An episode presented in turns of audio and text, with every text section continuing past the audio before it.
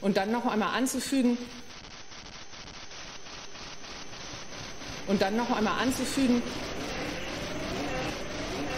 und dann noch einmal anzufügen, die Irreversibilität der Veränderung ökologischer Systeme in ihrer Regeneration ist, glaube ich, einfach noch nicht begriffen worden. Und dann noch einmal anzufügen, und dann noch einmal anzufügen, dann ist doch einfach die Zeit vorbei, wo man darüber reden muss, ob jetzt Ökologie was kosten darf.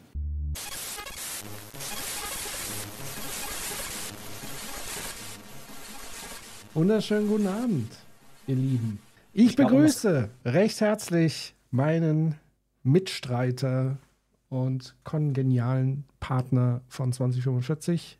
Ich begrüße Jens, Jens Brodersen. Hallo Jens. Hallo Patrick, schönen guten Abend. So, und ihr seid ja schon eifrig im Chat zugange. Das ist sehr schön. Grüße gehen raus. Nicole Dreckbatz, Lego Glamdring, Socialist Jan. Grüße mit der Faust. so, wir haben heute Folgendes überlegt, weil es sind uns ein paar Dinge dazwischen gekommen. Also erstens, wir wollten eigentlich schon vor zwei Wochen eine Ausgabe von 2045 machen, was äh, leider ähm, nicht funktioniert hat, weil unser Gast plötzlich krank war und ausgefallen ist. Und dann haben wir eben nicht so schnell ähm, eine Ersatzsendung auf die Beine stellen können, weil so ein bisschen Arbeit steckt ja schon dahinter. Wir wollen euch ja keine flachen Informationen liefern, genug Bullshit ist ja da draußen schon unterwegs, sondern wenn wir auf Sendung gehen, dann soll das so einigermaßen Hand und Fuß haben. Deswegen konnten wir da nicht spontan aus dem Boden stampfen und haben gesagt, okay, dann verlängern wir unsere Urlaubszeit noch ein bisschen und gehen zwei Wochen weiter. Nur ist dann auch wieder was passiert. Wir hatten wieder einen Gast geplant. und äh, diesmal kam was anderes dazwischen, nämlich das ZDF. Ähm, wir sind offenbar nicht so wichtig wie das ZDF. Nein. Noch nicht. Noch, nicht. Ja. Nein, aber ähm, der werte äh, äh, Robert, ähm, auch Hochschulpräsident der Karlshochschule, einer der jüngsten Hochschulpräsidenten, ähm, hatte heute tatsächlich Besuch vom Morgenmagazin und hatte dann im Anschluss noch eine sehr lange studentische ähm, Veranstaltung, die er moderieren musste, bei sich im Haus. Und ich glaube, er wäre heute einfach zerstört gewesen. Und dann haben wir gesagt, um die Qualität dieser Sendung ähm, aufrechtzuerhalten, schieben wir das lieber nochmal und wir nehmen sozusagen dann den ZDF-Fame von Robert dann nochmal mit und holen ihn dann äh, quasi beim nächsten Mal. Das heißt, heute haben wir uns aber, oder wir hatten halt vorher zumindest ein bisschen Zeit, uns ein Ersatzprogramm zu überlegen. Und zwar haben wir gedacht, es sind ja ganz viele Begrifflichkeiten da draußen unterwegs, rund um Klimakrise, rund um Nachhaltigkeit und so weiter. Und es scheint ja so, als ob jeder wie selbstverständlich mit diesen Begriffen um sich wirft. Ähm, und wir wollten aber mal so ein bisschen versuchen, ja, eine, vielleicht eine andere Perspektive oder überhaupt mal zu erklären, was denn wirklich hinter diesen Begrifflichkeiten steckt. Und wir haben uns da die Mühe gemacht, so ein paar Begriffe mal rauszusuchen. Wir haben euch auch tatsächlich mal äh, gefragt gehabt, was ihr denn mal erklärt haben wollt. Ein Begriff hat es tatsächlich auch hier reingeschafft, weil es auch nur ein Vorschlag war. Ja, einer, einer kam per DM, also insgesamt ah, waren es okay. zwei. Da waren es mhm. zwei. Hast du den mhm. auch reingenommen? Ja, der ist auch drin. Das wusste ich gar nicht, siehst du. Mhm. So, das heißt, wir haben uns Begriffe vorgenommen, das wird unsere heutige Hauptrubrik sein im The Heat is On. Also wir werden so ein bisschen Glossar machen.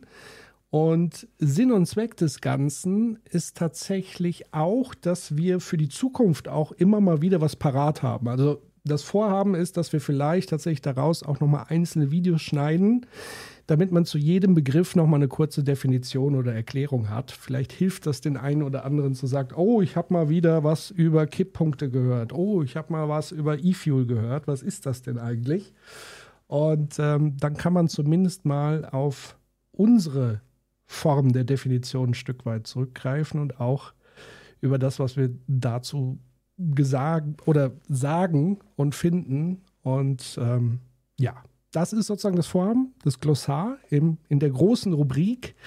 Und natürlich haben wir wie immer auch die anderen Rubriken heute mitgebracht und gefüllt. Das ist der Plan für heute Abend. Wie sieht's bei euch aus? Und natürlich, wie immer, gilt im Chat, wenn ihr Fragen habt zu den Begriffen, nochmal speziell vertiefend, Frage Doppelpunkt, ihr kennt das Spiel.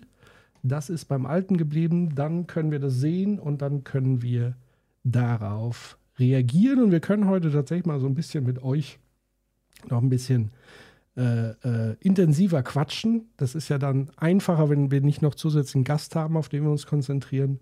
Von daher machen wir uns heute einen schönen, netten Critical Community 2045 Abend. Ne? So. Sehr gut. Gut, jetzt habe ich sehr viel geredet. Willst du noch was vorab sagen? Ja, also ähm, mir wird noch einfallen dir? dazu dieses, ähm, äh, wir haben jetzt versucht halt auch keine langweiligen Begriffe rauszusuchen, also jetzt nicht komplette Freak-Sachen, ähm, aber jetzt auch keine Sachen, die man jetzt so allgemein schon kennt, so.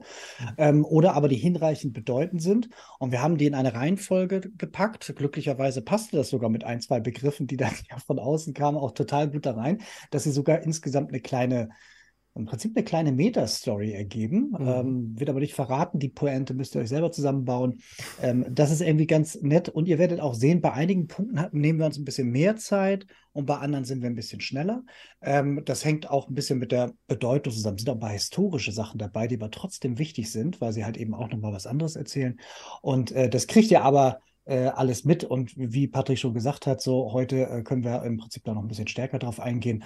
Wir gehen am besten gleich einfach erstmal durch und dann gucken wir, wo wir stehen. Und wenn ihr dann Bock habt oder so, dann können wir ja auch noch ein bisschen Sachen spontan machen und dann kommen die weiteren Rubriken. Genau. Dorpinsel 88 schreibt, ja, yay, da kann ich mich mal beschweren, dass ihr die Grünen so kritisiert. Ja. ja, da können wir ja nichts dafür, wenn die so ein, ja, ne? So, also Kritik kommt ja nicht von ungefähr. Ähm, ein Hinweis noch, bevor wir loslegen. Ein, ein bisschen äh, Werbung. Falls ihr es verpasst habt, solltet ihr das unbedingt nachholen. Und zwar Jens war, äh, ich würde sagen, mit einer der spektakulärsten Stargäste äh, bei Maurice Höfgen im Wirtschaftsbriefing, Jung Naiv Wirtschaftsbriefing. Es ist ein, ja, ein Freudenfest, alleine die Passage zu Volker Wissing und seiner Verkehrspolitik. es ist hochgradig unterhaltsam, traurig, ja. erschütternd, schockierend und einfach aber auch fundiert. Und das, ja, Nicole schreibt so richtig im Chat, das war ein Spektakel. Ja, ein Spektakel war es. Das heißt, äh, Junge Naiv Wirtschaftsbriefing, ich glaube, vorletzte Woche war es, glaube ich, ne? Die 29. Letzte, genau. Ja. Ähm, Such das mal. Vielleicht kannst einer in den Chat reinhauen.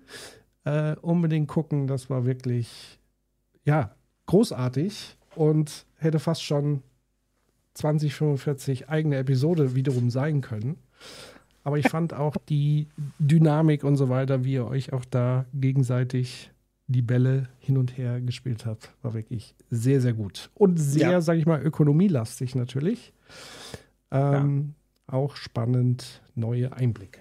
Ja, vielen Dank für die Blumen. Es war tatsächlich äh, sehr, sehr spannend und sehr lustig. Und ähm, äh, der Maurice hat natürlich auch Punkte rausgebracht, zu denen ich auch ein bisschen was sagen konnte. Deswegen passte das auch von den Themen her und so weiter. Und ja, war, war lustig. Ich habe dann nachher auf die Uhr geguckt und gedacht, so, hat richtig gedauert jetzt so. Aber ähm, da glaube ich, haben wir ganz gut was abgefeuert. So. Und ähm, weiteren, weitere Ankündigungen äh, können wir machen für diesen Donnerstag. Ja. Weil diesen, diesen Donnerstag haben wir auch noch eine Spezialsendung im, im Hauptprogramm äh, Critical Media. Dort werden wir uns mit einem Interview auch von Jung und Naiv auseinandersetzen. Und zwar, wo Thilo Jung mit Katharina Beck von den Grünen spricht.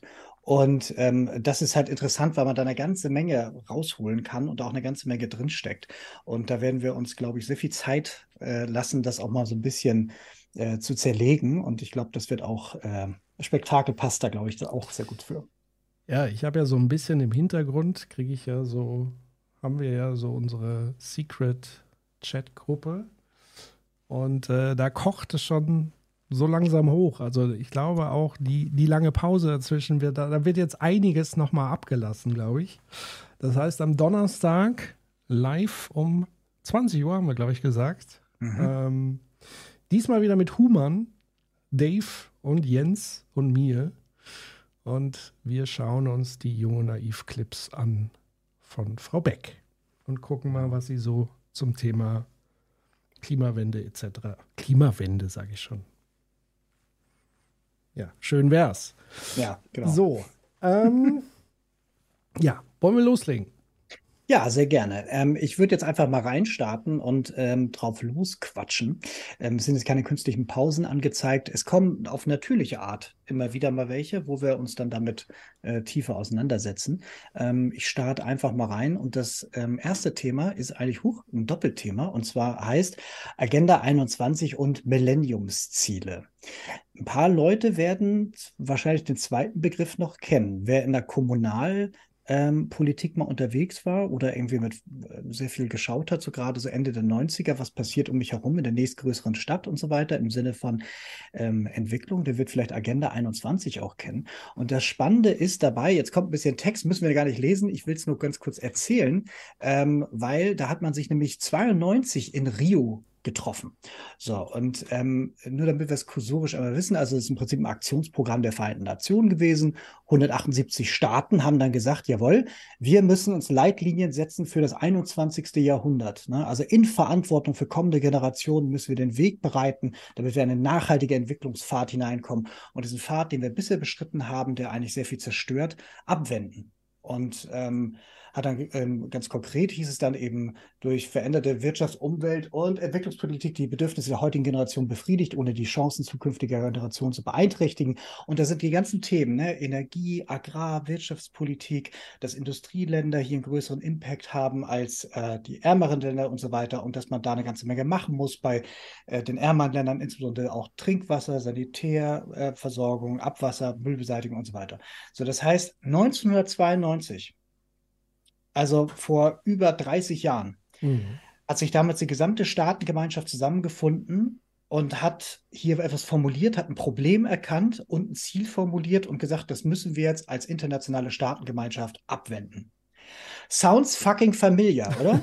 also das ist doch etwas, was wir schon ein paar Mal gehört haben. So, ja. und es gab davor auch äh, so äh, schon eine Reihe von solchen Sachen. Aber hier, das ist tatsächlich etwas, das ist, ist, ist insofern bedeutend, weil man äh, das vielleicht kennen kann, denn das äh, pflanzte sich dann fort in Maßnahmenpakete. Und zum Beispiel in Deutschland gab es dann auch, es gab es auch in anderen Ländern, die sogenannte lo lokale Agenda 21, womit dann in Kommunen dann tatsächlich eine ganze Menge gemacht worden ist, was eben hier einzahlen soll auf diese Ziele.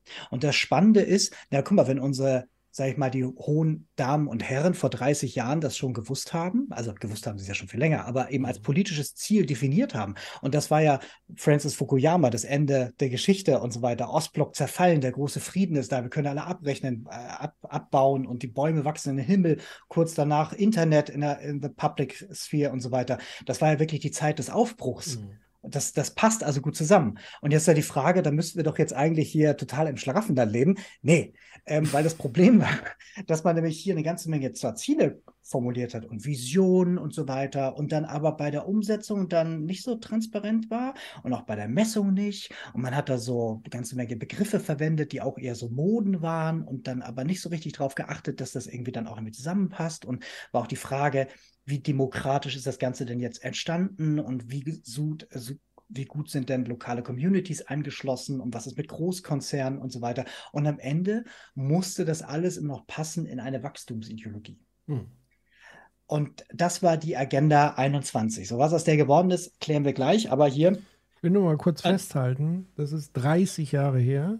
Wenn wir jetzt noch mal 30 Jahre weiterdenken, sind wir schon weit über unseren Sendungstitel hinaus. Das heißt, wir haben gar nicht mehr 30 Jahre Zeit, um dieses 2045 Ziel, was es ja gibt, ähm, zu erreichen.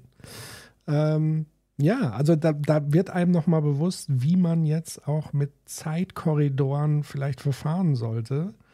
Und wir sind ja Weltmeister im Ziele formulieren und wir sind aber auch Weltmeister im Ziele nicht einhalten. Können. Ja, das ist, das ist in der Tat ein Teil des Witzes, ne? dass man schon genau weiß, okay, wir haben ein Problem. Und dass das Problem da war, also jetzt nur auf Klima bezogen, wusste man schon länger. Hier stecken ja planetare Grenzen zum Teil mit drin, in jedem Fall aber das ganze Thema Armut und Ungerechtigkeit und Hunger. So, das steckt da schon mit drin. Und man hat gewusst, wir müssen das irgendwie abwenden. Ähm, und hat dann, sich dann Ziele gesetzt, aber keine Zwischenziele und dann auch nicht irgendwie gesagt, was macht dann jetzt jeder konkret so. Aber so funktioniert im Prinzip, wenn eine Weltordnung sagt, sie möchte was verändern, dann ist das Ziel halt erstmal das, was man sich dann setzt. So. Und das ist dann hier scheinbar einem Wirklichkeitstest unterzogen worden, nämlich äh, wir wissen ja heute, das hat man nicht erreicht. Kurzer Szenenwechsel, Millenniumsziele hatte dann diese Symbolik da oben. Wir kommen gleich noch an etwas, was ein bisschen ähnlich ist. Und hier haben sich dann noch mehr Staaten darauf vereinigt. So, also hier waren das dann 189 und haben gesagt, okay, wir möchten verpflichtende Zielsetzungen haben, die wir jetzt Millenniumsziele nennen. Jeder, der jeder, der irgendwie in den 70ern geboren worden ist, hat eine sehr, sehr lebendige Vorstellung davon, was um die 2000 herum los war. Alles war irgendwie Millennium oder Year 2K oder 2000 und so. Alles musste so heißen. So. Also Millennium hing dann zu den Ohren raus mit Fernsehsendungen und so weiter, die auch so hießen. Alles Schwachsinn. So, aber auf jeden Fall, da hat man gesagt, hör mal zu, es ist ein neues Zeitalter da. Das ist eine Zeitenwende. Wir sind auf dem Peak der Zivilisation. Und jetzt haben wir gesehen, Agenda 21, die lief nämlich zu der Zeit noch läuft ja nicht so richtig, lass uns doch mal jetzt was Neues formulieren. So, es gab, gab auch was, das Global Compact hieß und so, und dann gibt es noch da noch was und hier noch was und Brundtland-Bericht und davor der Willy Brandt-Bericht und so. Also jeder weiß, hier ist irgendwie, ist richtig scheiße gerade. So, also müssen wir doch jetzt mal was machen. Und da hat man gesagt, okay, wir brauchen einen höheren Verbindlichkeitsgrad, wir müssen das noch schärfer formulieren, wir müssen dann noch klarer werden und so weiter. Und wir müssen halt eben auch das Thema Frieden mit einbauen. Das war dann jetzt halt auch was Wichtiges und ökologisch und Nachhaltigkeit und so weiter und mit eindeutiger Zeiträume. So, also das, das wurde dann halt eben wieder so Ziele formuliert und es wurde dann aber ein bisschen, bisschen konkreter. So, und die wurden aber verfehlt, weil ähm, da war man dann sich, äh, dann hat man da gemerkt, so, irgendwie erreichen wir es nicht. So, einiges erreichen wir so oder so nicht und anderes davon so, wäre geil, wenn wir es erreicht hätten. Jetzt brauchen wir aber einen Erfolg, weil wir können uns ja nicht nochmal hintereinander blamieren. Also hat man die Berechnungsmethoden geschönt und so kam man dann darauf, dass man bestimmte Ziele erreicht hat. Ich glaube, äh, Müttersterblichkeit, Kindersterblichkeit, das sind so, so zwei Ziele, die sind irgendwo in dem Korridor der, des Ziels irgendwo gut angekommen und ähm, viele andere aber nicht. So, das heißt also, der Geist, und selbst wenn man da eine Kennzahl erreicht hat, der Geist dahinter sollte was ganz anderes machen. Er sollte ja eigentlich ähnliche Verhältnisse schaffen und mehr Leute am Wohlstand partizipieren und uns für eine gute, nachhaltige Zukunft vorbereiten. Das war ja der Geist dahinter. Und selbst wenn man da Ziele erreicht hat, hat man das Grundziel ja trotzdem trotzdem nicht erreicht. So, und äh, auch hier wieder genau dasselbe. Also ganz viele Staatenlenker treffen sich zusammen und sagen, wir gemeinsam müssen das jetzt ändern. Und dann merkt man, irgendwie klappt das nicht. So, und woran liegt das? Ne, man hat wieder sehr hohe Ziele gesetzt und so weiter. Und dann gab es quasi genau diesen Praxistest, Realitätstest. Und dann scheitert das genau daran, wie auch sehr viele äh, große Klimakonferenzen und Biodiversitätskonferenzen scheitern, nämlich an Einzelinteressen, an Partikularen. Und wenn man irgendwo sagt, okay, es gibt hier dieses Ziel, was wir erreichen wollen, und gleichzeitig geht das konform mit einem anderen Ziel, das wir erreichen wollen, was uns irgendwie wirtschaftlich hilft, dann wird das verfolgt. Ansonsten fällt das eher in den Äther. So, und ähm, das ist, äh, es gibt auch bei der UN auch ein äh, Projekt, ähm, das heißt ähm, äh, und da geht es dann darum zu sagen, wir müssten die Art, wie wir wirtschaften, ändern, weil man natürlich inzwischen gefressen hat, dass mit der Art des, des Wirtschaftens hier vielleicht das Konträr geht, dass wir hier einen Zielkonflikt haben. Hm. Und deswegen hat man gesagt, wir müssen halt irgendwie uns mal darüber unterhalten, ob wir vielleicht Teile des Wirtschaftssystems umstellen. Und das witzigerweise, da wird dann noch regelmäßig darüber abgestimmt. Das letzte Mal, da hatten wir ja, glaube ich, irgendwie kurz vor Weihnachten drüber gesprochen, das war, glaube ich, zweite Dezemberwoche, wurde mal wieder abgestimmt darüber in der UN.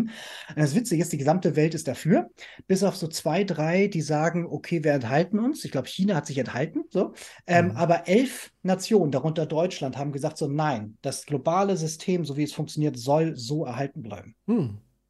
Ja. Und das ist spannend, wenn man diese ganzen Sachen zusammenzieht und wenn man dann nochmal zusammenzieht, dieses, was wollen wir denn eigentlich in Richtung Nachhaltigkeit erreichen und so, dass wir uns seit, ich, seit 30 Jahren immer wieder Ziele setzen, die nicht erreichen, dann irgendwie traurig sind und äh, uns dann betröppelt angucken und sagen, tja, ist jetzt schade, aber ist dann halt so und dann sich eben doch nichts ändert. Man setzt sich keine Zwischenziele, keine wirklich konkreten Maßnahmen und man spricht nicht über den Elefanten im Raum, sondern man hofft, dass der von alleine zur Tür rausgeht.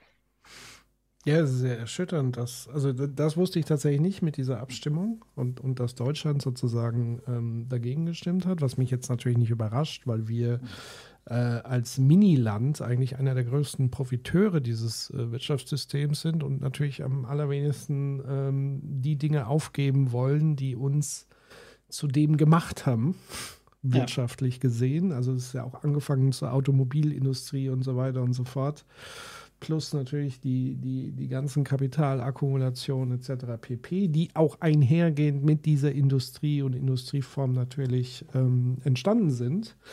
Und ähm, ja, schade eigentlich, würde ich sagen. Und ja, vor allen, Dingen, vor allen Dingen, jetzt kannst du ja auch noch mal da den Club of Rome Bericht von vor 50 Jahren und den Club of Rome Bericht von heute ja. nochmal damit reinziehen.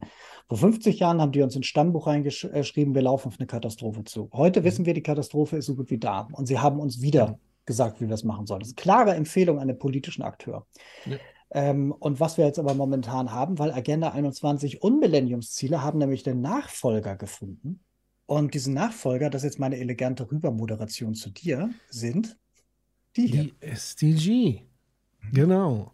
Die habe ich mir jetzt mal vorgenommen. Äh, und zwar war es tatsächlich so, die SDG wurden 2015 verabschiedet, ähm, als nämlich die Millennium Development Goals ausgelaufen sind. Überraschung, Überraschung. Das heißt, man stand da natürlich mit leeren Händen, konnte aber jetzt auch nicht einfach sagen, okay, dann machen wir halt gar nichts, sondern was tut man in diesem Fall? Man formuliert einfach nochmal Ziele, die den Zielen davor sehr ähnlich sind und ähm, ich finde, sie sind mittlerweile auch ein bisschen bunter, ein bisschen besser illustriert. Aber am Ende kommen wir tatsächlich auf 17 Ziele für nachhaltige Entwicklung, verabschiedet von der UN, den Vereinten Nationen.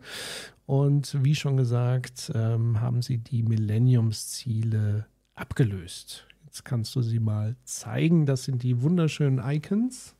Und tatsächlich, ich will mich gar nicht darüber lustig machen, weil natürlich die Ziele an und für sich ähm, sind natürlich absolut lohnenswert und sie sollten natürlich erfüllt werden aus meiner Sicht. Ähm, und wir können ja mal so ein bisschen da durchgehen, ähm, durch die Ziele.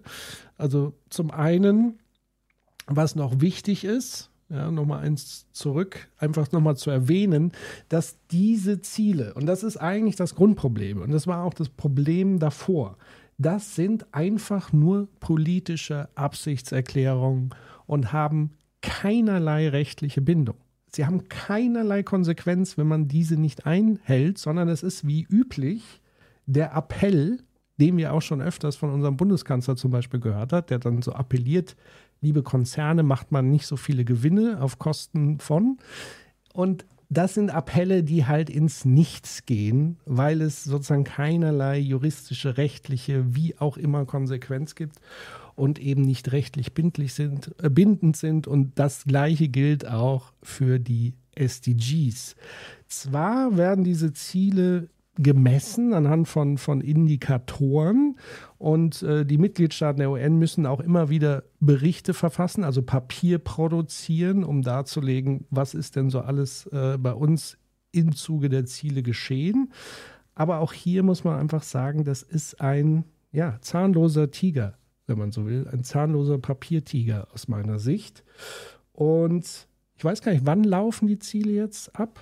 2030. 2030. Ja. Genau. Also wir haben ja noch ein bisschen Zeit, sieben Jahre. Und ähm, ja, dann schauen wir doch mal rein, was denn so Indikatoren sein können. Also das erste Ziel ist zum Beispiel Armut beseitigen. Also die Armut soll verschwinden. Ein möglicher Indikator, es gibt aber noch zahlreiche andere, ich habe immer nur mal ein Beispiel rausgesucht, ist eben, wie kann man sowas messen? Zum Beispiel Anteil der Bevölkerung, die unter der nationalen Armutslinie le leben. Daran kann man sozusagen die Erfüllung der Ziele auch wirklich abmessen. Das zweite ist Beseitigung äh, des Hungers. Ähm, beispielsweise durch den Indikator Anteil der unter fünfjährigen Kinder, die untergewichtig sind. Wir haben, glaube ich, die letzten paar Jahre einen signifikanten Anstieg ähm, der hungernden Bevölkerung auf der Welt und ich glaube auch einen Anstieg an Todesopfern, was Hunger angeht. Wir waren mal eigentlich auf einem ganz guten Weg, glaube ich, global gesehen. Und irgendwann gab es aber einen heftigen Knick und das wird jetzt natürlich auch nicht besser im Zuge von äh, Dürre etc., Missernten und all das haben wir ja schon in den vergangenen Sendungen aufskizziert, wozu das führen kann. Und der jetzige Krieg in der Ukraine ähm, hat auch nicht wirklich äh, positiv dazu beigetragen, dass der Hunger in der Welt zurückgegangen ist. Ähm, Elon Musk hatte keinen Bock darauf, den Hunger zu beseitigen. Er hat es ja mal großspurig irgendwie so ein bisschen angeteasert. Er hat dafür lieber dann das Geld ich glaube, es war sogar weniger Geld als das, was er für Twitter bezahlt hat, weil er hat ja mal gefragt, einen von der UN, wie viel Geld bräuchte man eigentlich, um den Hunger in der Welt zu lösen. Das waren irgendwie ein paar Milliarden. Ähm, er hat es dann trotzdem nicht gemacht, weil er irgendwie dachte, ja, das Geld kommt dann nicht an und so. Deswegen kaufe ich lieber Twitter und äh, versenke das irgendwo. Und das Ziel Nummer drei ähm, der SDG ist Gesundheit und Wohlbefinden.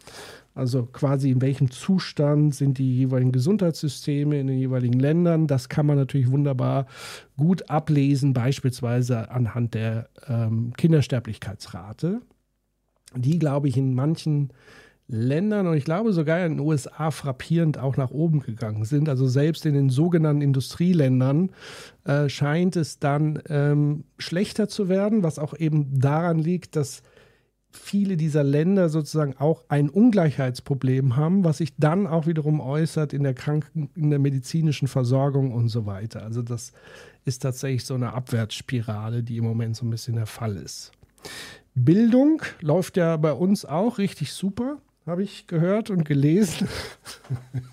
die Schulen äh, rotten weiter vor sich hin, aber natürlich haben wir wenigstens noch Schulen. In anderen Ländern sieht das wahrscheinlich immer noch ziemlich beschissen aus. Und ähm, ja, da ist der Indikator dann letztendlich Anteil der, der Schulanfänger, ähm, die letztlich nicht zumindest mal die Grundschule abschließen. Aber es gibt natürlich auch noch zahlreiche andere Indikatoren.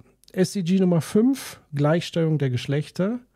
Ich glaube, da ist Deutschland auch richtig Vorreiter, wenn man sich so den Bundestag anguckt oder hier jetzt äh, äh, der tolle Move im Verteidigungsministerium, wo man das große Versprechen von Olaf Scholz, dass er auf jeden Fall die Regierung paritätisch aufstellt. Scheinbar, ja, schade, gibt es wohl nicht genug kompetente Frauen in Deutschland. Dann muss man das halt in Kauf nehmen und endlich wieder kompetente Männer in die Ämter heben.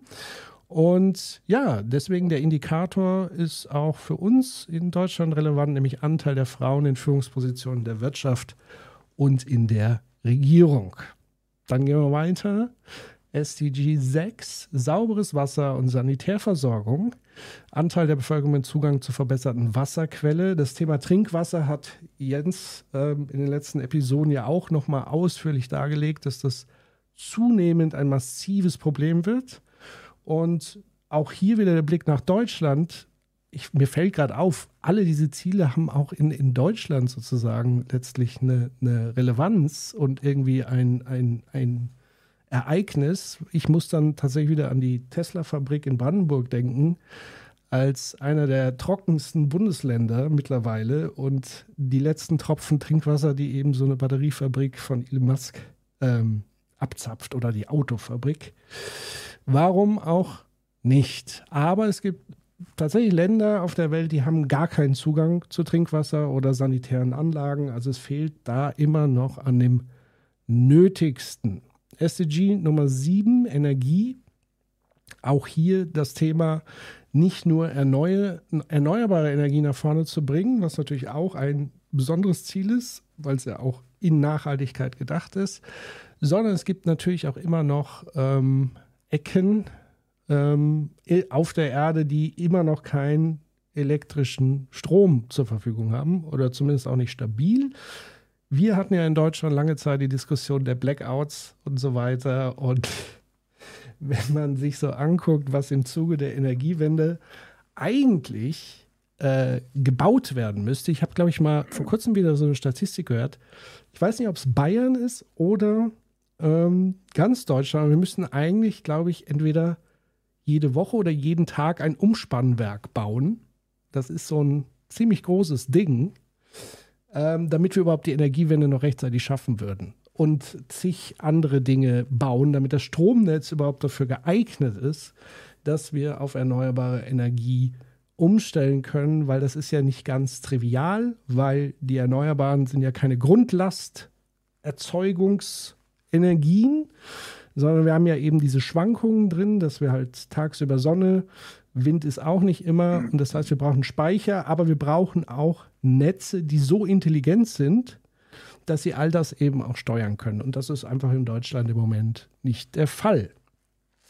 So, SDG Nummer 8, Arbeit und Wirtschaftswachstum.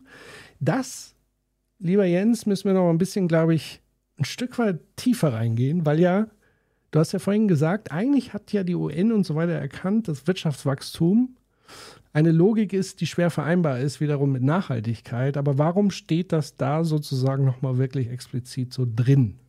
Hast ja, du da eine Idee? Ähm, also ich, ich glaube, ein wichtiger, wichtiger Punkt dabei ist, ich würde gerne einen Schritt noch mal ganz kurz machen, weil ich den sonst vergesse und dann kann ich nicht ja. schlafen. Ähm, ähm, ein Punkt ist nämlich dabei, dieses, du hast vorhin die Freiwilligkeit angesprochen und das ist, glaube ich, insofern wichtig, weil ähm, diese Art von Freiwilligkeit nach dem Motto, wir können uns vorstellen, das zu machen, ähm, ist etwas, was vor 20, vor 30, vor 50 Jahren total gut in so eine politische Agenda reingepasst hat. So, man macht das halt eben mit, wenn man irgendwie kann. Ähm, und heute schwierig ist. Und wenn man eben weiß, dass zum Beispiel auch diese Klimaschutzgeschichten und so weiter zwar irgendwie schon völkerrechtlich unterschrieben und so, aber man sieht ja auch an Trump irgendwie, man kann es auch in die Fritten werfen dann. Ne? Ähm, also so richtig doll bindend ist die ganze Geschichte nie. Und das ist deswegen wichtig, weil wir ja einen politischen Akteur haben, der könnte das auch anders machen. Er könnte auch sagen, ich möchte die große Katastrophe abwenden. Er könnte auch sagen, hör mal zu, auch wenn ich der Einzige bin oder zusammen mit Dänemark und dem Land bin ich dann der Einzige in so einem Club der Ernsthaften oder Club der Willigen, also Quatsch, wie man das dann markieren möchte, könnte er machen und sagen, nein, wir möchten uns wirklich danach ausrichten. Mhm. Das möchte man aber nicht, weil man möchte sich schon noch irgendwie die Beweglichkeit lassen, eventuell das Ganze einfach doch nicht zu machen, wenn es einfach jetzt nicht ins Tageskalkül passt.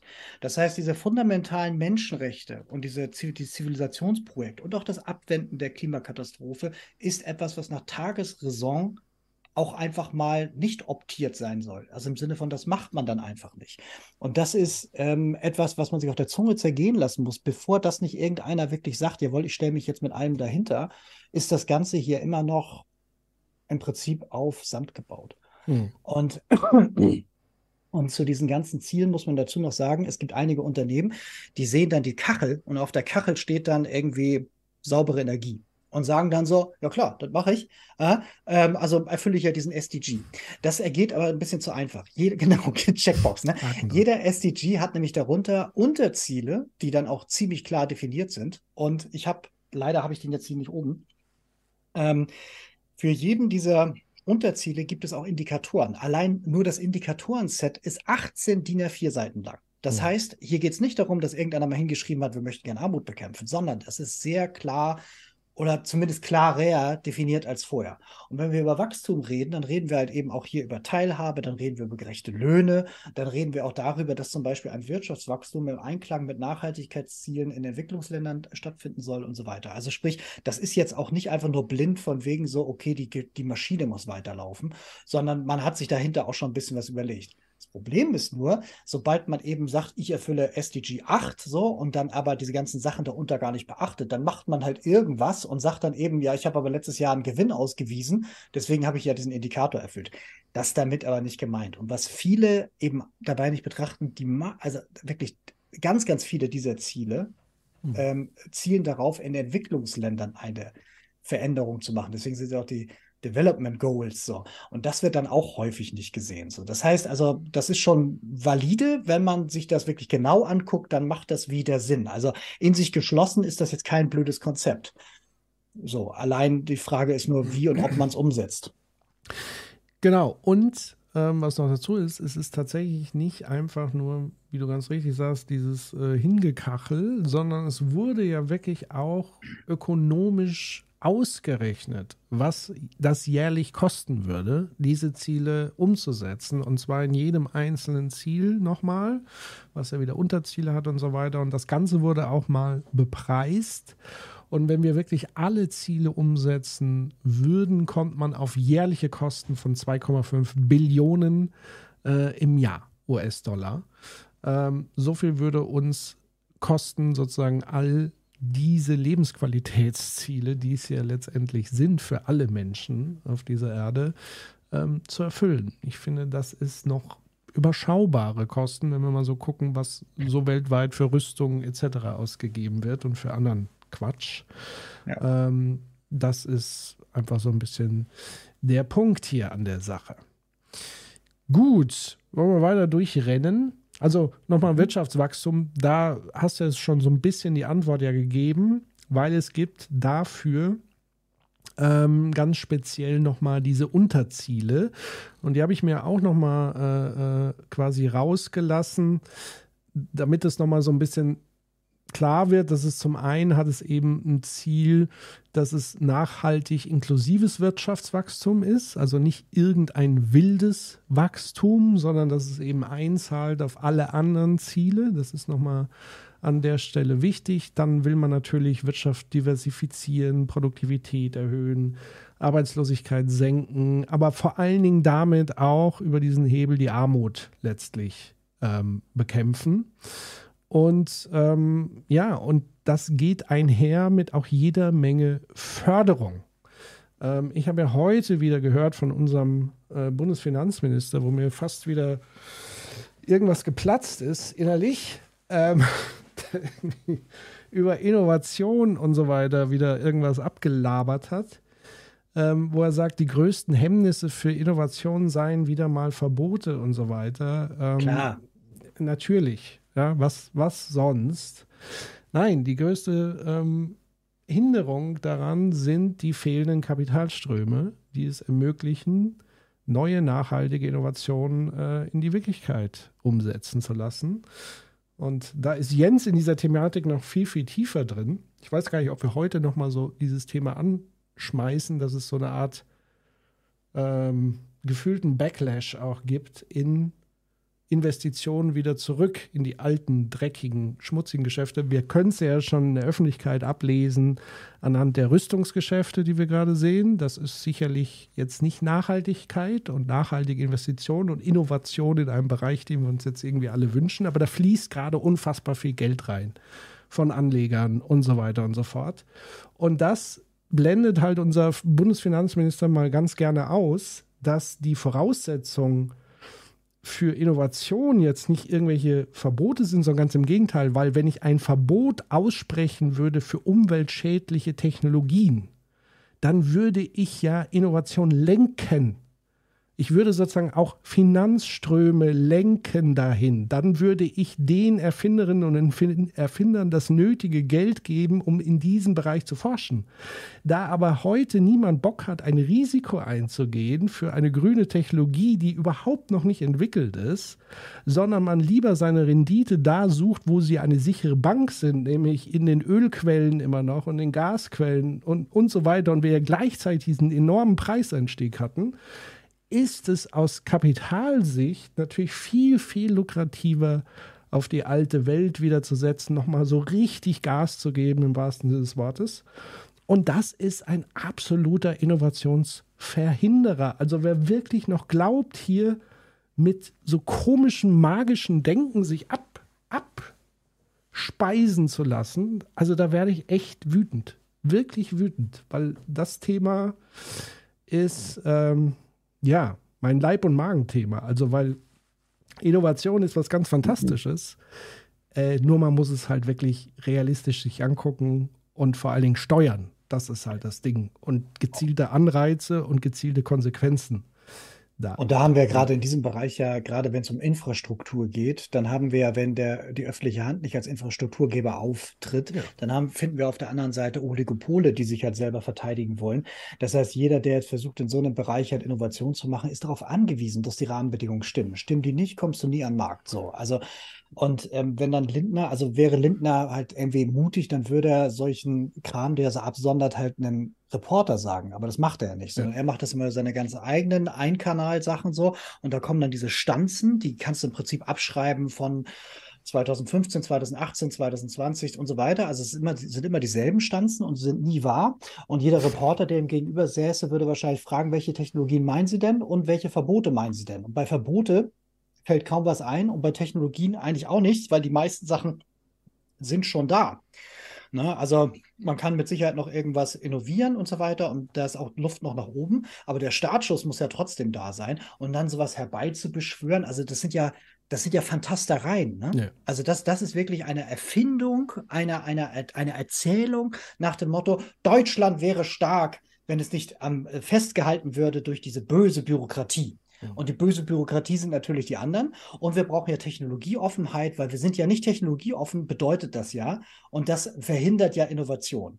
Und das ist aber gleichzeitig, das legt sich wie so ein Leichentuch auf die schon fertige Technologie drauf, die wir seit 20 Jahren haben, wo Deutschland lange Marktführer war so, und er setzt sich quasi mit sowas halt ein für die herrschenden Verhältnisse und eben gegen Innovation. Das heißt also, was er macht, ist genau gegen Innovation. Und ich glaube, er ist auch klug genug, das zu wissen. So, sondern da geht es eben darum, dieses so, naja, so wie es jetzt gerade ist, das, die bestehenden Verhältnisse wäre schon schön, wenn die so bleiben. Und deswegen erfindet man dann irgendwelche Sachen von wegen so, wir müssen ja erst was abbauen, was ja nicht abzubauen ist, weil es ja nicht da ist. So, und dann wird es uns allen gut gehen, weil dann erfindet jemand und dann kommt ja diese irrlichterende Forschungsministerin, die dann ernsthaft sagt Fusion. Na, also Kernfusion ist dann das Ding. So. Und damit hast du einen geschlossenen Kreislauf, nämlich dieses, in 20 Jahren wird es kommen. Achtet nur drauf, liebe Kinder, legt euch wieder hin, legt euch wieder schlafen. In 20 Jahren ist die Fusion da und dann sind ja alle Probleme gelöst. Und da merkt man eben auch, auch wenn da auf der anderen Seite ein, sag ich mal, ein, ein guter Journalist ist, dann weiß der das und hinterfragt das natürlich und dann fallen diese Sachen auch immer zusammen. Und deswegen hast du halt diese Stanzen auch immer auf diesen Einkanal-Sachen und so weiter. Also das ist, es ist eigentlich lächerlich. Das ist im Prinzip dasselbe wie, jetzt können wir zurückgreifen auf Agenda 21, wo man gesagt hat, ja, die Leute, die Leute verhungern hier, alle vier Sekunden verhungert jemand, können wir bitte mal darüber reden? Da hat man gesagt, ja, ja, aber wir haben ja Agenda 21 und damit machen wir das. Das Problem ist adressiert. Wir nehmen das sehr ernst. Die internationale Staatengemeinschaft stellt sich dieser Herausforderung. So, mhm. und das mhm. sind halt so Sachen, das ist genau derselbe Mist wie jetzt. So, mit dem Unterschied, ähm, dass äh, die Gefahr, jetzt zu versagen, halt richtig gravierende Konsequenzen hat. So, und deswegen ist das eigentlich so traurig. Und deswegen ist auch die Aufregung, die wir da erleben, auch komplett gerechtfertigt so. Absolut. Noch eine Seitenbemerkung zum Thema Fusion. Äh, ich habe mir mal einen Spaß gemacht, ehemalige Energiekolleginnen zu fragen, Ingenieure, sind eigentlich nur Männer, ehrlich gesagt, KollegInnen, ähm, was sie denn davon halten und so weiter. Und dann haben, also ich habe das noch niemals gefragt, sondern einer in dem Gesprächskreis hat gesagt, du, was denkst denn du? Weil die waren alle super begeistert von dieser Technologie, der, der Fusion. Das ist schon ein Riesending, was, was da abgeht, also ganz klar. Und dann haben die halt so sich gegenseitig gefragt, und was denkst du, glaubst du, es kommt die nächsten 100 Jahre überhaupt zum Einsatz? Und, nee, glaube ich nicht, aber dann schon. Also das heißt, das ist so early, early, early, early, early, early, dass wir überhaupt gar keine Zeit verschwenden dürfen, irgendwie nur den Anlass zu geben, dass das uns irgendwie aus der Misere in dem Zeitkorridor, sage ich jetzt mal 2045 rausholt. Null, never, forget it. Ja. ja, gerne weiter dran forschen, aber nicht darauf ausruhen. Das ist der Punkt. Es wird uns jetzt keinerlei Probleme lösen. Und wenn wir Pech haben, schaffen wir es bis dahin gar nicht, das überhaupt weiterzuentwickeln, dass das irgendwann mal irgendwie zum Einsatz kommt. Abgesehen davon, dass es natürlich auch nochmal andere Probleme und so weiter mit sich bringt, die auch noch nicht gelöst sind. So. Also wir reden hier wirklich von super early und noch lange nicht von irgendeiner Anwendung und lange nicht von einer skalierten Anwendung, was ja noch dazu kommt.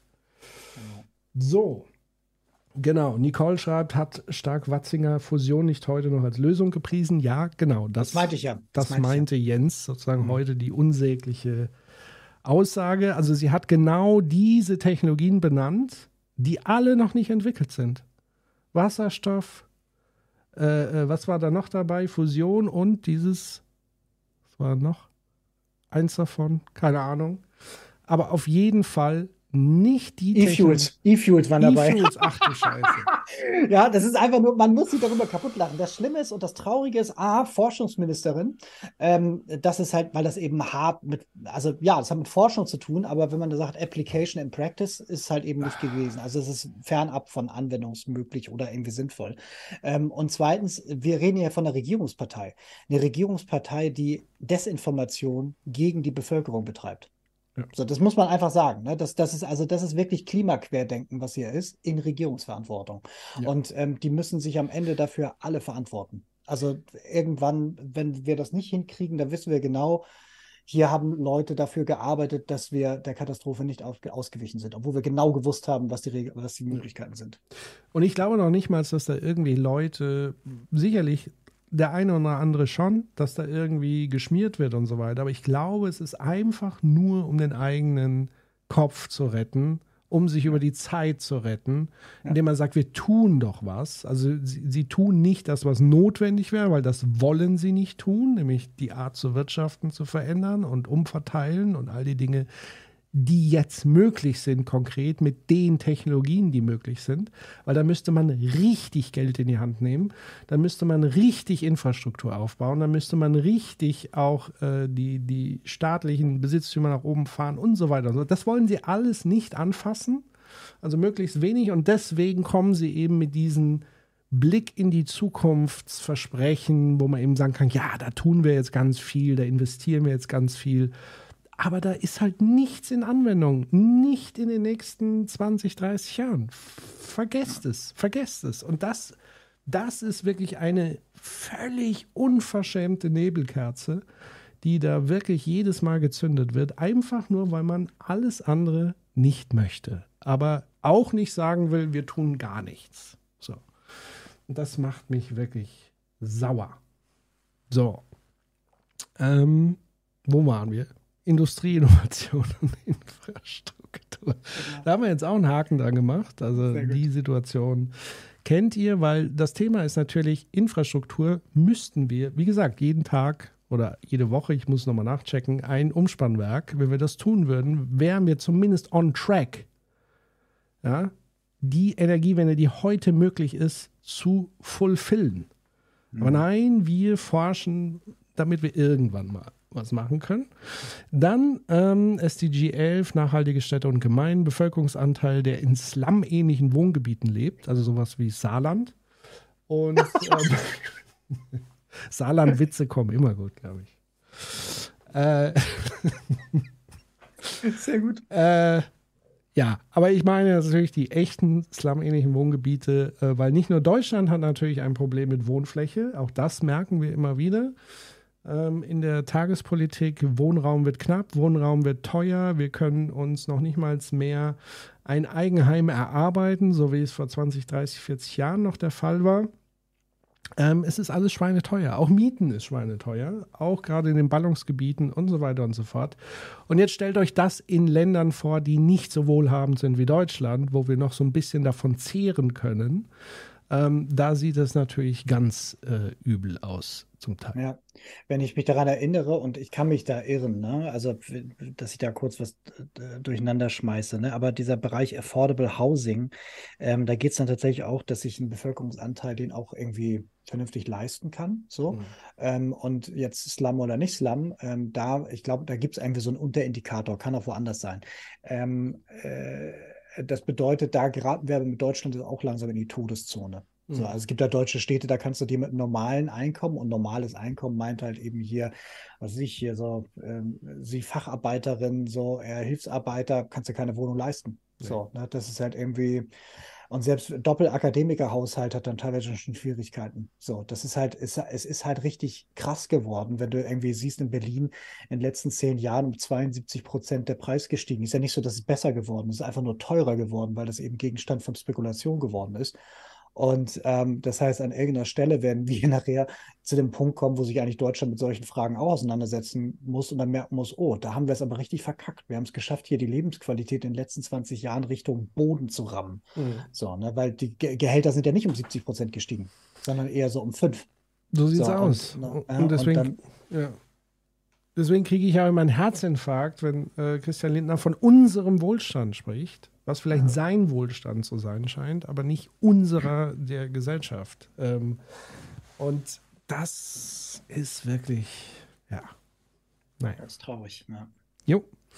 Gehen wir in die zwölf verantwortungsvolle Konsum- und Produktionsmuster. Also da geht es auch um das Thema Recycling, Kreislaufwirtschaft und so weiter. Also wir haben ja gigantische Mengen an Abfall, an Überproduktion und so weiter. Aber wir haben ja jetzt ein ganz tolles Gesetz in Deutschland, nämlich dass Containern äh, nicht mehr illegal ist. Ähm, aber ich glaube, die Lebensmitteldiscounter haben sich jetzt schon dagegen auf die Hinterbeine gestellt und so weiter.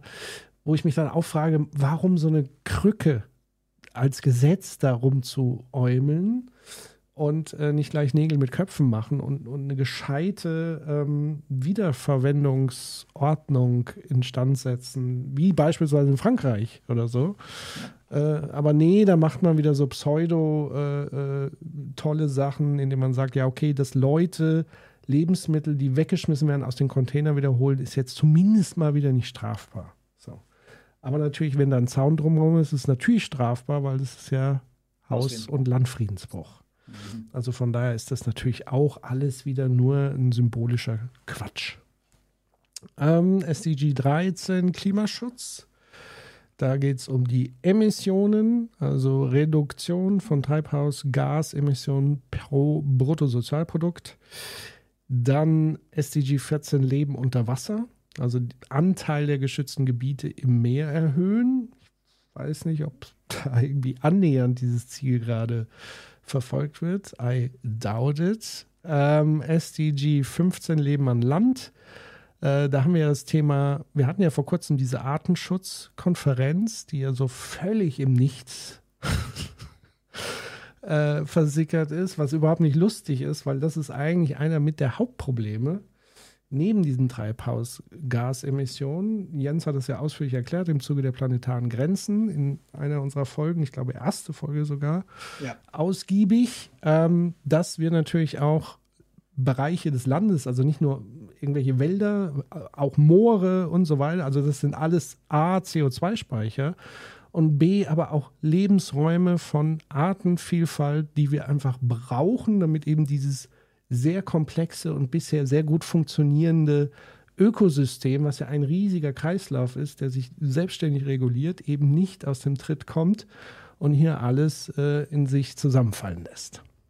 So, SDG 16 und 17 habe ich tatsächlich auf dieser Folie vergessen. Ähm, ich reiche sie aber äh, sehr gerne nach. Das wäre zum einen ähm, haben wir das? Soziale Inklusion, hatte ich das? Oder habe ich hier eine andere Reihenfolge? nee, ich glaube, das klingt gut. Soziale Inklusion ist auf jeden Fall das Thema. Also da geht es natürlich auch um diese ganzen ähm, Diversity-Themen und so weiter, Gleichheit, ähm, also zumindest gleiche Rechte. Ist ja nicht jeder Mensch gleich, aber zumindest gleich viel Wert und gleiche Rechte, egal ähm, wie ich sozusagen geboren wurde, wo ich geboren wurde, mit welchen Defiziten, mit welchen Talenten. Ähm, und mal gucken, was war das andere? 17 müsste partnerschaftliche Organisation Richtig. oder partnerschaftliche Zusammenarbeit sein. Genau, das heißt dann so, äh, letztendlich geht es darum, eben so Kooperativen ähm, zu bilden und auch im Sinne sozusagen ähm, dieser ganzen Ziele insgesamt, ich glaube, es bringt nochmal so ein bisschen die Klammer um alles drumherum, weil wie erreicht man das? Natürlich nicht im Wettbewerb der Nationen und in ständiger Konkurrenz, sondern natürlich indem man gemeinsam an einem Strang zieht und endlich begreift, dass wir halt zusammen einen Planeten bewohnen und ihn vernünftig bewirtschaften müssen, damit wir auch in Zukunft unsere Nachkommen äh, dass wir uns reproduzieren können und ähm, ja, in, in guter Qualität uns reproduzieren können. Und da ist Kooperation eigentlich eine ganz coole Sache, glaube ich. Habe ja. ich gehört. Genau. Und ähm, was auch ein, Faktor dabei ist, ähm, da hat man auch eben einerseits äh, die Erfahrung mitgemacht, dass eben in vielen ähm, weniger entwickelten Ländern Institutionen halt teilweise fehlen auch Institutionen der Zivilgesellschaft fehlen, Regierungsorganisationen fehlen, NGOs nicht frei arbeiten können, die aber Hilfe leisten können. Und eben auch, dass man eben auch sich auf die Institutionen stützen soll, die schon da sind. Ein häufiges Problem, und das ist auch eben ein Problem auch hier in Deutschland in der Bewegung, ist halt, dass jeder Dritte dann glaubt, er weiß das besser als die institutionalisierten Organisationen ähm, oder gar nicht genau guckt, gibt es vielleicht schon und dann was Neues gründet, so mhm. damit dann wieder Kräfte bindet und so weiter, sich dann selbst beschäftigt, Lerneffekte wieder bei Null anfängt, so und damit quasi die ganze Bewegung nochmal wieder von vorne anfangen muss. So dabei, also ist eigentlich diese Zusammenarbeit, die es dann schon gibt, genau das Ding. Und ich glaube auch hier, ähm, und das ist auch bei vielen Sachen so, wenn hier einige Partner sich ein bisschen unterhaken würden, wären wir schon sehr viel weiter. Ähm, aber da gibt es halt eben auch so eine unausgesprochene Art von Wettbewerb und ja, Genau, mhm. das hängt dem Ganzen so. Und um das so ein bisschen abzubinden, dafür ist halt eben auch das mit ins Stammbuch geschrieben. Ja, das Spannende ist. Ähm, Fair, noch, ein, noch ein Ding ja. zu diesen NGO-Dingern. Ähm, es ist sozusagen, muss man noch gucken, es ist natürlich auch strukturell bedingt, dass sie in Konkurrenz sind, weil natürlich die Gelder auch entsprechend knapp sind. So. Ähm, und das ist das, was wir gerade auch erleben im Zuge der Inflation, der Preiserhöhung, Energie und so weiter, dass diese Institutionen, die NGOs etc., gerade richtig vorm Abkacken sind und gleichzeitig gefragt sind wie nie. Also ich habe hier gerade ja im Chat gelesen, was von den Tafeln, das ist mal so ein Beispiel. Also Politik weigert sich, Politik zu machen, um Armut zu bekämpfen. Also müssen, muss eine NGO, ein Verein sozusagen diese Last übernehmen, die sind komplett unterfinanziert, bauen eine zweite logistische Infrastruktur auf aus Spenden etc. Das Ding geht völlig durch die Decke, auch weil man jetzt meint, und das ist ja auch gut und richtig, die Ukraine zu unterstützen. Aber all das sind Dinge, die sozusagen Probleme erzeugen, weil jetzt ganz viele geflüchtete Menschen aus der Ukraine kommen. Das ist gut, dass wir sie aufnehmen und uns darum kümmern. Aber es wäre noch besser, wenn es der Staat tun würde und das entsprechend in einen rechtlichen Rahmen setzt, weil alle sagen ja immer, wir sind ein Rechtsstaat, wir sind ein Rechtsstaat. Ja, dann verhaltet euch bitte auch wie ein fucking Rechtsstaat und schafft entsprechend Politik, um sich um diese Menschen zu kümmern, um die Kommunen auszustatten, damit diese Menschen genug zu essen haben und ganz zu schweigen von den Menschen, die hier auch schon ewig leben und auch ähm, sozusagen zu den Tafeln gehen müssen, weil die gestiegenen Energiepreise, Lebensmittelpreise sie einfach dazu zwingen, ähm, irgendwo an Lebensmittel zu kommen. Also man muss sich das wirklich nochmal vor Augen führen und gleichzeitig habe ich immer wieder diesen kleinen Christian Lindner im Ohr, der sagt, unser Wohlstand, unser Wohlstand, da könnte ich wirklich kotzen. Ja, das ist so. Das ist so. Das ist halt irgendwie, da, da zeigt sich halt eben genau dieses so, äh, wenn jeder nur an sich denkt, ist an alle gedacht. So, ne? Erstmal, erstmal meins, wrap your shit and run und all die anderen können halt irgendwie verhungern, ne? Also nach uns die Sintflut, das ist ein Grundprinzip, wie sich Gesellschaft eigentlich nicht organisieren soll. Und dann gibt es halt eben Leute, die das, das eben sowas vorleben. Und das Witzige ist ja, all diese Sachen, die wir hier besprechen, also auch diese SDGs und so weiter, sind im Prinzip gegen dieses Prinzip sie arbeiten aktiv gegen dieses Prinzip, weil es halt eben auch darum geht, halt ähm, eine gewisse Art von ähnlichen, einigermaßen vernünftigen Lebensverhältnissen herzu und Teilhabe zu ermöglichen und, und, und, und. Das heißt also genau diese Prinzipien von, na, wir versuchen das eher zu fragmentieren und jeder so für sich und der Rest guckt in die Röhre und so weiter, so, dem steht das eigentlich so ein bisschen entgegen. Und das, und das ist eigentlich auch alles, und das ärgert mich am allermeisten, das sind alles durch und durch demokratische Ziele, die hier stehen. Ja. Und wer dann immer argumentiert und sagt, wir brauchen Mehrheiten, das ist die Demokratie und immer wieder die Demokratie äh, hervorholt, um demokratische Werte zu verhindern, um sie nicht umsetzen zu äh, äh, müssen, das, da ist bei mir einfach wirklich Feierabend. Also das, ja. das kriegt mein Gehirn nicht auf die Kette. Also das ja. macht mich wirklich sauer. Ja, und genau, und ich glaube, dafür brauchen wir ähm, auch mehr Awareness. Deswegen finde ich auch gut, dass wir uns an der Stelle die Zeit nehmen. Und ich glaube, der, der, die Zwischenpointe zu dem Teil ist ja auch dieses ähm, regelmäßige Sachstandsberichte. So hat man sich eigentlich darauf geeinigt. Man kann freiwillige Zwischensachstandsberichte noch schicken. Der letzte von Deutschland ist aus 2021, unterschrieben von Angela Merkel. Und auf 100, glaube ich, 89 Seiten kann man dann lesen, äh, dass wir so ziemlich jedes Ziel fast verfehlen. Also ich glaube, so zwei, drei sind okay, aber die meisten, das ist so eingeteilt in so Wettersymbole. So Sonne, Wolke, und dann Wolke mit einem Blitz, so, ne, damit das halt ein bisschen leichter runtergeht, dass man bei diesen ganz zentralen Menschheitsrecht oder Menschenrechtsfragen einfach komplett zackt. So, und ähm, äh, das ist eigentlich ähm, an sich eine ziemliche Bankrotterklärung. Man hat aber das so eingerahmt, dass, man, dass man gar nicht sieht, dass man eigentlich eine Bankrotterklärung liest. Mhm. Und ähm, viel spannender, man kann eigentlich davon ausgehen, dass Deutschland irgendwie von 190 Nationen irgendwo so unter den ersten 20 ist. Aber viel spannender ist ja eigentlich auch, wie das insgesamt so aussieht.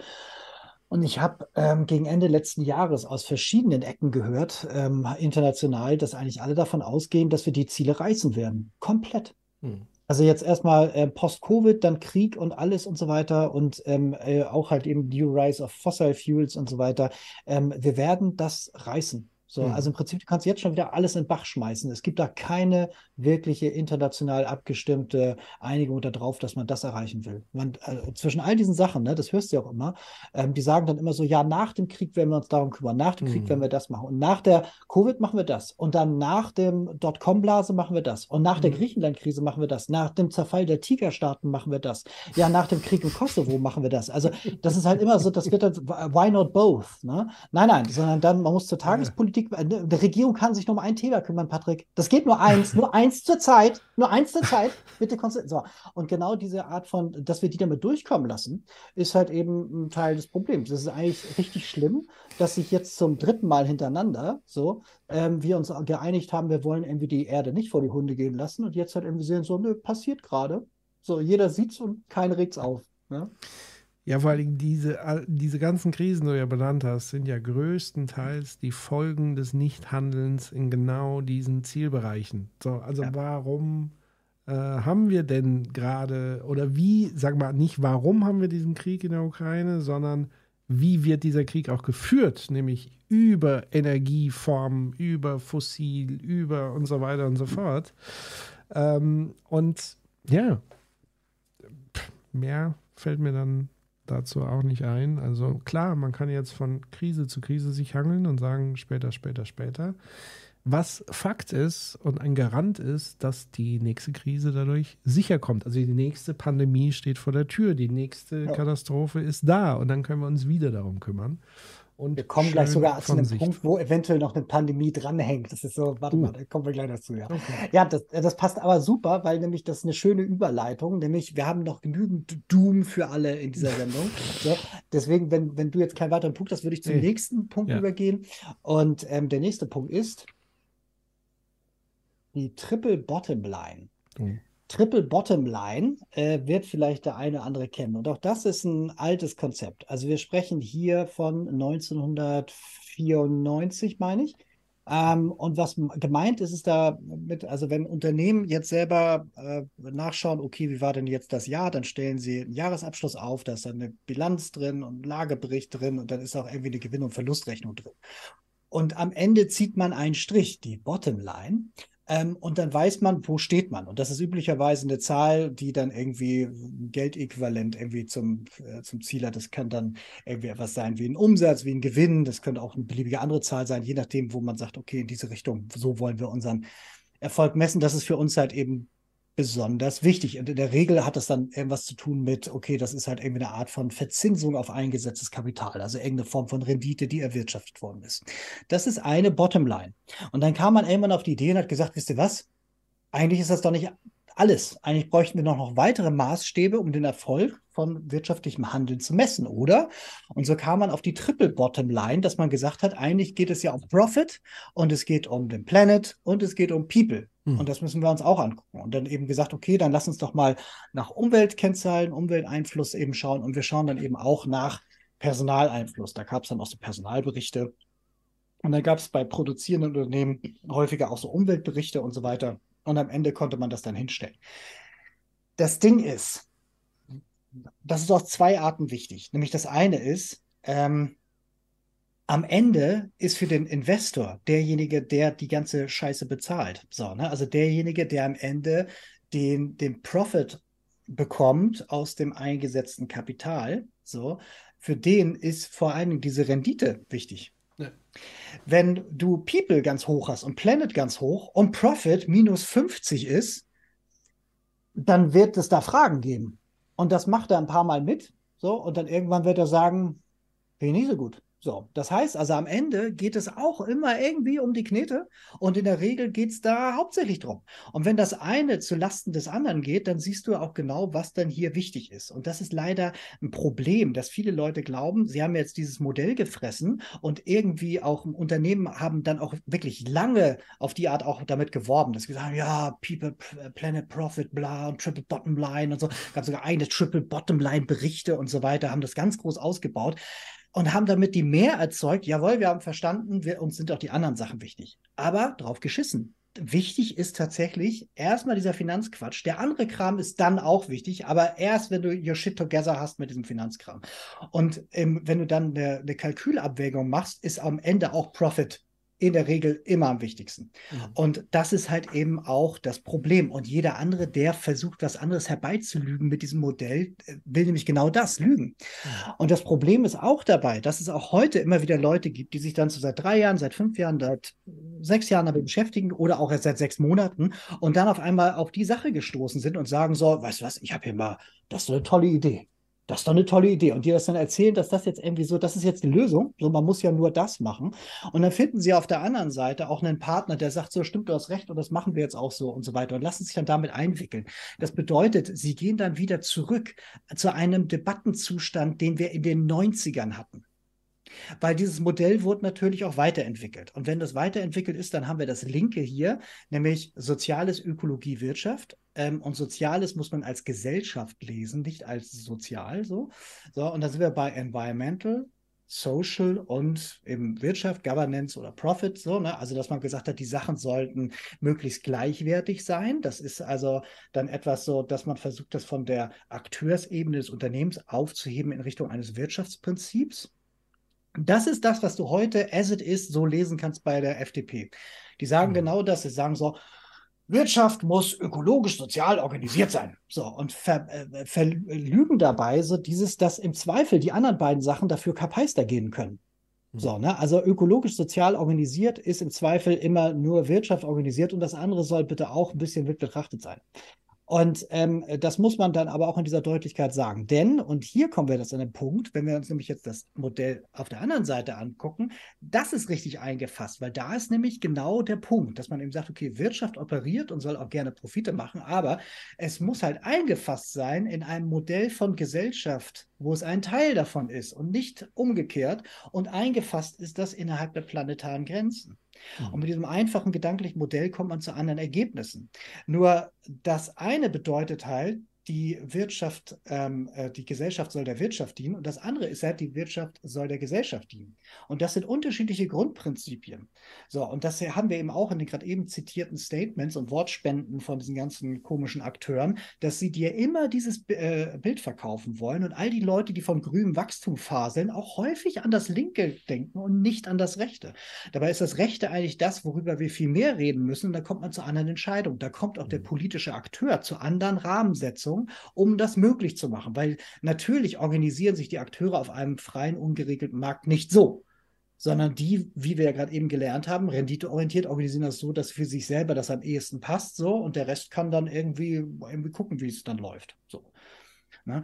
wenn du das, wenn du das rechte Modell ernst nimmst, dann kommst du zu einem Punkt, dass du sagst, Externalitäten, also Naturverbrauch, soll etwas kosten. Das hast du im linken Modell aber nicht, nicht zwangsläufig so. Ne? Also, was ich sagen will, ist, das ist ein ganz einfaches Ding, Triple Bottomline, super alt, so. Und immer wenn irgendeiner kommt von wegen so, ja, das muss halt irgendwie auch beachtet werden und super viele Unternehmen wollen das ja, dann sind die auf Firmenpropaganda hereingefallen oder wollen dich in eine einwickeln. Das, worum es eigentlich geht, ist hier das Rechte, was abgebildet ist. Ja. Und wir befinden uns ja wirklich an, an dieser Kurve. Also ich würde tatsächlich, es gibt ja quasi dieses Narrativ zu sagen, der Kapitalismus hat einen gewissen Fortschritt gebracht. Er hat sozusagen dafür gesorgt, dass Technologien oder vielleicht trotz Kapitalismus sind Technologien entstanden. So könnte man auch mal versuchen zu argumentieren. Weil ich sag mal, die großen Erfindungen, die großen Fortschritte waren ja äh, zum Teil, im Großteil staatlich finanziert, also aus der Gesellschaft heraus, vergesellschaftete Forschung, ähm, die uns das Internet gebracht hat. Militär, muss man sagen, war so die Ursprungsquelle, aber halt staatlich finanziert. So, ähm, die, die, die ganze Raumfahrt und so weiter, ähm, wahrscheinlich im Bereich Agrar und so weiter. Also all das das, was wirklich handfest an Universitäten, Forschungseinrichtungen, das ist ja alles vergesellschaftet.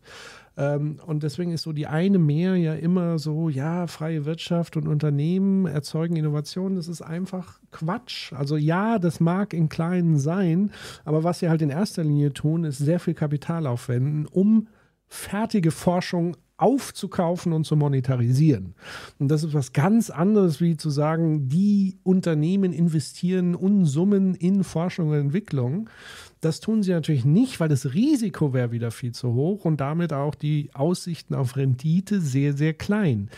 Das heißt, man muss wirklich diese Logik, die Systemlogik einmal begriffen haben, worum es bei Unternehmen letztlich geht immer auf Profitmaximierung. Und das ist ja auch völlig in Ordnung, wenn so eine Systemlogik ist. Nur muss man damit halt umgehen können, ja. wenn sie eben das Soziale und das Ökologische gefährden. Und wie Jens richtig sagte, ursprünglich war Wirtschaft mal dazu da, unsere Reproduktion abzusichern. Also warum haben wir angefangen zu wirtschaften? Weil wir ja abhängig waren von der Ökologie und auch ein Stück von dem Sozialen. Also wir, wir wollten vorsorgen sozusagen gegen schlechtes Wetter. Wir mussten ja umgehen mit den unterschiedlichen Jahreszeiten, mit den Erntenzyklen und so weiter. Und so haben wir überhaupt angefangen, Wirtschaft zu entwickeln, damit wir unser, ja, unseren Stamm, unser Volk, was auch immer, unseren Staat letztendlich weiterführen können. Und irgendwann ist das jetzt gekippt dass man eher an der Art des Wirtschaften festhält, die offensichtlich dazu führt, dass die Reproduktion wieder gefährdet wird. Und wir schützen jetzt eher diese Wirtschaftsform als das, wo es im Ursprung eigentlich mal drum ging. Und das ist wirklich erschütternd eigentlich und ziemlich, ziemlich dumm muss ich sagen. Aber es sind ja immer die gleichen Akteure, die sich dafür äh, lautstark einsetzen. Und das sind die, die halt von diesem System profitiert haben und immer noch profitieren oder glauben davon zu profitieren. Und die alles andere sozusagen ausblenden oder in weiter Ferne sehen. Und ja, wir haben ja ausführlich, glaube ich, in Episode drei oder zwei, ich weiß gar nicht mehr, wo wir darüber gesprochen haben, warum tut sich so wenig Mhm. Es ist ja eine Kombination aus Interessen, Unwissenheit, Ideologie und so weiter. Ja, und da haben wir über das gute Leben noch gar nicht gesprochen. Ne? Also du hast gerade eben gesagt, von wegen so, wir müssen halt irgendwie die Voraussetzung schaffen, dass irgendwie kommende Generationen überhaupt noch überleben.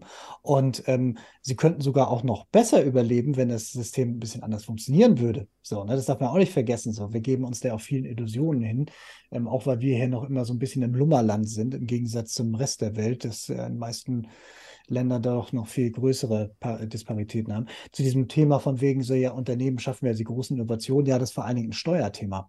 1998 war das nämlich eine der Argumente, warum man gesagt hat, wir, sind, wir fangen jetzt an, Unternehmenssteuern zu senken. Man hat gesagt, internationaler Wettbewerb, was gelogen war. Und die nächste Lüge war dann zu sagen, ja, dieses ganze Geld, was wir ja quasi denen dann jetzt ja nicht wegnehmen als Gesellschaft, das stecken die in Innovation und dadurch entstehen dann Arbeitsplätze.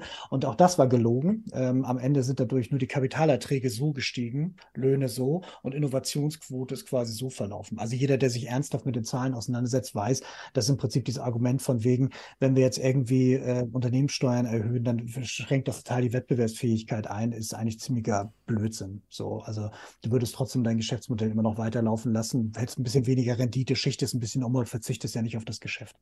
So, also das ist, das ist eigentlich ähm, mehrfach hinterlegt, aber dadurch, dass wir halt irgendwie auch so wenig Diskurs haben und so weiter und auch wenig Expertise und auch ziemlich miesen Wirtschaftsjournalismus so. Also es gibt da halt Schlaglichter, aber in den meisten Fällen ist das halt eben auch etwas, was eher so, so Narrative bedient, die nichts mit der Wirklichkeit zu tun haben. Da kommt dann eben so ein Blödsinn bei raus. Und das ist eben systemerhaltend. Also ich erwähne das deswegen nicht, weil ich das so gerne erzähle, sondern weil das ein Teil ist, wie der System erhalten wird, weil wir nicht darüber reden. So, weil wenn wir darüber reden, reden die Leute drüber, die genau halt irgendwie uns diese Geschichten erzählen, die aber tja, tatsächlich keinen wirklichen Niederschlag haben. So, ne? Das hatten mhm. wir auch, äh, glaube ich, auch in der zweiten Sendung. Egal. Ich würde jetzt mal mhm. weitermachen. Genau. Noch ein, ein aus dem Chat, Bela Funk. Wir schützen in erster Linie keine Wirtschaftsformen, sondern bestehende Machtstrukturen. Da würde ich sagen, dass diese Wirtschaftsform zugleich eine Form ist, die die bestehende Machtstruktur natürlich schützt und aufrechterhält. Also das eine bedingt natürlich das andere. Das heißt, diese jetzige Form der Wirtschaft belohnt ja, ich sage ja immer so schön, der Teufel scheißt auf den größten Haufen. Das ist das Grundprinzip dieser Wirtschaftsform. Also wer viel hat, dem wird viel gegeben. Wer nichts hat, dem wird viel genommen. So ungefähr. Ähm, und dadurch zementiert sich natürlich Machtstrukturen und Machtasymmetrie, ähm, weil wir alle wissen, Kapital ist gleich Macht. So, und das darauf beruht diese Wirtschaftsform, nämlich Akkumulation von Kapital. Das ist so. Ja. So, ich mache mal weiter. Ja. Und das nächste Thema ist Ökobilanz. Ökobilanz klingt super, super oldschool, so Rentierpulli und irgendwie Komposthaufen in äh, der Küche. Aber es kommt tatsächlich auch aus den 90ern, wurde dann immer wieder weiterentwickelt. Glaube ich, ist in Ursprung sogar noch ein bisschen älter und ist total spannend. Weil nämlich, äh, wer sich erinnert an die fünfte Sendung, wo wir mit dem Gast Miriam ähm, Google hier zusammengesessen haben und über Scopes geredet haben. Da ging es ja darum, äh, Unternehmen zu bewerten, äh, was für eine Art von äh, Öko-Auswirkung zum Beispiel im Bereich Klima äh, die haben, ähm, selber an der Wirkungsstätte, im indirekten äh, Energieverbrauch und eben auch in der Lieferkette. Und wenn man das alles zusammenrechnet, dann kann man es auf die Einheit runterbrechen und kann man sagen, okay, diese Quietscheente hat jetzt so und so viel äh, CO2-Emissionen, so bis sie dann da ist. Und wenn du jetzt irgendwie einen Apfel hast oder meinetwegen eine Avocado, dann hat die halt eben tatsächlich an sich selber auch schon ziemlichen äh, Abdruck. So. Und es sind natürlich aber auch noch weitere Auswirkungen denkbar. Wenn wir jetzt nicht an die Avocado denken, sondern zum Beispiel an irgendwie ein elektronisches Gut, so meinetwegen ein Mobiltelefon, dann hast du halt eben hier auch äh, Metalle, teilweise seltene Erden und so weiter. Also da kommen ganz viele Dinge zusammen. Und wenn man jetzt sagt, man möchte, weil man möchte ja nicht wirklich, Verbote sind ja böse, staatliches Handeln ist böse, aber der Konsument soll doch bitte aufgeklärte Entscheidungen treffen. So, das mhm. ist ja immer wieder so, eine, so, so ein Blödsinn, der gesagt wird. Da muss man ihm auch die Informationen an die Hand geben. Wenn der Konsument selber eine Entscheidung treffen soll, dann müsste im Prinzip draufstehen, übrigens für, den, für die Erstellung dieses Produkts wurden anderthalb Tonnen CO2 emittiert. Oder so und so viele Kinderarbeiter haben dafür die Hände verloren. Oder aber, also weiß schon, was ich meine. Und diese Art von Transparenz, die kann man herstellen und das, das, die Methode dafür ist eine Ökobilanz. Gibt auch noch andere sogenannte Life Cycle Assessments, ähm, die, die ich gut finde hier nach ISO 14040. Äh, ähm, die stellt quasi eine Art von Prozess vor, wie du Produkte und Verfahrenstechniken nach einem bestimmten Scope, den du vorher festlegst, bewerten kannst, um dann zu sagen, das steckt tatsächlich an Auswirkungen drin. Und das sieht dann so aus, relativ straightforward, relativ einfach. Ist eigentlich wichtig eher, dass es geordnet ist, damit man es vergleichen kann. Das heißt, man sagt halt, es soll um diese Sachen gehen, das sind die Systemgrenzen, das möchte ich mir anschauen. Und dann guckt man sich die äh, Stoffströme an, dann guckt man sich die Anteile an, rechnet das dann durch, schaut dann eben, was in dem Prozess ist und so weiter. Und am Ende kommt dann eben eine Abschätzung, was für Auswirkungen das Ganze hat. Ne? Also ein Lifecycle ist ja auch dieses von ähm, dem Sourcing bis zur Ware, also am Ende dann eben, bis es dann wieder äh, äh, einem Stoffstrom zugeführt wird oder thermisch verwertet oder irgendwo in ein Ökosystem geworfen. Also an irgendeiner Stelle passiert ja am Lebenszyklusende eine Art, von Beseitigung.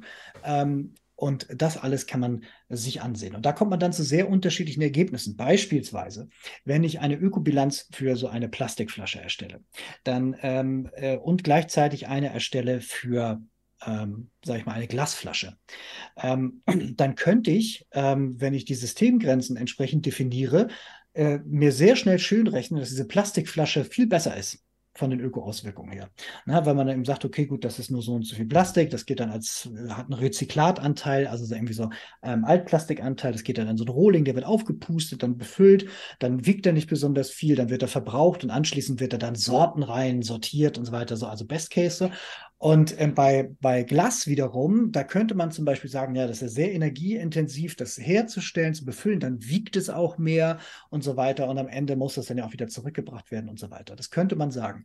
Und das wird auch teilweise gemacht. Deswegen muss man Ökobilanzen dann auch immer gut lesen, damit sie vergleichbar sind. Denn so eine Flasche hier ist ja ein Weg, das heißt, die wird am Ende zerstört und ähm, es gibt ja auch als, als Plastik-Mehrweg, dann ist es nochmal ein bisschen anders so. Ähm, und Glas läuft aber mehrfach rum. Ne? Also Glas-Mehrweg wird dann eben gewaschen, wieder befüllt, gewaschen, wieder befüllt. Und sobald es dann eben so mehrere Durchläufe gehabt hat, ist es ein wirklich sehr, sehr, sehr gutes Gebinde. Mhm. Und wenn man das weiß, kommt man natürlich politisch auf andere Entscheidungen. Wenn ich der politische Akteur bin und sage, okay, ich möchte in meiner Laufbahn nicht einfach nur Macht verwalten, sondern wirklich eine Veränderung bewirken, dann könnte ich zum Beispiel die Neuordnung einer Verpackungsverordnung machen und dann sagen, Plastik ist aus. So, so war es ja früher auch mal. Wenn du dich erinnerst, so, als wir beide Kinder waren, da gab es dann irgendwie die meisten Sachen einfach in der Glasflasche. Die mhm. Plastiksachen, die kamen ja dann erst später. Und äh, da gab es auch mal die Dosen. Sie waren dann irgendwie dann auch mal für ein paar Jahre weg wegen Pfand und so weiter und kamen dann auch wieder und so. Wenn ich jetzt aber sage, ich müsste jetzt eigentlich heute, müsste ich im Prinzip jedes Gesetz, und so ist es ja eigentlich auch gedacht, jedes Gesetz soll momentan einem Klimacheck unterzogen werden. Das Klimaministerium hat jetzt kein hat kein Vetorecht, aber es muss, also jedes Ministerium macht einen eigenen Klimacheck. Mhm. So, wenn ich jetzt derjenige bin der Verpackungsverordnung, müsste ich eigentlich diesen Klimacheck machen und sagen so, hm, vielleicht sollte ich einfach Gebinde, die halt irgendwie so schädlich sind, weil das sind irgendwie schon ein paar Prozent äh, der globalen Mineralölsachen fließen ja da rein. So, das müsste ich dann und landen dann im Meer und dann als Mikroplastik in unserem Körper. Das müsste ich einfach verbieten und sagen, äh, wir nehmen die und die Infrastruktur gibt es ja noch, wir nehmen Glasmeer weg und machen das damit so. Ne? Dann mhm. kommt man auf andere Dinge. Aber Basis dafür ist, dass man sich damit auseinandersetzt. Und der eine Satz noch, ähm, wenn, immer wenn ihr sowas hört, von wegen hier klimaneutral oder da hier ähm, so und so viel, äh, so und so umweltfreundlich ist das oder so weiter. Wenn dahinter nicht irgendwie eine Art von wirklicher Ökobilanz steht, dann kannst du davon ausgehen, dass es wahrscheinlich sich irgendeiner ausgedacht hat, möglicherweise sogar hier Greenwashing oder irgendeine andere Art von Täuschung irgendwie dir vorliegt und so, weil wenn du dich wirklich damit auseinandersetzen äh, auseinandergesetzt hast, dann siehst du meist auch, was du anders machen musst, um es besser zu machen. Und man könnte ja auch sagen, jeder Produzent von Konsumgüterartikeln oder von dem langlebigen Elektronikgut muss so ein Ding vorlegen. Könnte man auch machen. So, und dann kann man eben sagen, äh, so und so viel äh, Auswirkungen hat das, hat das, hat das gehabt. So, und dann würde es dann eben auch eine andere informierte Marktentscheidung passieren. Mhm. So. Das heißt also, dieses ganze Thema, glaube ich, wird uns in den kommenden Jahren noch mehr interessieren ähm, und auch viel wichtiger werden, viel häufiger aufkommen. Deswegen habe ich es als Thema mitgenommen, weil immer, wenn dir einer erzählt, das ist so und so schädlich und so weiter, dann gleich dran denken, dieses mal nachzufragen, woher weißt du das denn und kann ich mir das mal angucken. Ja. Ähm, was ich dazu noch sagen wollte, ist, also A, es ist nicht so wie mit der Kernfusion, dass wir keine Alternativen jetzt schon hätten, um andere Verpackungsmaterialien zu produzieren. Also da ist die Forschung nicht nur schon sehr weit, sondern auch äh, die Art und Weise der Produktion der Verpackung ist weit fortgeschritten. Das heißt, hier wäre ein Verbot äh, doppelt sinnvoll. Und äh, Kasuyam hat hier äh, im, Chat geschrieben, der Konsument würde automatisch bessere Entscheidungen treffen, wenn der Verbrauch der ökologischen Schaden im Produktpreis eingepreist würde. Dann wären auch Verbote weniger nötig und der Kapitalismus könnte sich bis zu einem gewissen Grad selbst regulieren. Da würde ich antworten, warum diese, warum diese Umleitung? Weil unterm Strich soll ja das Gleiche rauskommen, dass niemand mehr die Scheiße produziert. Also warum gehe ich denn jetzt den langen Umweg und hoffe dann auf Selbstregulation, die sich in den letzten Jahrzehnten nie bewahrheitet hat, weil man immer irgendwelche Schlupflöcher gefunden hat? Warum sagt man nicht einfach, Leute, wir haben es gecheckt, es gibt alternative Verpackungsformen, diese eine Form der Verpackung ist nicht mehr, so wie wir heute auch kein DDT mehr nutzen. Wer weiß, wahrscheinlich nächste Woche kommt Aiwanger daher und sagt, wir müssen wieder DDT auf unsere Felder sprühen. Äh, würde ich ihm durchaus zutrauen. Ähm, so reaktionär, wie die sich gerade aufstellen. Also das, das verstehe ich halt nicht. Warum hält man so an diesem Pseudo-Freiheitsding fest, um zu glauben, dass man wirklich, und ich spreche hier jetzt nicht von irgendwelchen Dingen, die einen massiven Eingriff in, in unser Leben bedeuten. Aber Verpackung ist wirklich ein Thema, wo man sagen könnte, das und das gibt es jetzt nicht mehr. Punkt. Mhm. Umweltschädliche und die umweltschädlichsten Sachen damit einfach mal anfangen und Tatsachen schaffen, anstatt jahrelang darüber zu diskutieren. Man müsste mal über den Preis und so weiter und es passiert gar nichts, sondern im Gegenteil, die ganze alte Scheiße kommt durch die Hintertür wieder rein. Ja, ja, das, also ich kann natürlich verstehen, dass das eine dann irgendwie, man hat dann weniger Veränderungsschmerz, aber du hast natürlich recht, ähm, die, die Evidenz spricht, die Evidenz spricht dagegen. Ähm, immer dann, wenn der Markt da die Freiheit hat, also erstmal freiwillige Selbstverpflichtungen werden immer unterlaufen. Zweitens, wenn es solche Sachen sind wie Offenlegung und so weiter, wird dann auch immer damit getrickst und am Ende gibt es dann kein Sanktionsregime. So, also sprich, dann macht man es einfach. Ähm, und äh, wenn man dann doch eins macht, dann hast du halt vielleicht hast dann Compliance oder vielleicht hast du auch Schwarzmarkt oder wie auch immer, keine Ahnung. Also irgendwie verrückte Sachen gestehen da. Nein, also die, die Situation, in der wir drinstecken, sind darüber gekommen, dass wir diesen freien Markt haben. Der hat nämlich dann eben sehr, sehr günstige und sehr, sehr schädliche Arten äh, der Wirtschaft für sich kultiviert. Und äh, da er das freiwillig nicht aufgeben wird wegen Rendite, müssen wir als Gesellschaft uns dafür entscheiden und sagen, bestimmte Sachen machen wir einfach nicht mehr.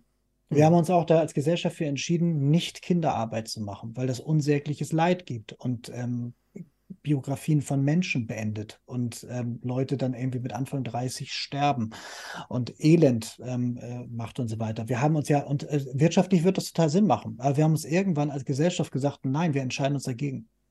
Und wir haben uns auch dagegen entschieden, dass wir alle bewaffnet sind. Und wir haben uns auch dafür entschieden, uns alle irgendwie anzuschnallen. Und wenn man sich daran erinnert, die ersten Jahre gefesselt ans Auto und so weiter, riesen, riesen Probleme und so weiter, mhm. darf man, ne, oder Rauchverbot und so. Mhm. Zu der Zeit, als das Rauchverbot kam, war ich ziemlich starker Raucher. Mich hat das ganz schön abgefuckt, so, ne? Aber ähm, am Ende freuen wir uns heute doch darüber. Also was ich sagen will, ist halt dieses, auch wenn wir uns die Welt von morgen nur schwer vorstellen können, wenn sie besser ist, sollten wir zumindest den Versuch wagen, es zu machen. Wir können uns, und da ist Konsumgüter ist natürlich da ein Riesenthema. Wir haben in, in Europa ist die, nur die Lebensmittelindustrie 450 Milliarden groß. Wir reden also hier über ein Moloch. Das ist eins der, der größten und gefährlichsten Industrien tatsächlich. Deswegen gibt es auch sowas wie Foodwatch, die sich seit 20 Jahren das angucken. Ähm, und wenn du denen jetzt auf einmal sagst, hey, hör mal zu, du darfst nur auf eine bestimmte Art verpacken, nämlich zum Beispiel nur irgendwie eingeschlagen in so und so und so, dann können die einfach bestimmte Arten von Lieferketten nicht mehr aufrechterhalten. Das ist auch der Grund, warum, ähm, äh, wenn du jetzt eine Verpackungsverordnung hast, in der halt eben diese, diese Wegwerfplastiksachen nicht mehr erlaubt sind, dann befördert das lokale Communities und den Mittelstand und schadet mhm. großen Unternehmen. So, und deswegen hat man sich einfach irgendwann dafür entschieden zu sagen, die Kapitalinteressen des einen sind uns wichtiger als die lokalen Communities und das, was für die Umwelt ist und so weiter. Wir sind jetzt an dem Punkt, wo wir wertetechnisch das neu verhandeln. Und die Sache ist halt dieses, wir sind jetzt in dem Raum, wo man verhandeln darf. Und der politische Akteur guckt gerade, ob man ihm jetzt auf die Finger guckt oder nicht. Und je nachdem, wie laut und wie hörbar wir uns eben für diese Interessen einsetzen, wird die Entscheidung auf die richtige Seite fallen oder wieder auf die alte Seite. Und dann haben wir nochmal wieder zehn Jahre diese ganze Scheiße an den Hacken. Hm. Und es geht ja gar nicht darum zu sagen, dass eine bestehende Industrie, die jetzt davon Profit macht und lebt, dass die dann von heute auf morgen alles einstellen muss. Also Nö. diese Diskussion haben wir ja gerade zum Beispiel beim Thema Landwirtschaft, wo ja jetzt ein Appell wieder gemacht wird vom äh, Bundeslandwirtschaftsminister, weniger Fleisch zu produzieren. Und natürlich sagen die Landwirte nein, also weil sie bekommen nichts angeboten dafür. Also das ist doch der Punkt. Also nur mit einem Verbot ist es natürlich nicht getan, sondern ich muss natürlich gleichzeitig ein Transformationsangebot schaffen. Nämlich einen Transformationsanreiz, indem ich zum Beispiel dann günstige zinslose Kredite zur Verfügung stelle, damit auf die neue Verpackungsform umgestellt wird. Das ist für mich der weitaus kürzere, schnellere Weg, als jetzt über den Umweg zu gehen. Wir machen mal so langsam die Preise hoch und wir sehen ja, was die Bepreisung von Emissionen, was damit passiert ist. Die wurde jetzt mal die letzten zwei Jahre, glaube ich, auf Eis gelegt, weil man gesagt hat, ja, die wirtschaftliche Situation ist so schwierig, wir können jetzt nicht noch Emissionenpreise äh, äh, höher machen, wie sie eigentlich sein sollten. Dieses Prinzip funktioniert offensichtlich nicht und es ist viel zu langsam. Und das ist doch einfach der Punkt, wo man, wo man sagen kann, da muss ich doch mal auf den Trichter kommen, wenn es mir wirklich ernst ist, andere Mechanismen äh, irgendwie zu Rate ziehen, als zu sagen, das reguliert irgendwie der Markt, wenn man es so richtig bepreist, was im Grunde genommen auch ein Eingriff ist und ein, aber halt ein schwaches und ein langsames und ein anfälliges für ausnutzende Effekte. Genau. Ähm, Transformation können wir nochmal separat machen. Ich würde mal auf die nächste Folie gehen, auf das nächste Thema. Jo. Ja, okay. So, nächses Thema Rebound. Erzähl oh. uns doch mal was zu Rebound. Das passt ja irgendwie ganz gut dazu. Genau, das würde ich tatsächlich so ein bisschen äh, versuchen, kurz zu machen, weil äh, wir wollten ja eigentlich auch nicht so lang machen. ähm, tatsächlich bin ich gar nicht so tief im Rebound-Effekt. Vielleicht kann Jens da nochmal an einer anderen Stelle ein paar Details äh, hinzu ergänzen. Aber im Grunde genommen ist Rebound ein ganz einfaches Prinzip, nämlich wir sprechen ja immer davon, ähm, Dinge energieeffizienter zu machen, also quasi Energie einzusparen an gewissen Dingen. Und da greift übrigens auch wieder diese Logik, die man ähm, jetzt ausprobieren möchte, indem man zum Beispiel sagt, Preise erhöhen, dann reguliert sich das. Interessanterweise im Bereich der Energie machen wir ja wiederum das Gegenteil. Also wir versuchen ja den Preis künstlich zu senken im Moment in der Energieknappheit, in der Krise. Das ist natürlich einerseits notwendig, damit sehr viele Leute nicht erfrieren bei uns. Liegt aber nicht daran, dass Energie so teuer ist, sondern dass die soziale Ungleichheit so enorm ist. Das heißt, manche, die jetzt noch zwei, drei Pools zu Hause richtig auf Volllast bringen und äh, Herr Kubicki, der noch mal viermal unter die Dusche geht, weil sie es einfach erlauben können, so viel Energie zu verballern, die haben natürlich damit gar kein Problem. Problematisch ist es für die Menschen, die sowieso schon die ganze Zeit am Existenzminimum rumkratzen. Und deswegen versucht man sozusagen hier auch künstlich diesen Energiepreis runterzusenken. Und damit hat man aber dann auch gar nicht mehr diesen Anreiz, den man sonst immer zu Felde führt bei diesen Angelegenheiten, zu sagen, naja, wenn wir das richtig einpreisen und so weiter, dann wird sich das schon regulieren und die Leute werden Energie sparen. Also selbst dieser Mechanismus versagt da schon wieder aus anderen Gründen. Und Rebound-Effekt ist noch ein anderer Zusatz, der passiert, wenn man versucht, Energie einzusparen und effizient zu sein, weil er wird dann vielleicht an der einen oder anderen Stelle eingespart und man spart sozusagen damit auch Kosten, aber die Kosten werden dann für andere Dinge wieder re ähm, investiert und somit haben wir wieder eine, einen leichten Anstieg des Energieverbrauchs in anderen Bereichen. Und das nennt man halt einfach Rebound-Effekt. Das heißt, das, was man an der einen Seite einspart, reinvestiert man dann wieder für die andere Seite. Sprich, wenn Autofahren ähm, sozusagen, naja, wenn ich zum Beispiel im Haus jetzt Energie spare, habe ich vielleicht mehr Geld, um wieder mehr Auto zu fahren und rumzucruisen und was ich mir sonst vielleicht sparen würde, ähm, weil Benzin so teuer ist. So kann man sich das vorstellen. Also das heißt, an der einen Stelle geht es vielleicht runter, aber ich gebe es sozusagen an der anderen Stelle wieder für Dinge aus, weil ich sie mir vorher vielleicht verkniffen habe. Habe ich das ja. so einigermaßen Großartig. Ja, ja, total. Also das ist, ist genau der Punkt. Ähm, wir, wir kennen das auch so bei, bei, bei Fester mit halt irgendwie so Wechselwirkung und irgendwie Gegenstromwirkung und so weiter. Und äh, also diesen, dieser, ist genau dieser Quatsch. Ne? Das gibt einerseits halt eben in diesem ganz konkreten Beispiel, was wir hier aufgemalt haben, ist glaube ich aus der Glasgow oder Cambridge, also hat man das untersucht. Da gibt es natürlich auch diesen Pre-Bound-Effekt, dass wenn du vorher sagst, hör mal zu, das ist nicht energiesparend, dass die Leute dann ihr Verhalten anpassen, besonders viel Energie sparen. So, also sprich, wenn sie eine andere Art von Information vorher bekommen haben. Und Rebound ist genau das. Ne? Also ich glaube dann irgendwie, also ich habe jetzt vorher ein Auto, das verbraucht 10 Liter, kaufe mir ein Auto, das verbraucht 5 Liter, fahre aber dreimal so viel. Das ist sowas. Und ja. das ist etwas, das müssen wir vor Augen halten. Das halt, ähm, dass immer wieder passieren kann. Ne? Das steht auch im direkten Zusammenhang mit diesem ganzen, wenn wir jetzt irgendwie sowas haben wie eine Ökobilanz und ich sehe jetzt irgendwie, das verbraucht weniger, ich verbrauche aber dann mehr davon, habe ich genau das Gegenteilige erzeugt. Meistens sind das, das ist ja relativ einfach, das kriegt man kognitiv noch mit. Es gibt auch so indirekte Rebound-Geschichten und so weiter es ist nur wichtig zu sagen, Veränderung bedeutet ja in einem an sich stabilen, laufenden System halt Dinge zu verändern, so Systemzustände und so weiter. Und auf dem Weg zum neuen Zustand gibt es dann eben auch diese Möglichkeit, dass man am Ende was rauskommt, was viel schlechter ist als vorher. So, und deswegen muss man eben klar sein, dass das dynamische Systeme sind und dass es eben die Effekte gibt. So. Genau. Ja. Sehr gut. Okay, dann, ähm, ja genau, hier glaube ich, hast du nochmal das äh, mit dem Gebäude da. Genau, ja, das, genau, was das ich so ein bisschen gerade bei diesem ne? Autobeispiel ne? beschrieben habe. Also ich habe vielleicht geringere Heizkosten, dafür kann ich mir überlegen, okay, dafür kann ich mir vielleicht wieder einen Kurzurlaub mit dem Flugzeug und mit dem Flieger leisten und das ist sozusagen dann unterm Das ist ein super Beispiel, ja. ja. Das ist genau richtig, ja. Genau, da habe ich nochmal rausgesucht, das ist tatsächlich der Energieverbrauch weltweit und man sieht eben, wie er einfach steigt und auch noch steigen wird. Und äh, deswegen ist ja sozusagen dieses Thema der Energiewende so wichtig, die Umstellung der Erneuerbaren. Also der Energiehunger nimmt zu. Er nimmt übrigens auch kurzzeitig zu, wenn wir jetzt zum Beispiel unsere Mobilität elektrifizieren und so weiter. Das ist zumindest eine kurzzeitige Zunahme. Dann haben wir natürlich sowas wie neue Technologien, Streaming, das, was wir hier gerade gerade machen, ist ein gigantischer Stromfresser. Dann können wir uns plötzlich so einen Luxus leisten, wie nochmal 4.000, 5.000 andere Währungen, die wir über Krypto laufen lassen und ganz viel Strom reinballern und so weiter. Und all das sorgt natürlich dafür, dass der Energiebedarf auch immer weiter steigt und der Verbrauch auch einhergehend. Und da sieht man eigentlich auch ganz gut, dass wir trotz solcher Energiesparmaßnahmen, LED-Leuchten und so weiter, übrigens LED-Leuchten, gutes Beispiel, mhm. könnt ihr euch, also wenn ihr heute, wenn ihr so alt seid wie wir, ja, und mal früher so durch den weihnachtlichen, durch das weihnachtliche Dorf, die Stadt gegangen sind, da will ich mal sagen, wenn du es mit heute vergleichst, da ist ja überall LED-Leuchten ohne Ende. Wir haben dann nochmal das Thema Lichtverschmutzung, das ist nochmal eine ganz eigene äh, Thematik.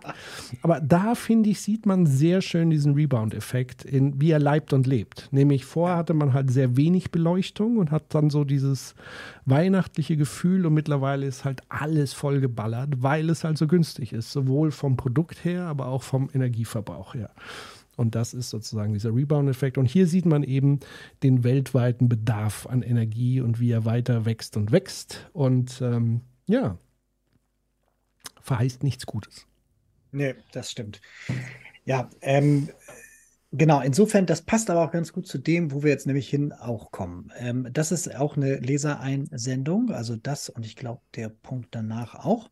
Ähm, und zwar ähm, wurden wir gefragt nach Kipppunkten. Und ganz genau heißen sie eigentlich Kippelemente im Klimasystem. Und ähm, das ist ein Thema, ähm, darüber könnten wir drei Stunden reden und wir könnten auch achtmal drei Stunden drüber reden. Also das heißt, wenn wir Glossar machen, dann erklären wir jetzt so ein bisschen, dass es das gibt, werden jetzt aber auch nicht übertrieben ins Detail gehen, aber irgendwie auch versuchen klarzumachen und das einzuwerten, wie hat man das dann irgendwie so zu betrachten gucken uns ein, zwei Beispiele an. Also das sind drei Folien, ich gehe damit einfach mal durch. Also Kippelemente im Klimasystem, davon haben wir, glaube ich, die meisten schon mal gehört. Und wenn die Frage gekommen ist, dann gibt es da vielleicht ein paar Unklarheiten. Und deswegen erkläre ich erstmal Kippen.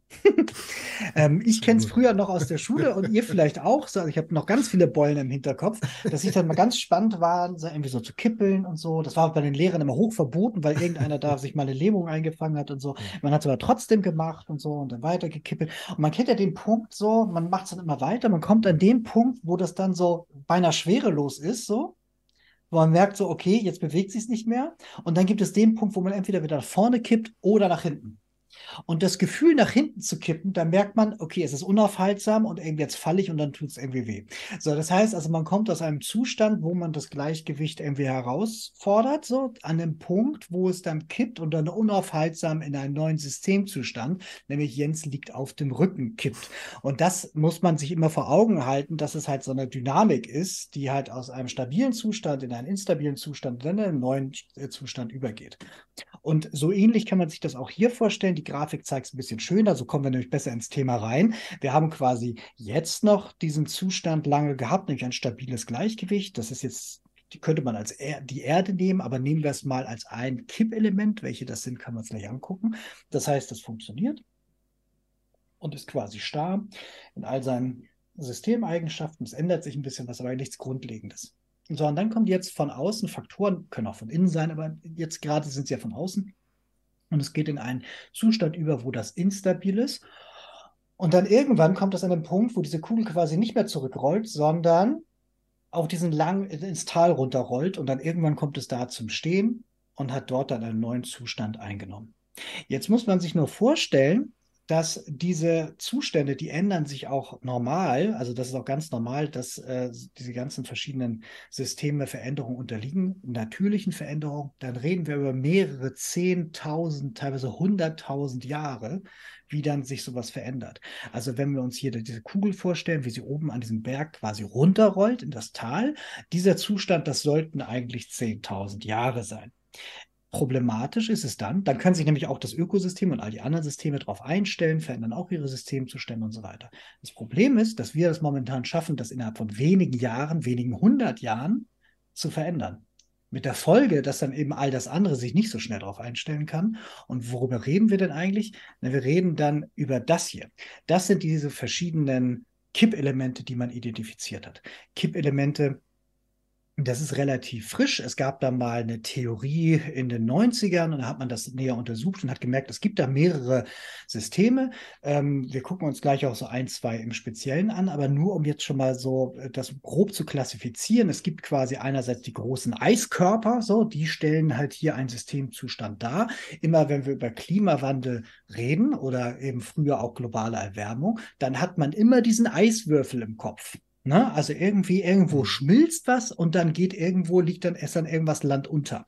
So, so einfach ist das aber nicht. So, ne? Aber es gibt halt eben große Eiskörper. Ähm, dann gibt es Ökosysteme, die halt eben in sich geschlossen sind und bestimmte Funktionen wahrnehmen. Und dann gibt es Strömungssysteme, ähm, die ähm, quasi die ganzen Sachen miteinander verbinden. So, und sowohl die Meere als auch diese Strömungssysteme sind halt eben wichtig fürs Wetter, haben eben Einfluss darauf, wie halt irgendwie auch so ein Temperaturaustausch stattfindet und wie auch die Ökosysteme davon auch mit ähm, beeinflusst werden. Ähm, um mal jetzt so ein Beispiel zu nennen, zum Beispiel rechts oben steht ja hier der Permafrostboden.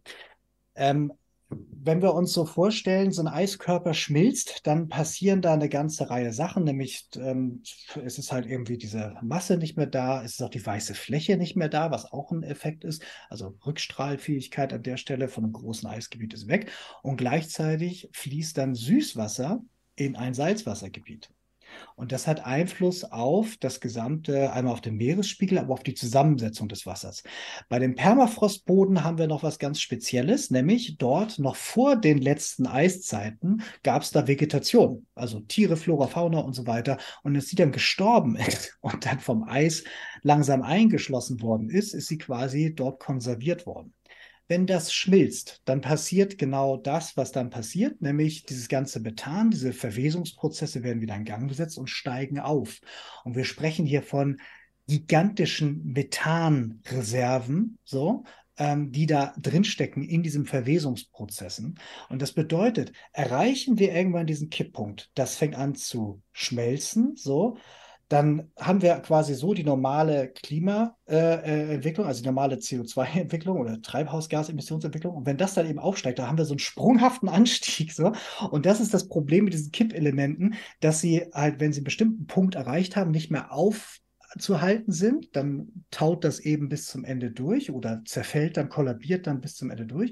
Und zum Zweiten hat es dann eben den Effekt, ähm, dass dann meist auch noch eine Verstärkung für die Gesamtsituation eintritt. Mhm. Also das hat nicht nur einen lokalen Effekt, sondern es ist eine Verstärkung für die, äh, äh, für die gesamte äh, Klimakatastrophe an sich. So, und das ist halt eben ein sehr schönes Beispiel, wenn man sieht, das heißt dann auch die, die Kohlenstoffbombe oder auch die Kompostbombe, weil das genau das ist. Das fängt dann an zu schmelzen, das kriegst du auch nicht mehr eingefroren, sondern dann sterben die halt, dann sind da irgendwie so was weiß ich, wie viele tausend tote Mammuts, die dann so vor sich hin verwesen, dann aufsteigen und 20 Jahre später hast du dann diese Methanwirkung so. Und das kriegst du dann auch nicht mehr irgendwie abgesaugt. Das ist dann zu spät. Mhm. Das Lustige hier, wir versuchen da immer noch diesen Polarforscher zu kriegen. Jens, wenn du das hörst, so bitte komm bei uns in die Sendung. Den haben wir nämlich angefragt. Es wird nämlich ein Team von Wissenschaftlern untersucht, was da denn alles so drin steckt.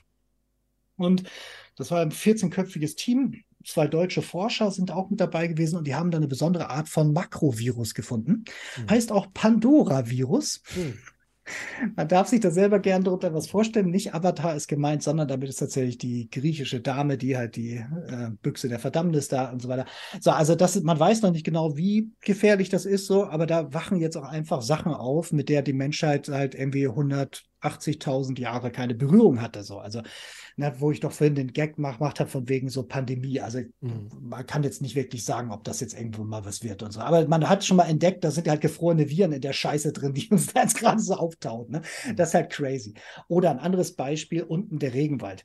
Der Regenwald selber ist ja für uns enorm wichtig, weil der Regenwald eine große ähm, äh, CO2-Senke ist. Das heißt, da ist eben CO2 gebunden und bindet das auch immer noch und der wächst kontinuierlich. Das ist quasi ein ganz großes, ganz großer Organismus, der eben aus ganz vielen Tieren und Pflanzen und so weiter besteht. Und das Problem ist, wenn sich die Rahmenbedingungen verändern, dann wird der trocken, wächst dann nicht mehr und stirbt in Teilen wenn der erstmal stirbt, dann passt er eben auch kein CO2 mehr auf und so weiter. So. Und das ist halt ein Problem. Und der, wenn er auch an, äh, auf eine bestimmte Art, also zum bestimmten Punkt hin abgeholzt wird, oder bis zu bestimmten Punkt hin schon abgestorben ist, dann kommen da eben auch Prozesse, die ich jetzt leider nicht im Detail beschreiben kann, ähm, zum Erliegen, sodass er eben auch, er hat quasi seinen eigenen Kipppunkt. So, mhm. man vermutet den irgendwo zwischen 20 und 50 Prozent. Und beim Regenwald ist es so, da geht man eigentlich davon aus, der wird es relativ spät kollabieren, aber wir holzen den halt eben auch gerade ab. Wir haben jetzt 17 Prozent davon in den letzten Jahren abgeholt. Bei 20 glaubt man, da wäre so die früheste Schwelle erreicht, dass der dann einfach in sich zusammenfällt. Das heißt, Kipppunkt heißt, wenn wir den erreicht haben, passiert was Schlimmes, was event, also was erstmal unumkehrbar ist und was zum Zweiten dann meist auch etwas auslöst, was dann weitere Prozesse anstößt. Das heißt, diese Punkte stehen miteinander in Beziehung. Mhm. Ein weiteres Beispiel, das werden wir dir total darauf abfahren, nämlich die äh, thermohaline Zirkulation, das ist genau in der Mitte. Es gibt einen Grund, warum wir in Europa nicht die Temperaturen haben wie in Sibirien oder in Nordkanada, obwohl wir jetzt gar nicht so weit vom äh, Grad her, äh, also äh, da entfernt sind, also im Sinne von, von der vom, vom, Lenk, äh, beziehungsweise vom Lenkrad, genau. Ähm, und das hängt damit zusammen, dass wir halt eben den Golfstrom haben. Und der Golfstrom ist aber davon abhängig, dass eben bestimmte Süß- und Salzwasserschichten miteinander in Beziehung treten und dass da eben da eine ganze Zirkulation herrscht und so weiter. Das ist also ein sehr fein austariertes System, dass dieser, ähm, dieser, dieser warme Wasser quasi hochgesogen wird nach Europa. Das Problem ist, wenn jetzt besonders viel Süßwasser eben durch Schmelze von, von diesem Eis eben da reinkommt, dann kommt diese Strömung in Probleme, dass sie dann eventuell sogar abreißt. Das bedeutet, wir könnten das schaffen, dass wir in Mitteleuropa, also wirklich genau hier, wo du und ich jetzt hier sitzen, wir sowas wie halt irgendwie dann sibirisch-kanadische Temperaturen bekommen, vielleicht auch, also von Eiszeiten wird dann auch gesprochen. Das kann man noch nicht klar sehen. Man weiß aber auf jeden Fall, wir sind abhängig vom Golfstrom und er bekommt da, äh, kommt da unter, unter Druck. Das sind natürlich Sachen, die möchte man gerne vermeiden. Das Spannende ist doch, immer wenn wir über Klimakatastrophe reden, dann wissen wir, wir machen Dinge, die führen dann dazu, dass das Erdsystem, das Klimasystem sich verändert und das führt dann zu extremen Wetterereignissen, zu mehr Hitze, das führt zu Ernteausfällen, das führt zu Migration. Das wissen wir. Das hier ist Next Level Shit. Das ist nämlich das, was zusätzlich noch draufkommt, was diese ganze Katastrophe, die ich hier erzählt habe, noch weiter verschlimmert. Mhm. Und um das mal ganz kurz äh, nochmal die Beziehung dazwischen zu zeigen, erzähle ich jetzt nicht alles, also die Plus bedeutet, das eine verstärkt noch das andere und dann gibt es aber auch solche Sachen, wie das dann eben so äh, sich dann verkürzt oder dann eben weniger wird und so. Aber diese ganzen Sachen stoßen einander Kaskaden. Also man spricht ja immer von Eskalationskaskaden an. Ähm, das Ganze ist zum Glück nicht so nach dem Motto, wenn das ist, dann fünf Jahre später das, sondern in den meisten Fällen reden wir über längere Zeitpunkte. Aber äh, uns muss klar sein, dass ne, das ganz normale Klimawandel-Business ist schon eine furchtbare Katastrophe, die wirklich sehr viel Elend äh, erzeugen wird, wenn es passiert. Und das hier ist quasi die Fortsetzung des ersten Katastrophenfilms dann. Und jetzt fragt ihr euch natürlich, wann ist es soweit? Ja, also ähm, was man weiß, eben ab anderthalb Grad geht's los ne? zwischen anderthalb Grad und zwei Grad. Das ist der Grund, warum der Kompromiss von Paris, das sogenannte Klimaabkommen, damals gesagt hat, wir wollen die Temperatur unter zwei Grad, deutlich unter zwei Grad begrenzen. Deswegen anderthalb bis zwei Grad. Also es gibt auch noch andere Gründe, weil die, die Effekte von anderthalb bis zwei Grad sowieso schon furchtbar sind. So, ne? Mhm. Aber hier ist trotzdem ein Zusammenhang. Und äh, das bedeutet zum Beispiel halt eben, dass der Eisschild von Grönland halt eben abschmilzt. Das passiert dann auch nicht über Nacht, aber es geht tatsächlich schneller als bisher gedacht. Also viele dieser ganzen äh, Projektionen und so weiter, man hat gemerkt, es geht deutlich schneller. Man war da teilweise zu konservativ. Ähm, und dann eben auch Zirkulation und auch der westantarktische äh, antarktische Eisschild, auch der ist ja am Schmelzen. Der, der Thwaites-Gletscher hatten wir ja schon ein paar Mal gehabt und so weiter. Das sind alles Sachen, die werden du und ich wahrscheinlich in Teilen noch erleben. Wenn Grönland komplett abschmilzt, dann heißt das bei uns halt auch höherer Meeresspiegel. Wenn unten der ostantarktische Eisschild kollabiert, reden wir über 62 bis 70 Meter mehr äh, Meeresspiegel. Dann hat äh, Kassel einen Strand. So, mhm. ne? Also das, äh, die Projektion, die gibt es dafür. Also man kann das also eben sehr schön, also ein geschlossenes System, man kennt die Höhen, man kann das eben sehr leicht berechnen, da können wir auch gerne mal was zeigen. Ähm, das heißt also, diese verschiedenen Clip-Elemente, da verkörpert sich die Katastrophe aber auf dem Erdenbild. So, man sieht also tatsächlich dann genau, wie viel schlimmer es geworden ist. Ja, man kann dann hier eben unten links ist ja die Agenda, ähm, die Legende, Entschuldigung, ähm, kann man dann ja sehen, was wann passiert. Ähm, also bei 6 Grad sollen halt eben diese ganzen apokalyptischen Sachen passieren, also dass die Pole komplett schmelzen. Jetzt muss man aber sagen, wenn wir 6 Grad über, hm. überschritten haben, dann ist die Spezies Mensch mit Sicherheit tot. Also zumindest die Zivilisation, das ist dann vorbei.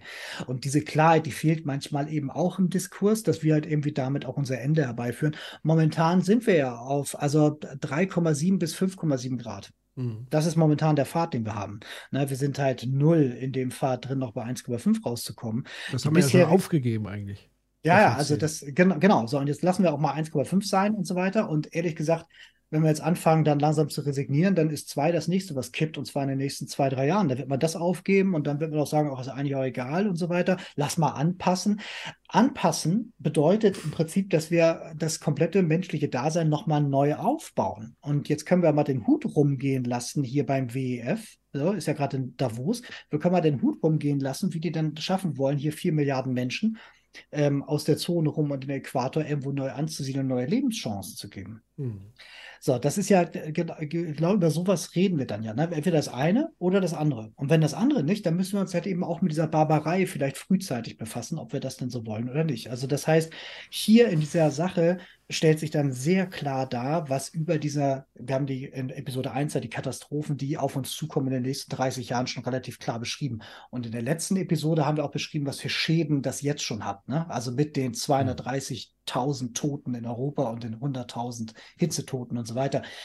Die sind hier noch nicht mehr drin. Hm. So, ne, sondern das hier macht das alles quasi nur noch apokalyptisch. Das heißt, Kippelemente, da hat er uns ein gutes Thema geschenkt. Das ist nämlich wirklich total gruselig. Und äh, vielleicht schaffen wir das ja mal, einen so, so ein ähm, Klimamenschen hier, so der da irgendwie so an der Sache vielleicht auch forscht, ähm, da mal zuzukriegen, der uns darüber noch ein bisschen was mehr erzählt. Aber ich hoffe, ich konnte schon so äh, ein bisschen Aufklärung geben. Der Herr Rockström würde sich ja da anbieten. Ja, genau, können wir fragen. Johann, komm vorbei. Johann, das, komm. Ja, äh, ja, der rein, hat ja einen, einen, einen, beeindruckenden Vortrag tatsächlich in Davos gehalten, wo er mhm. nochmal versucht, so wirklich aufzurütteln. Also ähm, und es ist einfach, also ähm, Nicole hat ja schon im Chat geschrieben, sie kriegt wieder Albträume heute Nacht. Ähm, das an sich ist ja schon schlimm genug. Für mich ist es nur unerträglich, nichts zu machen. Und äh, also es zu wissen, es vor Augen zu haben, aber es passiert zu wenig, es passiert keinerlei Bestrebung, dass man das wirklich so ernst nimmt, ansatzweise wie andere Krisen, mit denen wir sozusagen anpacken und, und Dinge tun, weil es einfach entweder aus Unwissenheit, aus Interesse immer noch nicht im Bewusstsein drin ist, wie krass das hier ähm, enden kann. Oder beziehungsweise schon wir mittendrin sind. Also es ist ja nichts mehr in der Zukunft. Das ist alles schon gegenwärtiger Pfad und gegenwärtige Ereignisse, die wir am eigenen Leib ja erleben können. Und ähm, ein, vielleicht noch ein kleines Beispiel, wahrscheinlich ist das, fällt es da auch so in dieses äh, Kipppunkt-Ding oder zumindest in dieser Logik des Aufschaukelns. Ähm, ich jetzt eben vor kurzem erfahren, Tilo ist ja Moor-Fan. Äh, guckt euch mal auch die, die Sendung an, die er mit Moor-Expertin, einfach weil er ja da in einem Moorgebiet und so weiter äh, äh aufgewachsen ist. Ähm, und da haben wir einen ähnlichen Effekt, der da gerade stattfindet. Also abgesehen davon, dass wir immer noch Moore trocken legen, wie zum Beispiel jetzt demnächst in Niedersachsen äh, für eine Autobahn, die unbedingt äh, die Regierung da haben will und vor allen Dingen FDP und so weiter wollen natürlich neue Autobahnen bauen, ist ja klar. Und dazu müssen Moore trockengelegt werden. Und Moore sind, eh, sind sogar noch krassere CO2-Speicher als jetzt Wälder ähm, aus unterschiedlichen Gründen und auch vor allen Dingen ein, ein Biotop auch wiederum an Artenvielfalt etc. pp. So, jetzt passiert halt Folgendes. Ähm, durch die Dürreperioden oder überhaupt durch die Erwärmung und die heißen Sommer fängt natürlich auch an, das Moor an und für sich, wenn wir es nicht noch künstlich sozusagen äh, beseitigen, ähm, auch auszutrocknen. Das heißt, es ist so ein selbstverstärkender Effekt, der da eintritt. Und Worst Case ist, und das ist ja passiert in den letzten Jahren, das Moor fängt an zu brennen. Und es ist nicht mehr löschbar, weil es natürlich hervorragender Torf ist, der natürlich wunderbar brennen kann. Und damit steigt natürlich dann die Emission auf einem relativ überschaubaren Raum. Aber da sieht man sozusagen im Kleinen, was diese Dynamiken am Ende erzeugen.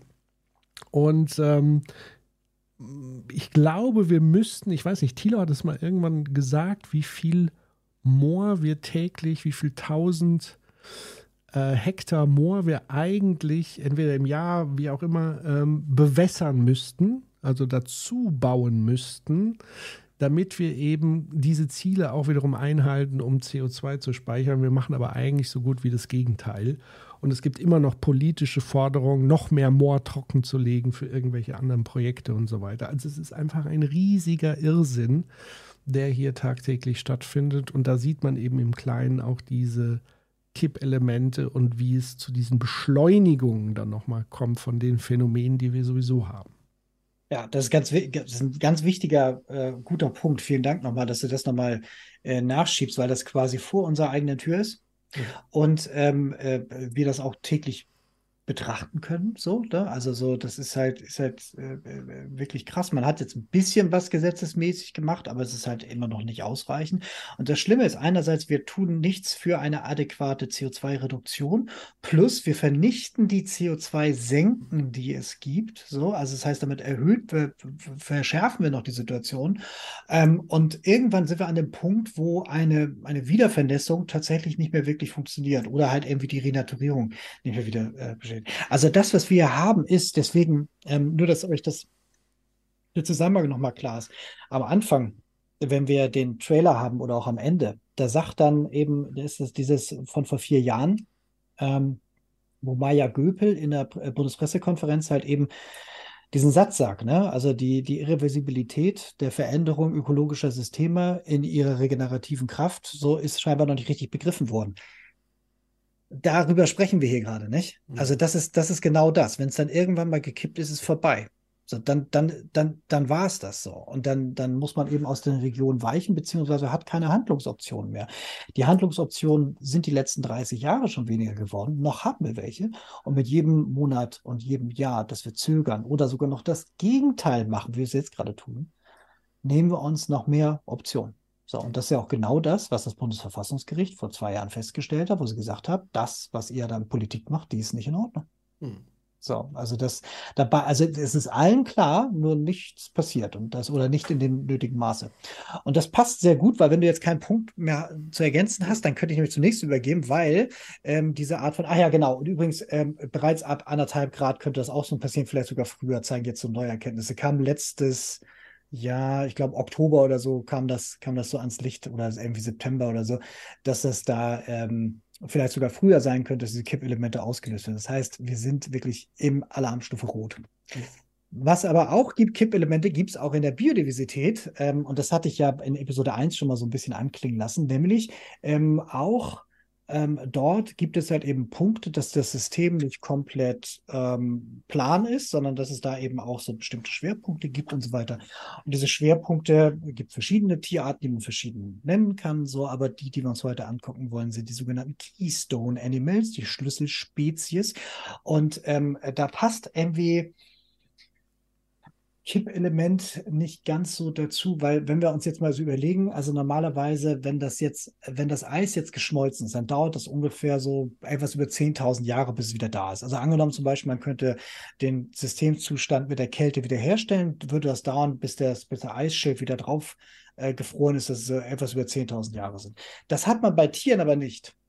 Also wenn so eine Tierart ausgestorben ist, ist die weg. Die kommt auch nicht wieder. Manchmal findet man doch irgendwie noch ein Exemplar irgendwie oder irgendwie eine Subrasse oder so, irgendwie, die da, die es davon gibt. Aber wenn so eine Art ausgestorben ist, ist sie weg. Es gibt im gesamten, auf dem gesamten Planeten Erde gibt es nicht eine Geschichte davon, dass irgendwie eine Tierart nochmal wiedergekommen ist durch spontan irgendwas. Auch wenn der, eine, eine Tierart irgendwie auf der Keimbahn irgendwie sich eine neue Eigenschaft ermändelt hat, so, ähm, dann wird die die auch dann später nicht mehr los, sondern das bleibt dann eben häufig so. Also das heißt, dieses, das wenn es erstmal weg ist, ist es weg. Und wo das habe ich aber in Jurassic Park anders gesehen. Ja, Jurassic Park genau ist da die Ausnahme. so, das, das, Ding ist halt dieses, wir sprechen entweder über einen Eisklotz, so, der dann entweder da ist oder nicht da ist. So, ne, das ist schon schlimm und tragisch genug, so. Aber man kann im Prinzip da wieder hinkommen. Aber hier ist dann vorbei. So, und dann sprechen wir quasi von Mitgeschöpfen. So, die Kinder kriegen und die irgendwie auch, was weiß ich, irgendwie eigene Interessen teilen und Hunger haben, Schmerzen empfinden können und so weiter. Die sind dann weg. Und deswegen ist hier der Vergleich mit dem Jenga-Turm gar nicht so schlecht, weil ähm, hier reicht es manchmal, dass ein, zwei Spezies halt eben weniger werden oder weichen oder tot sind, damit das komplette Ökosystem in sich zusammenfällt. Und um das zu verdeutlichen, hatte ich beim letzten Mal ja diese Folie aufgelegt. Ähm, hatten wir über Krill gesprochen, wir haben über Wespen gesprochen, über Fliegen, über Mücken und so weiter, die Bestäubungsleistung machen. Wir haben auch darüber über Korallen gesprochen und so weiter kann man sich da alles angucken. Da gehe ich jetzt nicht nochmal auf, weil auch das hier war eine, eine Sendeeinsendung, ähm, dass wir darauf noch ein bisschen tiefer eingehen. Und deswegen habe ich mir extra das äh, Fluffy Animal rausgeholt. Früher war ja Cat Content der heiße Scheiß. Inzwischen sind das ja Otter und Raccoons im Internet. Und der Otter, der hat es mir angetan. Und über den gucken wir jetzt näher an, weil der ist nämlich tatsächlich auch eine Keystone Species. Und zwar Keystone, was heißt denn das eigentlich? Also da muss man jetzt oben auf dieses Bild gucken. Wenn man sich so einen Torbogen zusammen äh, vorstellt, dann ist es stabil durch den Schlussstein, der in der Mitte sitzt und das Ganze quasi stabil. Jetzt ziehe ich den raus, fällt das Ganze in sich zusammen. Und unten ist das Beispiel. So, am linken Beispiel, da ist der Otter noch lebendig. Der ist dann da, freut sich seines Lebens und so weiter und reguliert durch seine pure Präsenz äh, tatsächlich das Ökosystem, denn es gibt ja so eine Seeigelform, die er frisst. So, und damit reguliert er die, weil die vermehren sich unheimlich schnell. So, und er sorgt halt eben dafür in diesem Systemzustand, dass die ähm, auf ein vernünftiges Maß reduziert wird, ähm, sodass sie halt symbiotisch mit anderen Spezies und anderen Pflanzen dann irgendwie gut ähm, da irgendwie funktioniert. Sobald du den Otter aber entnimmst oder irgendwie ähm, sonst irgendwie wegzieht und so weiter, explodiert die Population dieses, dieser, dieser Igelform und ähm, tötet im Prinzip das gesamte Gewässer ab. So, und ähm, das gibt es halt eben auch mit komplexeren Beispielen. Das heißt, dieses ganze Ökosystem, wie wir es haben, das ist ja über Jahrtausende gewachsen. So, und deswegen ist auch dieses, wenn so ein ehrlichtere Land dann irgendwie sagt, von wegen so, wir können uns auf alles einstellen, wir müssen nie was ändern, weil wir können innerhalb von wenigen Monaten das ja alles, nee, ist Blödsinn. Blödsinn. Wenn das einmal ins Rutschen gekommen ist, dann kannst du es eben nicht mehr ändern. Du kannst es auch nicht irgendwie wieder ansiedeln. In China haben wir das ja. In China gibt es Landstriche, die sind im Prinzip gestorben, weil dort nämlich die Bienenpopulation durch industrielle Landwirtschaft und Insektenvernichtungsmittel vernichtet worden ist.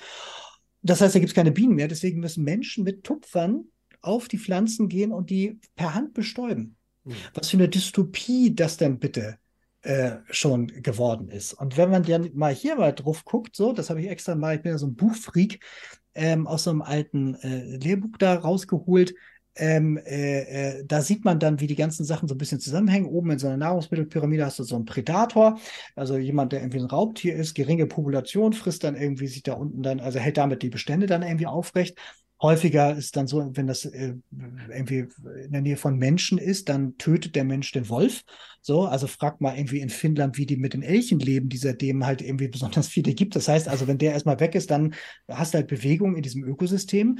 Wenn du aber gleichzeitig dann irgendwie Insektenvernichtungsmittel sprühst wie bescheuert, so, dann tötest du mit halt eben Kleinstlebewesen. Wenn du eben sowas hast wie ähm, eine, eine, eine Hitzeentwicklung oder halt eben eine große Dürre, dann tötest du damit halt eben auch den Boden. Und dann siehst du halt, dass du überall quasi so eine Art Jenga-Stein herausnimmst und dann hast du dann irgendwann genau das, was du halt eben so in äh, Teilen der Levante hast, so, ne? also im, im, Nahen Osten, wo ja auch man gesehen hat, okay, hier gab es mal Vegetation, aber da wachsen dann noch so zwei Gräser und da gibt es dann so fünf Insekten und das war's und ist für Landwirtschaft verloren, für Kulturpflanzen verloren, für Tiere verloren. Es ist dann einfach weg. Und deswegen ist es wichtig zu verstehen, dass dieses dass Ökosysteme halt möglichst unberührt gelassen werden sollen. Und sobald man eingreift, kommen da Sachen in Bewegung. Und es ist halt eben so, dass wenn du jetzt hier auch ein Naturschutzreservat hast und nebendran hast du industrielle Landwirtschaft mit möglicherweise Insektenvernichtungsmittel, hast du mal eine Verwehung oder irgendwas wird weitergetragen, so. Und dann stirbt dann eben diese eine Spezies halt eben nennenswert aus, so, kann sich vielleicht auch nicht mehr weit, äh, nicht äh, weit genug halt eben ähm, äh, wieder äh, vermehren und dann kommt so ein Biosystem, also ein Ökosystem unter Stress und ist dann irgendwann komplett im Arsch. So, und das ist halt eben, das, das ist tatsächlich ein, ein Problem, weil wir uns mit unserer Art zu wirtschaften, wir sägen in den Ast rein und wir sägen so, auf dem wir sitzen, wir sägen sogar eigentlich in unser Bein rein gerade, ganz extrem. Und wenn, da, wenn wir fallen, werden wir verblutet sein, bevor wir unten aufschlagen. Also diese Katastrophe, die wir uns gerade mit Biodiversität antun, die wird irgendwann da sein und dann werden wir uns ganz, ganz traurig angucken, dass einfach viele Sachen nicht mehr gehen. So, mhm. so und dazu Dazu passt dann auch das hier, weil das hatte ich, das hatte ich ursprünglich auch schon mit drin gehabt. Die Hintergrundaussterberate klingt total gruselig, aber ist tatsächlich ein Wert, den man so halt eben äh, festgestellt hat. Ähm, Paläontologie hilft da total und Biologie hilft da total, weil man eben dann herausgefunden hat, wie schnell sterben denn Arten, also Pflanzen und Tiere, wie schnell sterben die denn aus? Also über 1000 Jahre, über 10.000 Jahre, über 100.000 Jahre, über Millionen äh, Jahre und so weiter. Das kann man dann eben nachzeichnen dann und dann war die Art da. Hier haben wir die letzten Folgen und mit äh, Radiokarbonmethode und so weiter kann man feststellen, wie alt war das. Also man kann das relativ gut nachzeichnen, wie häufig bzw. wie schnell Tierarten aussterben. Und diese Hintergrundaussterberate ist seit den letzten Jahrzehnten einfach um den Faktor 1000 erhöht. Deswegen sind wir auch gerade im sechsten Massenaussterben, ist von Menschen erzeugt, das sechste Massenaussterben. Und wir haben das ja geschafft, in den letzten Jahren halt eben 80 Prozent der Säugetiere zu töten und 50 Prozent der Pflanzen. Und diese Hintergrundaussterberate, ähm, da geht ein Modell davon auch, dass die nochmal steigen kann. Und das macht doch total Sinn, weil diese Ökosysteme kommen halt irgendwann an den Punkt, wo sie dann kippen oder wo bestimmte Spezies fehlen und dann deswegen Lebensräume zusammenbrechen, die sich aber woanders nicht schnell genug, also sie können sich zwar ansiedeln, aber nicht schnell genug anpassen weil bei denen ja Eigenschaften, ganz andere Eigenschaften wichtig sind. Wenn du jetzt irgendwie versuchst, ein Schaf aus Südostasien in Europa anzusiedeln, hast du schon ein Problem, dass die teilweise so andere Hufen haben, dann auf einem anderen Boden nicht so richtig gut stehen können, die Nahrung gar nicht vertragen und so weiter. Das heißt, du müsstest sie künstlich zufüttern und so. Also diese Art von wegen zu glauben, ihr musst ja nur A nach B packen und da läuft das schon, wie so eine Hauskatze, ist halt komplett irre, weil wir gerade irgendwie versuchen, äh, gedanklich so ähm, die Arche Noah powered by VW irgendwie aufzubauen, gedanklich, und damit zu sagen, wir müssen ja nie was verändern. Stimmt aber nicht. Wir töten jetzt schon Tiere tausendmal mehr, als es die Natur tut, und das wird eher noch mehr werden, wenn wir nicht radikal was ändern. Und dann haben wir halt eben die große Konferenz jetzt ja gehabt zum Thema Biodiversität, und da hat der UNO-Generalsekretär eine der geilsten Reden gehalten überhaupt. Wirklich ein Banger nach dem anderen und in aller Deutlichkeit. Und natürlich passiert nichts. So, ähm, aber worauf man sich entschieden hat, ist dann zu sagen, 70 Prozent der Erde darf zerstört werden. Wobei ich das umdrehe, was entschieden worden ist, weil entschieden worden ist, dass man 30 Prozent der Erde halt eben Naturschutzgebiet macht und so weiter. Aber was bedeutet das denn? Ne? Also in vielen Ländern, Industrieländern und so weiter ist das ja schon so. So, ne? Also wir in Deutschland müssen da relativ wenig machen. Das Ding ist nur halt eben dieses, wir gehen mit unseren Naturschutzgebieten schlecht um. Weil nämlich auch zum Beispiel unsere Moore, da wurden wir dann eben auch vor ein paar Jahren von der EU verklagt darüber, weil wir die nicht richtig schützen und so. Ne? Also dieses, man weiß genau, man hat hier eigentlich ein größeres Problem sogar noch als die Klimakrise im Sinne von, dass es noch existenziell bedrohender ist, weil ich kann auch leicht mal ein paar, ein paar Millionen Menschen irgendwie neu verteilen, neu ansiedeln und so weiter. Das kriege ich noch irgendwie hin. Wenn uns hier die Grundlagen, womit wir uns ernähren, wegsterben, dann hast du einen ganz anderen sozialen Sprengstoff und auch ein ganz anderes Thema. Und deswegen ist neben dem, dass wir uns versündigen an dem, was uns eingegeben ist, dass wir unsere Mitgeschöpfe töten und so weiter, diese moralische Komponente, die hat ja noch viel größer, ist ja noch beschwerlicher. Ist es gleichzeitig auch so, dass mit unserem eigenen Überleben zu tun hat, weil zur Hintergrundaussterberate können wir uns irgendwann dahin zuzählen. Ja, das, das ist das Irre. Das erinnert mich, wie gesagt, vorhin an dieses Bild, zu sagen, wir haben mal angefangen zu wirtschaften, um unsere Reproduktion zu sichern. Und jetzt ist auch das gekippt. Ähm, und durch unsere Art, das so zu wirtschaften, dass wir genau auf dem umgekehrten Pfad einfach sind und nur noch auf diesem Zerstörungspfad uns bewegen, das ist schon richtig, richtig irre. Einfach irre, ja. weil man es anders machen könnte, weil man es weiß und so weiter. Ähm, ja, Wahnsinn. Ja. So, Nächster Punkt, Handprint. Weil, wenn man was tun will, dann kann man ja was machen. Und was wir hier abgebildet haben, ist kein Handprint, sondern ein Footprint. Den Footprint werdet ihr kennen. Der Begriff ist in die Welt gebracht worden von Ölkonzernen. Wissen wir, Ölkonzerne wissen seit 50 Jahren, dass sie die Erde abfacken. Wissen wir auch und so weiter. Und die haben den Footprint erfunden, um zu sagen, wir müssen uns doch nicht ändern. Du musst dich mal ändern. Was ist denn dein Fußabdruck in der Welt? Zeig doch mal her. Oh, bist du auch schon mal geflogen? Ja, du Bastard, dann kannst du doch hier nicht demonstrieren und so weiter. Also, also Ne? Aber der Begriff ist halt in der Welt und er drückt quasi aus, was ist denn jetzt meine Auswirkung im Bereich CO2, im Bereich Umwelt und so weiter. Also was ist mein Fußabdruck in der Welt? Ist eigentlich an sich ein schönes Bild. Ähm, äh, außer wenn man halt die Geschichte kennt, dann ist das irgendwie gruselig. Aber auf jeden Fall, es geht darum, selber zu schauen, das ist die Hausaufgabe, das ist eigentlich in Verantwortung für sich selber und für kommende Generationen, eine Sache des Anstandes, das vernünftig zu managen, also zu schauen, was sind jetzt Emissionen, was sind denn jetzt die Auswirkungen meines Handels, meines wirtschaftlichen Handelns. Und aber eigentlich sollte es die edelste Pflicht von Unternehmen sein, die das ernst meinen alle behaupten ja, sie meinen es ernst, ist das, nämlich Handprinting, dass ich nämlich sage, ich bin ein mächtiger Akteur und jedes Unternehmen ist ja auf irgendeine Art mächtig, auch wenn sie immer versuchen, sich klein zu denken, um sich der Verantwortung davon zu stehlen.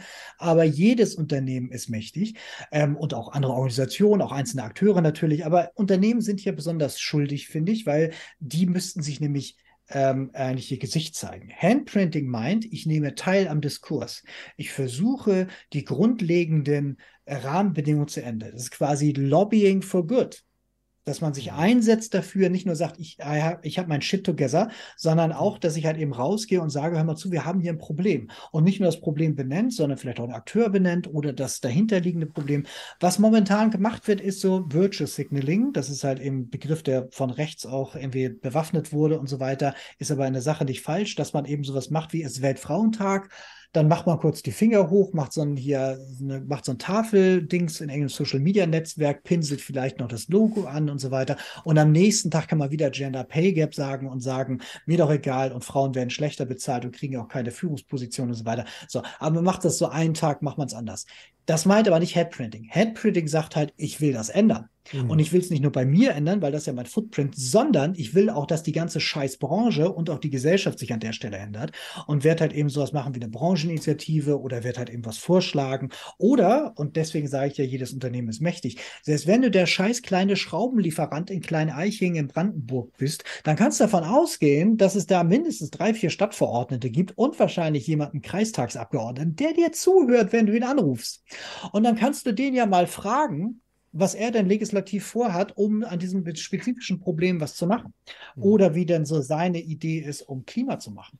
Oder aber du könntest zum Beispiel deinen Eigentümern vorschlagen, hör mal zu, ich finde, wir sollten, da sind wir bei den SDGs, die SDGs sagen ja teilweise, man soll halt eben sowas, auch konkret Investitionen in nachhaltige Technologie in Entwicklungsländern, lass das doch mal machen das ist richtig eine Veränderung machen. Nur darauf zu achten, dass man selber keine Emissionen oder wenig Strom verbraucht, das ist ja Wohlfeil. Das geht ja auch immer mit Geld einher. Nein, nein, du musst halt wirklich dich einsetzen. Ich finde das sehr, sehr sehr, sehr traurig, dass wir eine Zivilgesellschaft haben, die halt neben dem, dass sie ja irgendwie versuchen muss, noch mit Lohnarbeit und all dem anderen, was wir so an gesellschaftlichen Schwierigkeiten haben, irgendwie klarzukommen, nebenbei Freizeit aufbringen muss, um uns selber das, die, das Überleben im 21. Jahrhundert zu sichern durch politischen Protest. Ich würde erwarten, dass Unternehmen sich dahinter versammeln und das vor allen Dingen treiben, weil sie die Mittel haben, die Macht und ehrlich gesagt in den meisten Fällen auch die Täter sind. Also von daher sollten die zuerst da sein. Ich würde erwarten jetzt nicht, dass sie jetzt Fridays for Future sponsern oder so, aber das wird ja schon was bringen, wenn du sagst, die Hälfte der Belegschaft kann da hingehen. Gesicht mhm. zeigen. So, oder halt eben sagt, okay, und wir organisieren jetzt einen, einen, Dialog. Nein, nein, aber was wir haben, ist ja genau das Gegenteil. Ne? Also dann, dass sie einerseits dann eben links blinken und sagen, ja, das machen wir, und gleichzeitig trotzdem versuchen, alles dafür zu tun, dass sich die Verhältnisse nicht verbessern, sondern eher verschlechtern. So, und genau darüber muss man reden. Genau, und bei dieser Beschreibung wird mir nochmal augenscheinlich bewusst, warum gewisse Verbote und Regularien Sinn ergeben, weil man damit Wettbewerbsgerechtigkeit schafft, wenn man ein Anliegen hat, Dinge ernsthaft zu verändern. Weil diese Selbstregulierung funktioniert ja nicht, weil man sozusagen ja im Profitwettbewerb ist. Das heißt, selbst wenn ich Goodwill drauf bin, bezahle ich sozusagen in Profit. Ich, ich ziehe immer den Kürzeren in diesem System. Ich habe immer einen Nachteil wenn ich mich ethisch verhalte.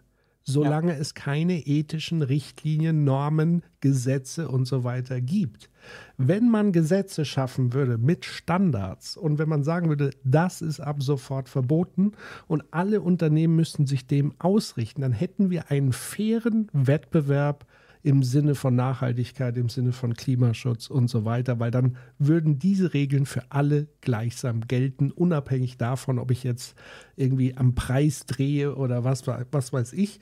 da gibt es dann natürlich auch Lücken und so weiter. Das muss natürlich dann der, der, der Gesetzgeber, das ist ja ganz klar. Also nur weil es ein Gesetz gibt, heißt ja nicht, dass es nicht gebrochen wird. Aber ich würde zumindest mal auch signalmäßig Tatsachen schaffen und sagen, jetzt haben wir auch eine faire Chance, ethisch überhaupt handeln zu können. Und deswegen ist es sozusagen sehr wichtig, dass Unternehmen eben, die wirklich ein Interesse daran haben, nicht nur versuchen, ihr Geschäft dahingehend bestmöglich auszurichten und, und zu gucken, wie sie dann über die Runden kommen, sondern wirklich Lobbying betreiben und zu sagen, okay, wir brauchen einfach klare Ansagen aus der Politik. Das geht in Zukunft, das geht nicht, weil diese rundherum offen für alles sein und wir regeln das mal irgendwie über den Preis. Forget it, forget it. Wird nicht funktionieren. Ja, ähm, genau, schönes Beispiel dafür, von wegen, es geht dann irgendwie über den Preis und irgendwie auch so Leute, die halt irgendwie so blind an irgendwie so sagen, irgendwie, das wird jetzt alles Emissionshandel, wird alles richten. Ich darf zurückerinnern, vor fünf Jahren da hat dann ähm, Frankreich, Frankreich interessanterweise sollte man sich mal genau ansehen, da kann Deutschland sich auch fünf Scheiben abschneiden, was die da teilweise halt wirklich an progressiver Politik machen. Das ist sehr peinlich für uns. Also im Sinne von, dass wir uns immer irgendwie selbst einreden und dann haben wir den Nachbarn, der uns die ganze Zeit das immer wieder mal vormacht. Die haben nämlich damals eine Steuer eingeführt oder beziehungsweise davor schon eingeführt, die halt eben in Richtung ähm, Verteuerung von Energie, insbesondere im Bereich Mineralöl und so weiter gegeben hat. Ähm, und das hat dann dazu geführt, dass es eben zu den Gelbwesten-Protesten kam, weil man eben mhm. diesen sozialen Ausgleich nicht geschaffen hat. Und dann kamen halt die Proteste, ähm, war auch eine Querfreund-Protestaktion, also sprich die Rechtsradikalen und die Linken haben sogar dann irgendwie da gemeinsam für das Ziel, wir wollen das nicht, gestritten. Ähm, und am Ende ähm, kam dann raus, dass tatsächlich das nicht weiter erhöht worden ist, obwohl das weiter hätte ansteigen sollen. Das heißt, immer dann, wenn sowas kommt wie jetzt, regelt der Preis, Mhm. Ne? Ich habe das mal erzählt, so vor 20, nee, vor 15 Jahren, als er mir gesagt hat, ja, Herr Brudersen, wenn aber der Preis hier entsprechend steigt, dann wird sich ja Ihr eigenes ändern. Am Arsch. Das haben wir letztes Jahr gesehen. Die Preise für Energie sind gestiegen und was hat sich verändert? Nix. Und man hat versucht, sogar dann tote Technologie wieder neu zu beleben. Meiler, die schon lange nicht mehr sicher waren, wollte man mit aller Gewalt wieder anfahren und so weiter. Hier, da fällt mir doch nichts ein. Als man gesagt hat, Tankrabatt, das sollte ja eigentlich äh, äh, teurere Mineralölpreise, mehr Benzin, also teures Benzin, teures Diesel, sollte eigentlich zu Verhaltensänderungen führen. Nein, man hat dann eben dann Steuergeld genommen und das da reingepackt, damit man günstig. So, also diese ganzen Fehlanreize, die kommen dann ja. In der Theorie funktioniert das alles super und in der Praxis scheitert das regelmäßig. Und was glaubst du denn jetzt, wenn jetzt einmal der CO2-Preis richtig ansteigt und dadurch sich dann Produktionskosten verteilen? Was wird dann passieren? Wenn sie dann über Nacht, nein, also Vielleicht passiert das ja, werden wir ja sehen. Aber worum es geht, ist halt, wir müssen uns vielleicht mehr daran orientieren, aus der Vergangenheit lernen für die Zukunft ähm, und vielleicht einmal andere Wege gehen, die wir übrigens auch früher schon hatten. Nämlich diese Bürokratieabbaugeschichte. Wir wünschen uns ja gerade nur eigentlich Rahmenbedingungen zurück, die wir ja früher auch mal hatten. Und genau was du gesagt hast, viele dieser Sachen sollten eben Mittelstand schützen, sollten Minderheiten schützen, sollten gleichzeitig dafür sorgen, dass wir halt irgendwie auch die Umwelt oder eben auch sonst irgendwie Rahmenbedingungen schützen und so weiter. Das haben wir abgebaut, weil Bürokratieabbau mit der Folge, dass einige Leute reicher geworden sind, viele Firmen gestorben sind und viele große, also wirklich besonders große davon profitiert haben. Mhm. Ja, tolle Wurst. Und jetzt haben wir genau diesen Machtapparat auf der Seite, der halt irgendwie sagt, so, ich verdiene noch so lange, bis die Welt aufgehört hat zu brennen. So, mhm. ne? Und das ist halt crazy. Deswegen, jedes Unternehmen, das nicht sowas hier macht, dem würde ich halt seine, seine, seine Sonntagsreden eigentlich nicht so gerne abkaufen. Also ich glaube, man muss da immer kritisch mit umgehen und fragen, wie sieht denn eigentlich dein Handprinting aus? So, dass du deine Dings reduzierst, ist klar, aber was machst du denn? Und wenn dann nichts kommt, dann weiß man genau, da haben wir wohl irgendwie einen Zielkonflikt. Genau. Und Bürokratie, das muss man noch dazu sagen, ähm, ist in weiten Teilen ja aufgebaut worden von den Akteuren, die gleichzeitig fordern, Bürokratie abzubauen, nämlich wenn es zum Beispiel um erneuerbare Energie geht. Das sehen wir jetzt anschaulich. Vergleich LNG-Terminal, ganz super schnell und das soll der deutsche Standard werden. Es war schon immer möglich. Es war schon immer möglich, wenn man es denn will. Und äh, Windräder brauchen zehn Jahre, brauchen, weiß ich nicht, 30 Aktenordner voller Genehmigung. Und hier macht man mal mit dem Fingerschnipp und zack hat man ein äh, gigantisches Terminal gebaut, wo dann noch zigtausende Liter von Chlor in dieses Wattenmeer rein und Schäden, ach, scheiß doch drauf.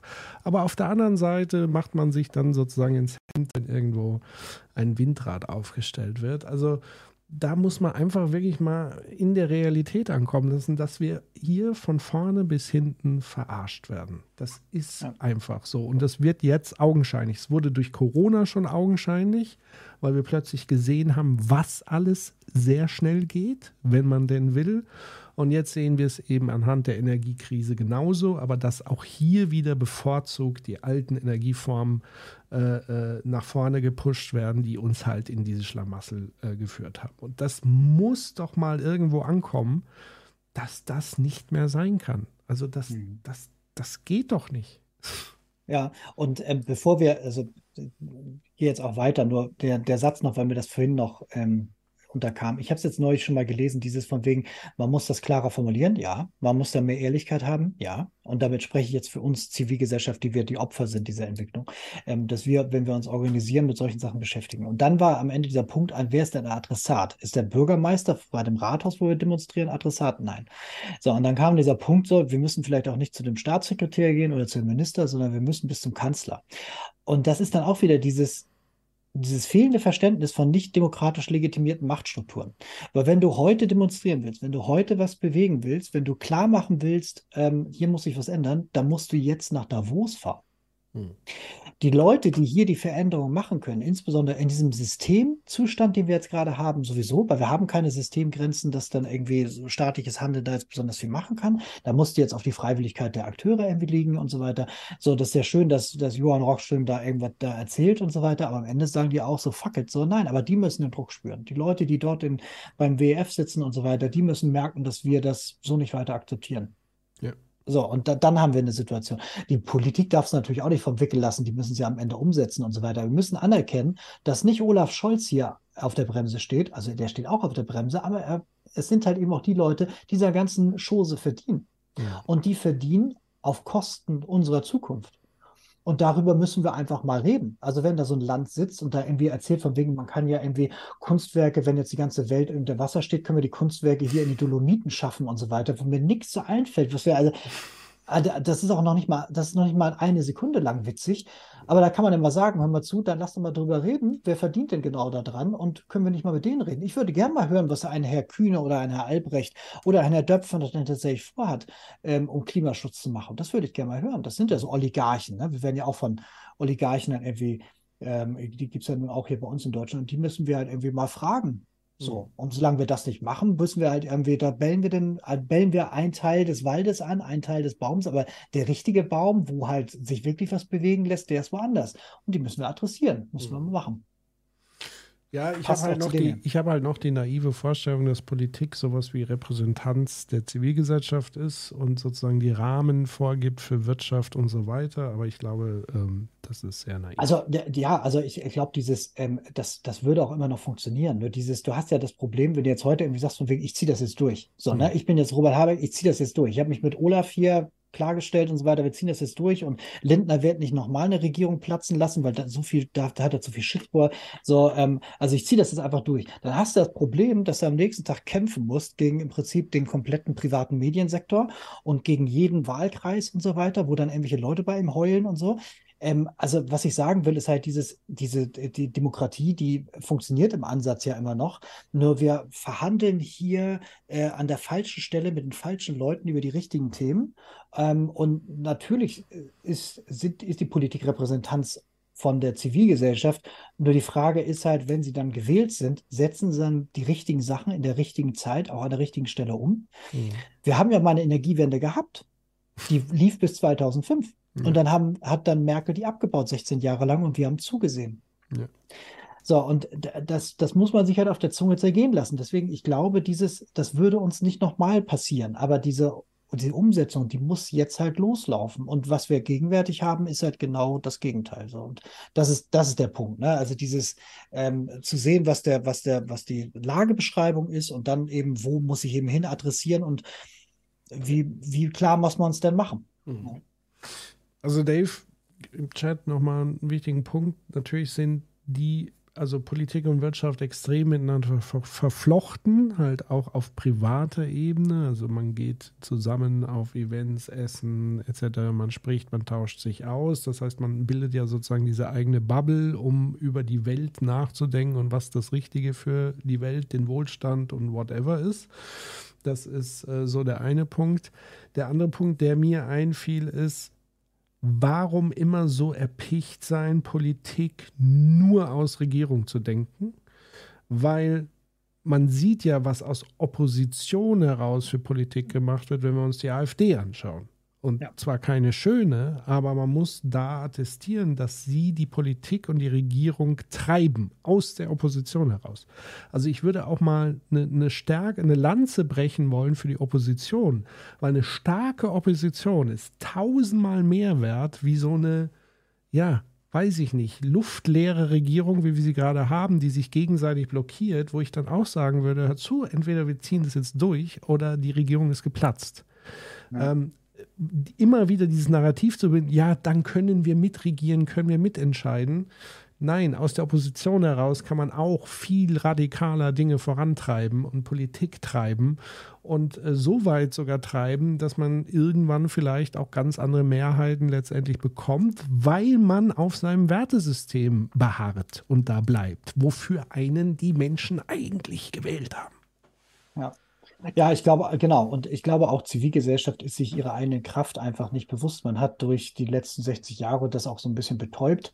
Uns muss auch viel klarer werden, was wir für eine Macht in der Hand haben. Und eben nicht nur durch Wahlen, und auch nicht nur durch Demo, sondern auch noch an anderen, andere Möglichkeiten. Und ich glaube, die müssen wir auch eben als Teil der politischen Wissens Willensbildung auch deutlicher machen und auch hörbarer machen. So, ich glaube, da steckt auch noch viel drin.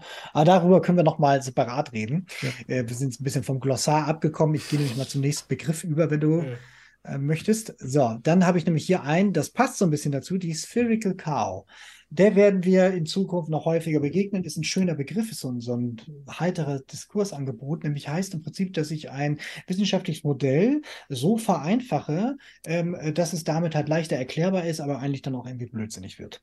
Und ähm, durch dieses einfache Modell hast du eben sowas wie letztes Jahr, ne, dass du halt irgendwie sagst, von wegen so, naja, weil hier Krieg, deswegen vielleicht irgendwie Stromausfall, wo sich ja relativ schnell herausgestellt hat, das ist gar nicht so und deswegen Atomkraftwerk. So, und das ist quasi etwas wie die kugelrunde Kuh, ne? dass ich halt irgendwie eine Geschichte versuche so runterzudampfen, dass es damit dann ganz leicht erklärbar wird. Und mit den Sachen, ne? also wir reden ja nicht nur davon, dass Klimakatastrophe uns wirklich zu Leibe rückt, sondern eben die planetaren Grenzen. Erste Episode haben wir sehr breit erklärt, auch die werden viel mehr in den Diskurs reinkommen, werdet ihr merken, und die werden dann auch vereinfacht werden. So, ne? Und dann haben wir halt eben die einfachen Geschichten, die wir ganz am Anfang gehabt haben, wo man sich was zurechtlügt. Dann hast du halt irgendwie dann Akteure, die dann irgendwie sagen, mein Footprint ist das und das und so weiter. Und das dann gesagt wird, weil X, dann Y. Weil immer, wenn wir über komplexe oder sogar hyperkomplexe Sachverhalte reden, sind einfache Antworten gerne genommen. So funktioniert auch im Prinzip neoklassische Ökonomie. So, ne? Also, dass man dann gerne mal versucht, solche Sachen runterzubrechen oder eben bestimmte Sachen wie gesellschaftliche Prozesse funktionieren, geht dann gerne mal schief, weil man dann eben doch komplett in die falsche Richtung geht. Und wir laufen in eine Zukunft vor, äh, Zukunft hinein, wo wir viel Komplexität, viel Chaos haben. Wir sind eigentlich gut informiert, haben aber wenig Zeit wirklich und auch wenig Expertise, dann irgendwie guten von schlechten Informationen zu trennen, brauchen schnelle Antworten und so weiter. Und das ist die hohe Zeit des Populismus, auch die hohe Zeit des Extremismus und so weiter, wo wir aufpassen müssen, dass wir nicht ständig der kugelrunden Kuh begegnen ähm, und uns damit quasi äh, auf falsche Antworten verleiten lassen. Mhm. Der begegnen wir gleich auch nochmal. Sondern das andere ist Hanlons Razor. Ihr kennt alle Ockhams Razor, wo man sagt, okay, wenn es eine einfache Antwort gibt dann, und die dann auch stimmt, dann, dann fangen wir erstmal da an zu gucken und so weiter und dann äh, ist man da schneller auf dem Ergebnis. Hanlons Razor geht nochmal so ein bisschen anders äh, mit, damit um und sagt dann irgendwie so, wenn ich mir den Menschen betrachte ähm, und da ist irgendwas, ähm, läuft irgendwas nicht gut, dann denke nicht davon, dass er böse ist, sondern denke einfach, dass er doof ist. So, also es gibt keine große Verschwörung von irgendwie bösartigen Menschen, die dann so sitzen Herzen sagen, so Dr. Evil-mäßig, ich werde die Welt zerstören, sondern einfach, dass es Dummheit ist. So mhm. dass man einfach die Sachen nicht macht, nicht in Urlaub fliegt, weil man jetzt irgendwann in Urlaub fliegt, weil man, weil man böse ist, sondern einfach nur, weil man zwar einerseits Klimawandel weiß, aber im nächsten Moment nicht begriffen hat, dass was mit dem Trip nach Bali vielleicht keine gute Idee mehr ist in diesem Lebenszeitalter. So, ne? Also das ist halt eben etwas, was mit Dummheit äh, zu tun hat, nicht so mit Böswilligkeit. Und ich würde sogar noch Jensis Razor anbieten. Nämlich, ich glaube, was ist nämlich, was ich bemerkt habe, ist, dass es sehr häufig auch nicht Dummheit ist, sondern Gier. Hm. Viele Sachen werden gemacht, nicht weil die Leute bösartig sind oder doof, sondern es einfach, weil sie das gerne machen wollen, weil sie was davon haben. Hm. Also der Eigensinn im schlechtesten Sinne ist in dem Moment wichtig und die Verantwortungslosigkeit und die Freiheit, die ich habe, ermöglicht es mir, auch auf Kosten des anderen, auf Kosten von ganzen Arten, Spezies, Biosphären, auf Kosten der nächsten Generation für mich selber einen Gewinn abzuschöpfen. Und das ist für mich Kern des Problems. Also immer, wenn du davon ausgehst, da läuft was richtig scheiße, dann sind das keine Arschlöcher und dann sind das manchmal Idioten, aber manchmal auch nicht. In den meisten Fällen wollen die einfach nur Geld verdienen. Hm. Und dann führt das aber auch im Sinne von Aktivismus und auch im Sinne von Kommunikation zu anderen Punkten. Weil wenn ich davon ausgehe, das sind irgendwie Dämonen und irgendwie böse Menschen und irgendwie Satanisten und irgendwie Verschwörungen und hast nicht gesehen und so weiter, dann, dann perlt das erstmal an denen ab und das hilft auch im Diskurs nicht und das ist auch Blödsinn. Und wenn ich dann denke, die sind ja alle doof, die vergiften ja die Biosphäre und zerstören damit unsere Lebensgrundlage, das ist ja dämlich. Dann ist damit eigentlich auch keinem geholfen, wenn ich versuche, denen ein Informationsangebot als Lösung zu geben. Mhm. Wenn ich aber weiß, die machen das, weil sie damit Geld verdienen, dann kann ich damit anders umgehen und kann nämlich dann denen entgegenhalten. Dieses übrigens, die Y-Geld, haben jetzt hier x Sachen vernichtet. Jetzt lass doch mal über einen Ausgleich reden. Externalisierten, externe, also Internalisieren von Externalitäten. Ich kann darüber auch mit anderen Leuten leichter reden, weil ich dann sage, die machen das aus folgenden Gründen. Und dann klärt das auch die Verhältnisse, weil ein, ein Biotop für immer zu vernichten, unwiederbringlich zu zerstören, für x Geld ist meistens etwas, was in einer Disbalance steht, die jeder versteht. Und deswegen glaube ich, ist so dieses, äh, dass man sich damit auseinandersetzt, was könnten denn Motivlagen sein und dann nicht zu schnell zu dem, ich kann das ja verstehen, ich habe manchmal auch einen gewissen Groll in mir und dann äh, mache ich das auch an der Person fest, aber das hilft halt nicht, weil man kommt, muss auf die Systemebene und dann merkt man halt, es gibt Gründe dafür, warum Leute in Organisationen und auch Organisationen selber so handeln, weil selbst auch der Eigentümer am Ende ja wenn du ihn wahrscheinlich damit direkt konfrontierst, möglicherweise sagen würden, ja, Mist, das habe ich gar nicht im Blick gehabt. Oder beziehungsweise halt so, hm, jetzt wo du es sagst, jetzt fühle ich mich doch betroffen. Mhm. Dann vielleicht dann auch eher zu dazu bewegen ist, darauf zu verzichten. So, wenn du aber vornherein sagst, das ist irgendwie evil, dann klappt das nicht so. Ne? Das heißt also, sich damit auseinanderzusetzen, das kann zu einem Aktivismus führen und zu einem Diskurs, der besser trifft, nämlich durch den Schlitz in der Rüstung, der ansonsten nicht da wäre. Mhm. Ich würde sogar noch ergänzen, dass diese Gier nochmal durch unsere System, Systemlogik äh, im Kapitalismus verstärkt wird. Also auch den sozusagen real existierenden Gelebten, also mit Wettbewerb, Konkurrenz, dieser Beschleunigung an Wachstum, also allein durch diesen ganzen Kapitalmarkt, Finanzmarkt, der ja hyper schnell geworden ist, getaktet ist, völlig entfremdet ist von dem, was für ein Wert eigentlich dahinter steht. Und das gibt sozusagen, das ist der Pacemaker, also der, der, der den Beat vorgibt. Und der Beat wird halt immer schneller. Und das heißt, du kannst sozusagen als Unternehmer ähm, auch nur noch mit Gier oder gierähnlichen Verhaltensweisen reagieren, weil du, du musst ja im Wettbewerb bestehen. Sonst wirst du ja abgehängt. Also das heißt, du musst dich auf diese Logiken des Giers am Ende einlassen, um in diesem Wirtschaftssystem überhaupt Schritt halten zu können. Das wäre sozusagen wirklich die systemstrukturelle Sichtweise, dass das nicht der böse Unternehmer sein muss, der irgendwie wie Dagobert Duck auf seinem Geldspeicher, die gibt es sicherlich auch, aber äh, äh, das ganze System zwingt diese Akteure dazu, so zu handeln. Und ich würde noch ergänzen, dass es sowas gibt wie Trägheit oder, sage ich mal, den, den inneren Drang der Bequemlichkeit oder der Leidvermeidung. Und der kurzfristigen Leidvermeidung. Also Menschen wollen sozusagen Leid vermeiden und wenn sie was gefunden haben, wo das gelingt, dann beharren sie natürlich darauf und halten daran fest. Das erklärt vielleicht auch, warum wir so autofixiert sind, wenn wir aber gleichzeitig einen miserabel ausgebauten Nahverkehr haben. Wenn wir also Alternativen hätten, die uns die gleiche Bequemlichkeit und dieses Freiheitsgefühl oder wenn einfach nur Bahn alle Punkte sozusagen erreicht und das einigermaßen pünktlich, wäre schon viel gewonnen, weil dann wäre sozusagen der Umstieg auch erleichtert und dann würden auch viele diese Trägheit überwinden. Aber so, wenn wir gleichzeitig eine katastrophale Infrastruktur haben wie die Bahn, die immer schlimmer anstatt besser wird, äh, ist es ja dann kein Wunder, dass das Auto äh, als Heiligtum verehrt wird. Und da kommen wir auch immer wieder auf diese Beispiele, die wir immer im Wahlkampf zu hundertfach gehört haben, die arme Krankenschwester, die auf dem ländlichen Raum lebt und so weiter. Und da ist immer die Antwort Diesel und Auto.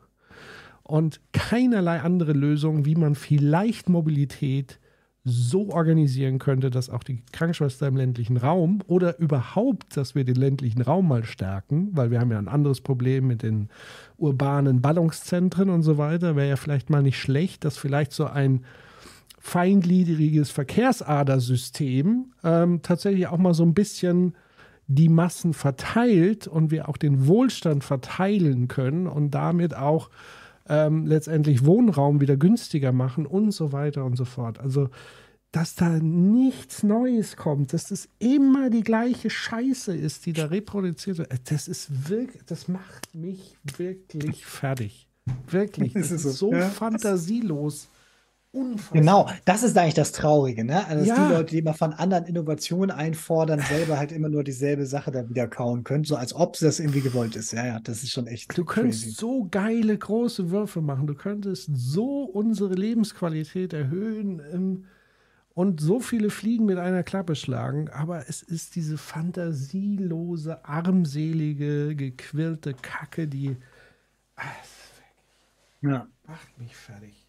Setz, setz Ich guck mal, was auf der nächsten Folie. Da haben wir schon E-Fuels. Ja. Guck mal, jetzt kannst du noch einen, kannst du direkt weiter oh, ranten. Nein. super, es passt perfekt dazu, oder? Es passt perfekt dazu. Mein Herz. ja, E-Fuels, das ist ja tatsächlich, wie, wie, hast, wie war die Kuh? Die, die Spherical Cow. Ja, das ist auch so eine Spherical Cow, E-Fuels. Wir erinnern uns, E-Fuels war ja ein, ein, einer der Lieblingsthemen von äh, Christian Lindner ähm, und seinem Buddy bei Porsche. Die haben ja auch so gar nichts miteinander zu tun, hört man. Außer so ein paar SMS hin und her schreiben, dass das tatsächlich doch mal ganz hoch platziert werden soll, das Thema, weil es ja ganz wichtig ist, äh, sozusagen in Sachen Klimaschutz. Und ich will mal kurz, ich bin mal kurz abgetaucht in das Thema E-Fuel, weil ich habe mich schon immer gefragt, was soll denn die Kacke eigentlich? Und E-Fuel ähm, müssen wir uns noch mal so ein bisschen einordnen, wo ist das sozusagen ein Thema, wo ist es wirksam.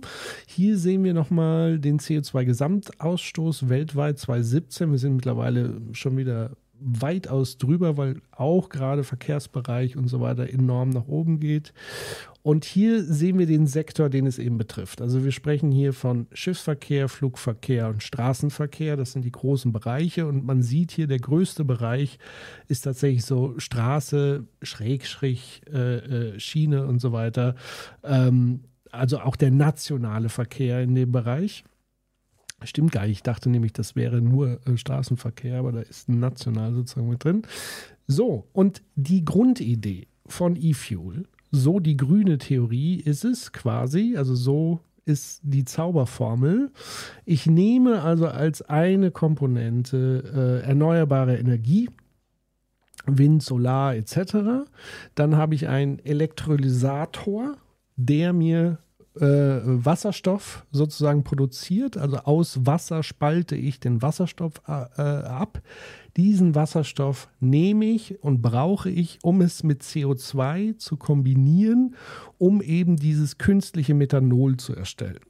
Der Trick dabei oder das, die, die, diese positive Message ist quasi, naja, damit können wir ja auch CO2 sozusagen aus der Atmosphäre saugen zwei Fliegen mit einer Klappe quasi. Also wir machen Erneuerbare, machen dann Wasserstoff und dann äh, noch CO2 aus der Luft und dann äh, auf wunderbare äh, Art und Weise können wir sozusagen eins zu eins die gleichen Verbrenner Motoren, die wir heute haben, betreiben mit diesen grünen künstlichen Kraftstoffen. Wir können sie überall reintanken, müssen da nichts umrüsten und so weiter und so fort, sondern wir können so weitermachen wie bisher. Soweit sozusagen die Theorie. Ähm, ist ja auch erstmal gar nicht so verkehrt, diese Idee zu verfolgen. Aber man muss natürlich gucken, was ist der Pferdefuß an dem Ganzen. Also ich habe ja schon gesagt, welche Komponenten brauchen wir dafür? CO2 haben wir massig, das ist tatsächlich kein Problem, CO2 zu besorgen. Ähm, Wasser wäre so schon mal das erste kleine Problem, weil tatsächlich für ein Kilogramm Wasserstoff, und wir brauchen ja ganz viel Wasserstoff, um diesen künstlichen äh, Kraftstoff zu produzieren. Also für ein Kilogramm Wasserstoff brauchen wir neun Liter reines Wasser. Also jetzt nicht irgendwie aus einer Brake oder Salzwasser oder sonst was, sondern ich nehme mal an destilliertes Wasser. Ähm, und das heißt, wir haben da schon mal ein Wasserproblem was wir sowieso haben und würden es sozusagen da auch nochmal mit verstärken. Dann ganz wichtig, damit dieses E-Fuel auch wirklich hundertprozentig grün und erneuerbar und nachhaltig ist, brauchen wir auch hundertprozentig erneuerbare Energie die wir jetzt schon nicht haben für all die Verfahren, die wir sowieso schon laufen haben und die wir ja auch nicht aufgeben wollen. Also kommt es nochmal on top. So, dann ist es so, dass es halt ein aufwendiges Syntheseverfahren äh, gibt. Dann haben wir erstmal synthetisches Rohöl, dann brauchen wir halt aufwendige Raffinerien, die aus diesem Rohöl, diesem synthetischen, dann wieder E-Fuels machen. Und das alles kostet gigantisch viel an Energie. Ich habe das mal hier so rausgesucht und das ist eine sehr großzügige Schätzung. Also die Bandbreite der Schätzung ist enorm. Ich habe mal so ein bisschen versucht, den Mittelwert zu nehmen. Und ein Liter dieses Kraftstoffs, da brauchen wir quasi 27 Kilowattstunden an Energie für einen Liter, wohlgemerkt. So, wenn man sich jetzt fragt, okay, ein Liter, was heißt das? Man geht davon aus, gehen wir mal zurück. Eins, ich bin noch ganz durch. Also wir bräuchten für 100 Kilometer großzügig je nach Fahrzeug. Aber gehen wir mal davon aus, wir brauchen 6 Liter E-Fuel ja, für 100 Kilometer. Und jetzt zum Vergleich, ein Elektrofahrzeug, was es gibt, was skaliert ist, also was in Masse produzierbar ist, benötigt für diese gleichen 100 Kilometer 15 kW Energie. Also weitaus weniger als ein fucking Liter dieses E-Fuels. So, das nur mal als Einordnung. Und jetzt kannst du die, die nächste machen. Das heißt, wenn man mal wirklich vergleicht und sagt, okay, wir bleiben bei diesem Quatsch, dass jeder ein, zwei, drei, vier Autos hat zu Hause und diese bewegt. Es gibt ja auch noch andere fantasiereiche Lösungen, wie wir Mobilität organisieren. Aber angenommen, wir bleiben dabei, dann kann man ganz eindeutig äh, feststellen, dass weder wasserstoffbetriebene Fahrzeuge besonders energieeffizient sind und E-Fuels sind es ganz und gar nicht. Also es ist völlig hirnrissig und es steht in keinem Verhältnis dazu, wenn man jetzt sagt, okay, wir müssen ja nicht umrüsten und so weiter. Wir brauchen keine neue Infrastruktur. Alles geschenkt. Es wird trotzdem unterm Strich letztendlich Quatsch sein, das zu machen, zumal diese Technologie 0,0 skaliert im Moment fähig ist, das zu produzieren. Und das zeige ich jetzt warum, glaube ich zumindest. Ähm, nee, nochmal ein paar Nachteile vor. ähm, und zwar, was man immer wieder verschweigt bei diesem E-Fuel-Thema, weil man sagt, das ist ja super grün, ja, also es ist ja ganz toller äh, äh Kraftstoff, der ist ganz rein und so weiter. Was man leider dabei unterschlägt, also die ähm, Ausstoß von äh, äh, Stickoxiden beispielsweise sind auf ähnlich hohem Niveau. Also es ist ein Problem einfach, dass diese, wir haben ja nicht nur CO2-Emissionen, sondern wirklich Abgase, die uns krank machen. Und da sind Stickoxide auf ähnlichem Niveau drin in diesem Fuel. Und wir haben dreimal so viel Kohlenmonoxid-Ausscheidung und zweimal mehr Ammoniak als bei ganz normalen fossilen Benzin. Also das haben wir nochmal on top als Zusatzprobleme an Schadstoffen, die wir uns damit letztlich verabreichen. Und hier mit diesem äh, 9 Liter habe ich ja gerade schon gesagt. Das heißt, wir haben auch nochmal einen gigantischen Wasserbedarf. So, jetzt nochmal, wie ist denn der Stand der Dinge? Also wie ist der Reifegrad dieser Technologie? Können wir jetzt von heute auf morgen, wenn wir wollen, sozusagen alles betanken und sofort emissionsfrei werden? Und wir riskieren dann halt die Stickoxide trotzdem und so weiter. Jetzt mal so ein bisschen als Vergleichswerte. In eine Boeing 747, ja, das ist, kann man sich ganz gut vorstellen, das ist ein Jumbojet, da passen 200.000 Liter Kerosin rein. 200.000 Liter, das ist schon richtig krass. Aber es ist halt auch ein überschaubares Fluggerät, würde ich mal sagen. Kann sich jeder vorstellen. Und man kann gleichzeitig so, hat man geschätzt, dass wir ungefähr eine Milliarden Liter an Kraftstoff pro Tag weltweit nur für den Flugverkehr verbrauchen. Eine Milliarden Liter Kraftstoff am Tag. Also merkt euch mal so ein bisschen die Zahl. Dann haben wir in Deutschland verbrauchen wir circa 175 Millionen Liter Kraftstoff für den Straßenverkehr am Tag. Das nur mal so als Vergleichswert. So, und jetzt gucken wir mal, wie viel E-Fuel können wir denn heute so ungefähr produzieren. Es gibt in der Schweiz eine Pilotanlage, die soll, also sie tut es noch nicht, sondern sie soll irgendwann 400.000 Liter synthetischen Kraftstoff pro Jahr herstellen können. Also das sind sozusagen pro Jahr, pro Jahr, pro Jahr. Und es sind zwei Jumbo-Jets, Tankfüllungen pro Jahr. So. Dann, Großartig. Jetzt kommt die große Christian Lindner Porsche-Fraktion. Also Porsche macht sich ja ganz stark, äh, dieses chilenische E-Fuel-Werk da hochzuziehen und so weiter, weil man da die große Zukunft sieht. Im Herbst 2022, das ist noch ein älterer Artikel, ich weiß nicht, wie Stand heute ist, ob da überhaupt was produziert wird, I don't know. Interessiert wahrscheinlich auch niemanden, weil es ist ja in erster Linie erstmal ein Symbol, dass man Innovation vorantreibt und an etwas arbeitet, so wie Christian Lindner gerade auch eine Behörde erarbeitet, die Steuerhinterziehung und so weiter verfolgen will. Dabei haben wir eigentlich Zollbeamte, die das längst könnten. Man müsste ihnen einfach nur ein bisschen mehr Geld geben, braucht jetzt keine neue Behörde schaffen. Aber hier baut man auch eine neue E-Fuel-Anlage und in diesen Werken soll 130.000 Liter pro Jahr produziert werden. Also ein Viertel weniger als in dieser Pilotanlage in der Schweiz. Also es ist noch nicht mal eine Boeing 747, die ich damit betanken kann. So, und dann sagt man eben, bewährt sich das alles. Also man probiert es aus, man macht natürlich Tüftel drum. Es ist ja alles noch nicht fertig und, und, und perfekt. Ja, und das dauert auch. Also Patrick, das, das dauert, das dauert zehn Jahre und während dieser zehn Jahre muss man natürlich beim Status quo bleiben, ist klar. Ja, das ist, es muss äh, ja weiterlaufen. Der, der, der Wohlstand muss ja weiterlaufen. Das ist ja klar. Aber in der Zeit, also man geht davon aus, dass man weitaus größere Anlagen äh, bauen kann, die dann gegen Ende des Jahrzehnts pro Tag mehr als 11 Millionen Liter Kraftstoff erzeugen. Und da unten seht ihr nochmal, eine Milliarde Liter pro Tag der Flugverkehr nur. 175 Millionen Liter am Tag nur der Straßenverkehr. Und damit sollen wir jetzt plötzlich irgendwie komplett unsere Mobilität betanken? Ich lasse mich von dem Quatsch wirklich nicht verarschen und lasst ihr euch da auch nicht verarschen. Es ist eine nett klingende Idee, vor allen Dingen, weil man wirklich ähm, in, diesen, in diese Argumentation steckt, zu sagen, okay, wir müssen nichts umrüsten und so weiter und so fort.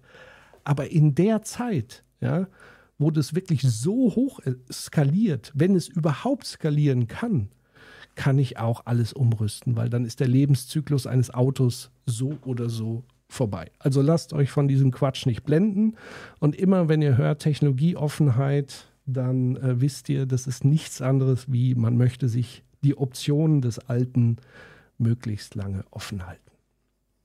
Ja, und das Trau also großartig, super, wie du das auseinander dekliniert hast.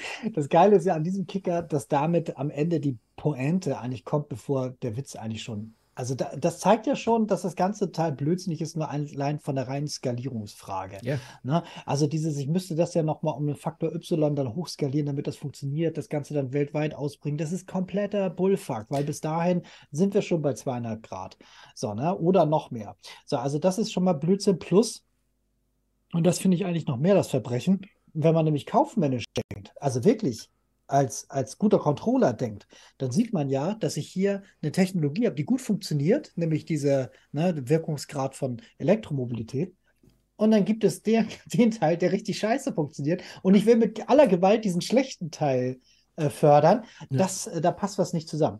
Also ähm, E-Fuels könnten tatsächlich eine Anwendung haben äh, im Flugverkehr. So, und es gibt vielleicht auch einige Teile von Nutzlastverkehr und so weiter, wo das Sinn machen kann. So, ne? Aber jetzt im Prinzip den gesamten Individualverkehr äh, äh noch dazu weltweit und so weiter und bis hinten gegen darauf umzustellen, ist halt irgendwie komplett irre. Und man findet jetzt auch irgendwie wahrscheinlich nicht in der Kürze der Zeit irgendwie ein neues Wunderverfahren, mit dem das noch irgendwie viel besser geht, weil es müsste ja um den Faktor 10, 100 oder bis 100 ja irgendwie noch ganz anders skalieren. Ähm, ich glaube, da werden wir wahrscheinlich physikalische Grenzen haben. Und insofern ist das traurig. Hier gehen wir nochmal zurück auf die Pressemitteilung, die wir vorhin zitiert haben, dass tatsächlich eine Regierungspartei und eine Forschungsministerin uns das hier verkaufen will, als das ist die Lösung. Das müsste von vorne bis hinten durchskandalisiert werden.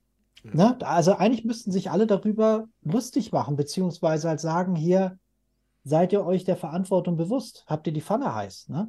Die erzählen immer von wegen, die SPD kann nicht mit Geld umgehen, weil die auch an andere Leute denkt und will dann das hier machen, ruinöses Geschäftsmodell, erzeugen. Das funktioniert doch irgendwie nicht.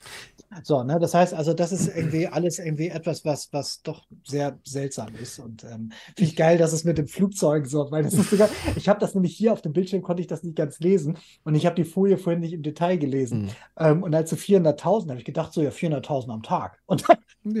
und dann oh, ja. im Jahr, ja, können ja zwei Flugzeuge damit fliegen. Das ist nicht. Also zwei ja. Tage.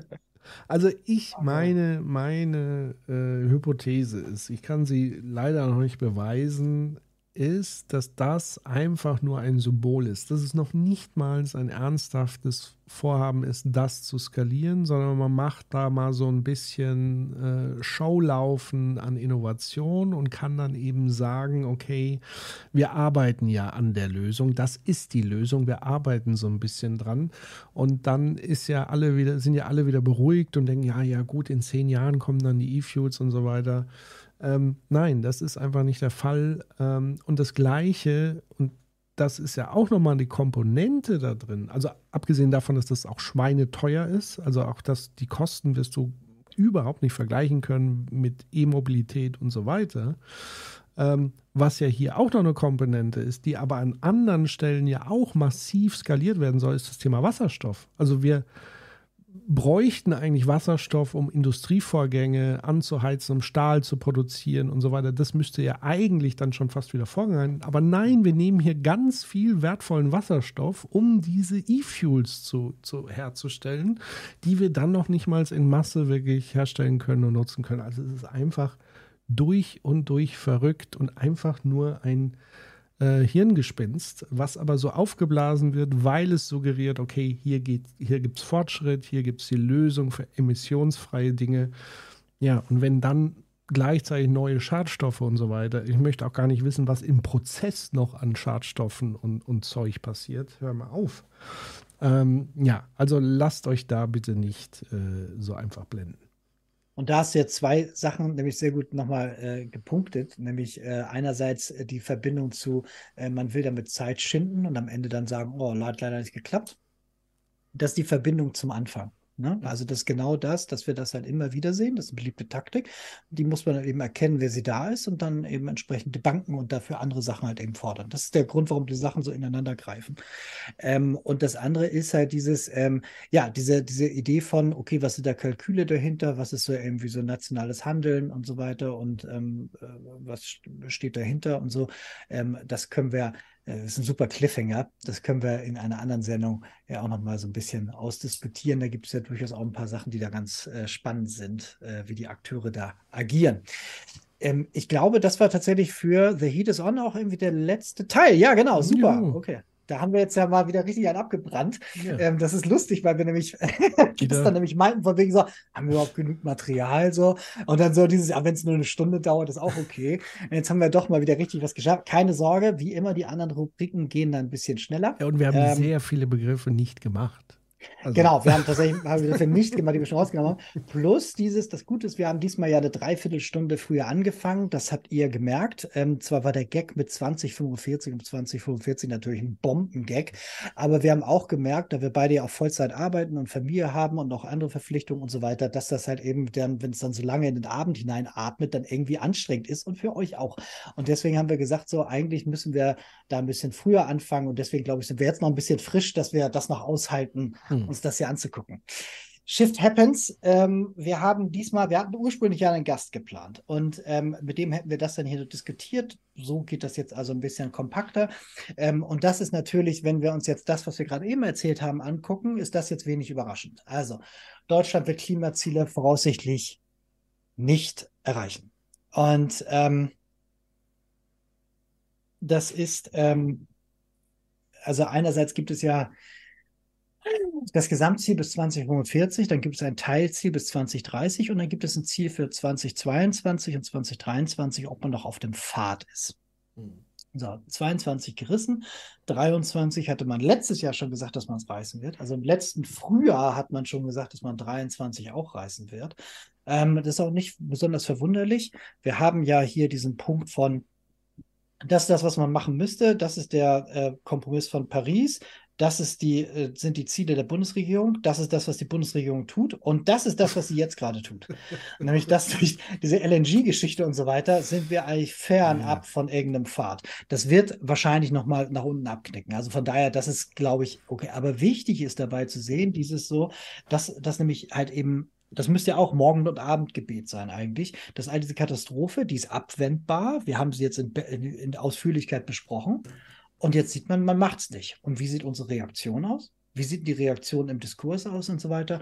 Hier das 23 äh, abgefuckt ist, das ist das eine. Aber der Klimarat oder der Expertenrat sagt dann eben so dieses so 2030, nämlich das Zwischenziel. Und da will man, Achtung, 80 Prozent Erneuerbare haben und 60 Prozent CO2-Einsparung. Das ist schon ein Stretch Goal, das ist schon ziemlich ordentlich. Ähm, da will man sein. Und man hat dafür noch sieben Jahre Zeit. Und jetzt sagt der Expertenrat relativ rechtzeitig, wird eng. Dafür muss jetzt was kommen. Und wenn es nicht kommt, müssen wir heute eigentlich dafür, also dass als am 3.3. FFF wieder äh, FFF, genau, äh, demonstrieren will, kommt nicht einen Monat zu spät. Dass die letzte Generation jetzt nächste Woche wieder äh, besetzen wird, kommt auch nicht zu spät. Das ist genau das. Die machen das, was hier nämlich den Druck auslöst, damit dann doch das politische Handeln sich anpasst. Und was passiert mit politischem Handeln? Ja, das hier. Ähm, äh, es, äh, es, gibt eine Reihe von, von Sachen, wie man mit CO2 umgehen kann. So, ne? Man kann äh, einerseits das Ganze vermeiden, man kann andererseits das ähm, äh, aus der Luft wieder rausnehmen. Im Prinzip eine Art Filter, wo dann im Prinzip die Mikrobestandteile, die man vorher in Rauch aufgelöst hat, also ganz klein wieder quasi auffängt und dann wieder in einem äh, Verfahren wieder zusammenpresst und so weiter. Das ist dieses Capture and Storage, das kennt ihr. Ähm, und dann gibt es aber auch einen Direktabscheideprozess. Das heißt, im Industrieprozess, wo es dann die Möglichkeit gibt, durch bestimmte Filteranlagen, durch bestimmte Prozesse und Zusätze quasi CO2 vor dem Emittieren äh, abzuscheiden. So, und dann hast du erstmal in einem Tank CO2. Und jetzt Genau. Wenn du es dann wieder anfangen würdest, daraus wieder Kohle machen zu wollen, so durch Verdichtung oder whatever oder so, dann, das, das klappt nicht so. Ne? Also das ist dann das ist Irrsinn. Aber das dann, du könntest das irgendwohin verpressen. Das hat man Anfang der Nullerjahre schon mal probiert. Da hat man in Nordfriesland tatsächlich Exploration gemacht für ein CO2-Endlager. Da haben allerdings die Friesen sich, und ich bin selber einer, deswegen ist es okay, so zu reden, genauso wie die, die verrückten Bayern in der Provinz oder die Sachsen in der Provinz sich ein bisschen instrumentalisieren lassen, auch hatten auch ein bisschen Angst zugegebenermaßen, kann ich das sogar nachvollziehen, und haben dann sehr stark dagegen, äh, sind da sehr stark gegen angegangen, deswegen wurde da nicht so richtig was mit dem Feldversuch und so. Aber im Prinzip ist das so, dass man sich überlegt, wo finde ich denn eine tiefe Gesteinsschicht oder einen guten Boden oder meinetwegen auch eine, eine Anlage, Anlage, wo ich das Ganze reinpumpen kann, dass das CO2 dann drin und dann ist es nicht emittiert. Das ist eigentlich von der Sache her ziemlich cool. Nur, ihr hört schon, während ich das erzähle, dass natürlich super aufwendig ist. Und deswegen muss man gucken, in der Gesamtbilanz macht das denn Sinn? Weil der Transport dahin, der muss ja auch irgendwie funktionieren und so. Und deswegen ist eine der, also äh, erstmal muss man wissen, wo bringe ich es denn hin? Wie bringe ich es dahin, dass es irgendwie alles noch Sinn macht? Und wenn ich es dann herbringe und in Deutschland so Schwierigkeiten habe mit, mit Endlager, wo kann ich es dann hinbringen? Naja, ich kann es ja mal nach Norwegen bringen oder sonst irgendwie ins Ausland. Das heißt, es wird tatsächlich darüber nachgedacht, so zu schauen, wo könnte man das irgendwie hinschleppen. Und das andere ist, ähm, äh, genau, ähm, äh, dass er eben auch Geld rausgeben will für blauen Wasserstoff. Wasserstoff gibt es in ganz vielen Geschmacksrichtungen, also unterschiedlichen Farben. Und es bedeutet eigentlich nur, wie ist der denn entstanden? So, ne? Also was eben häufig äh, vorkommt, ist grauer Wasserstoff. Das heißt im Prinzip, da wird äh, zum Beispiel Erdgas äh, oder anderes Gas irgendwie verwendet, um daraus dann Wasserstoff zu bauen. Ein grüner Wasserstoff, das ist was, was äh, Patrick halt eben erklärt hat, also mit Elektrolyse, sprich Wasser und dann äh, scheidet das eben durch die Elektrolyse dann eben ab und entsteht dadurch grüner Wasserstoff, weil der Strom halt eben von da kommt. Dann gibt es aber auch noch blauen Wasserstoff, der entsteht dann quasi, wenn so ein Industrieprozess das eben abscheidet, ähm, äh, passt also dazu, ne, dass dann eben so einerseits CO2 abgeschieden wird, aber ich kann eben auch Wasserstoff eben abscheiden. Ähm, und dann gibt es noch violetten Wasserstoff, den werden wir noch häufiger hören, mark my words, weil violetter Wasserstoff entsteht durch Nuklearkraft. Hm. Und da haben wir, und da haben wir natürlich dann giftiges Amalgam. Ne? Habe ich erstmal alle dazu gebracht, dass alle Wasserstoff ganz toll finden und sagt dann, Leider, leider habe ich nicht genügend grüne Anlagen. Hat hier einfach keiner gebaut. Mensch, scheiße. Aber ich habe hier noch Atommeiler. Lass doch einfach nochmal Brennstäbe kaufen und dann stellen wir damit doch diesen, dieses wertvolle Wasserstoff her, oder? Ist das nicht eine tolle Idee? Ach ja, richtig, genau. So, das heißt also, diese verschiedenen Farben des Wasserstoffs sagen im Prinzip, wo es herkommt und es ist wichtig, das zu unterscheiden. Es ist aber auch nicht vollkommen falsch, jetzt hier an der Stelle das zu machen. Also dieses, wir sind in der Transition. Ne? Also wenn wir irgendwann am Endpunkt sind, muss es natürlich eine Industriewelt geben, geben, wo bestimmte Sachen anders laufen. Jetzt, wo wir das alles noch nicht haben, ist es eigentlich an der richtigen Stelle, finde ich, je nach Ausgestaltung, aber grundsätzlich ist es an der richtigen Stelle gefördert, zu sagen, beschäftigt euch doch mal bitte, wie ihr Industrieprozesse so gestalten könnt, dass eben bestimmte Bestandteile davon abgetrennt werden und vielleicht noch einer anderen Verwendung zugeführt werden. Das ist jetzt nicht falsch. Und jetzt auch, wenn das nicht diese verrückten Luftwäscher sind, die irgendwas versuchen aus der Atmosphäre zu ziehen, was halt irgendwie hoch ineffizient ist. Aber so dieses, wenn man jetzt halt größere Mengen CO2 erstmal hat in dieser Zwischen, dieser Transition Lebenswelt, damit anders umzugehen, muss auch nicht falsch sein. Das ist auf jeden Fall mehr, als das alles nicht zu machen. Mhm. Und ähm, dadurch, dass wir in der Industrie natürlich halt wirklich hier den Elefanten im Raum haben, dass wir halt eben wissen, da müssen be bestimmte Prozesse noch laufen, ist es eben besser, als zu sagen, wir benutzen jetzt irgendwie ein anderes Gas, was dann irgendwie fossil ist oder so. Also von daher, das ist schon, das ist schon, schon spannend, weil das Industriepolitik ist, die man ja lange nicht mehr gesehen hat auf die Art. Mhm. So, dann ähm, lustiger Punkt aus der Finanzwelt. Äh, wir hatten es ja schon mal erzählt, ähm, nach der ähm, äh, Sustainable Finance ähm, äh, Disclosure äh, Regulation, so, also es gibt so, ähm, äh, sind bestimmte Finanzvehikel müssen auf eine bestimmte Art Berichterstattung machen, müssen auf eine bestimmte Art ausgewiesen werden. Das heißt, wenn du in der EU bist und beispielsweise einen Fonds auflegst, also etwas, wo Geld eingesammelt wird, damit auf der anderen Seite was passiert, oder meinetwegen halt irgendwie in einer Form von zum Beispiel Altersvorsorge oder so äh, organisierst und dann sagst, jawohl, das ist ein nachhaltiges Produkt oder etwas, das sich mit Nachhaltigkeit auseinandersetzt, dann fällst du unter diese Regulierung und musst dann bestimmte Dinge tun. Und das zerfällt in zwei Artikel. Das hat ähm, Thilo in seiner Sendung mit der Frau Beck eigentlich mal sehr gut aufge, aufgeführt. Ähm, Artikel 8 bedeutet halt, ich habe mich mit nachhaltigen Sachverhalten, also ESG, Environmental, Social und Governance Sachverhalten auseinandergesetzt. Und Artikel 9 meint, ich verfolge sogar tatsächlich ein Impact-Ziel. Also ich möchte tatsächlich etwas äh, mit meinem meiner Investition verändern. Das heißt, da ist auch ein nachhaltiges Ziel da drin. Also das eine sagt, ich klammere das Thema nicht aus und das andere möchte tatsächlich eine Veränderung haben. Das ist schon ähm, das ist schon äh, ganz schön was.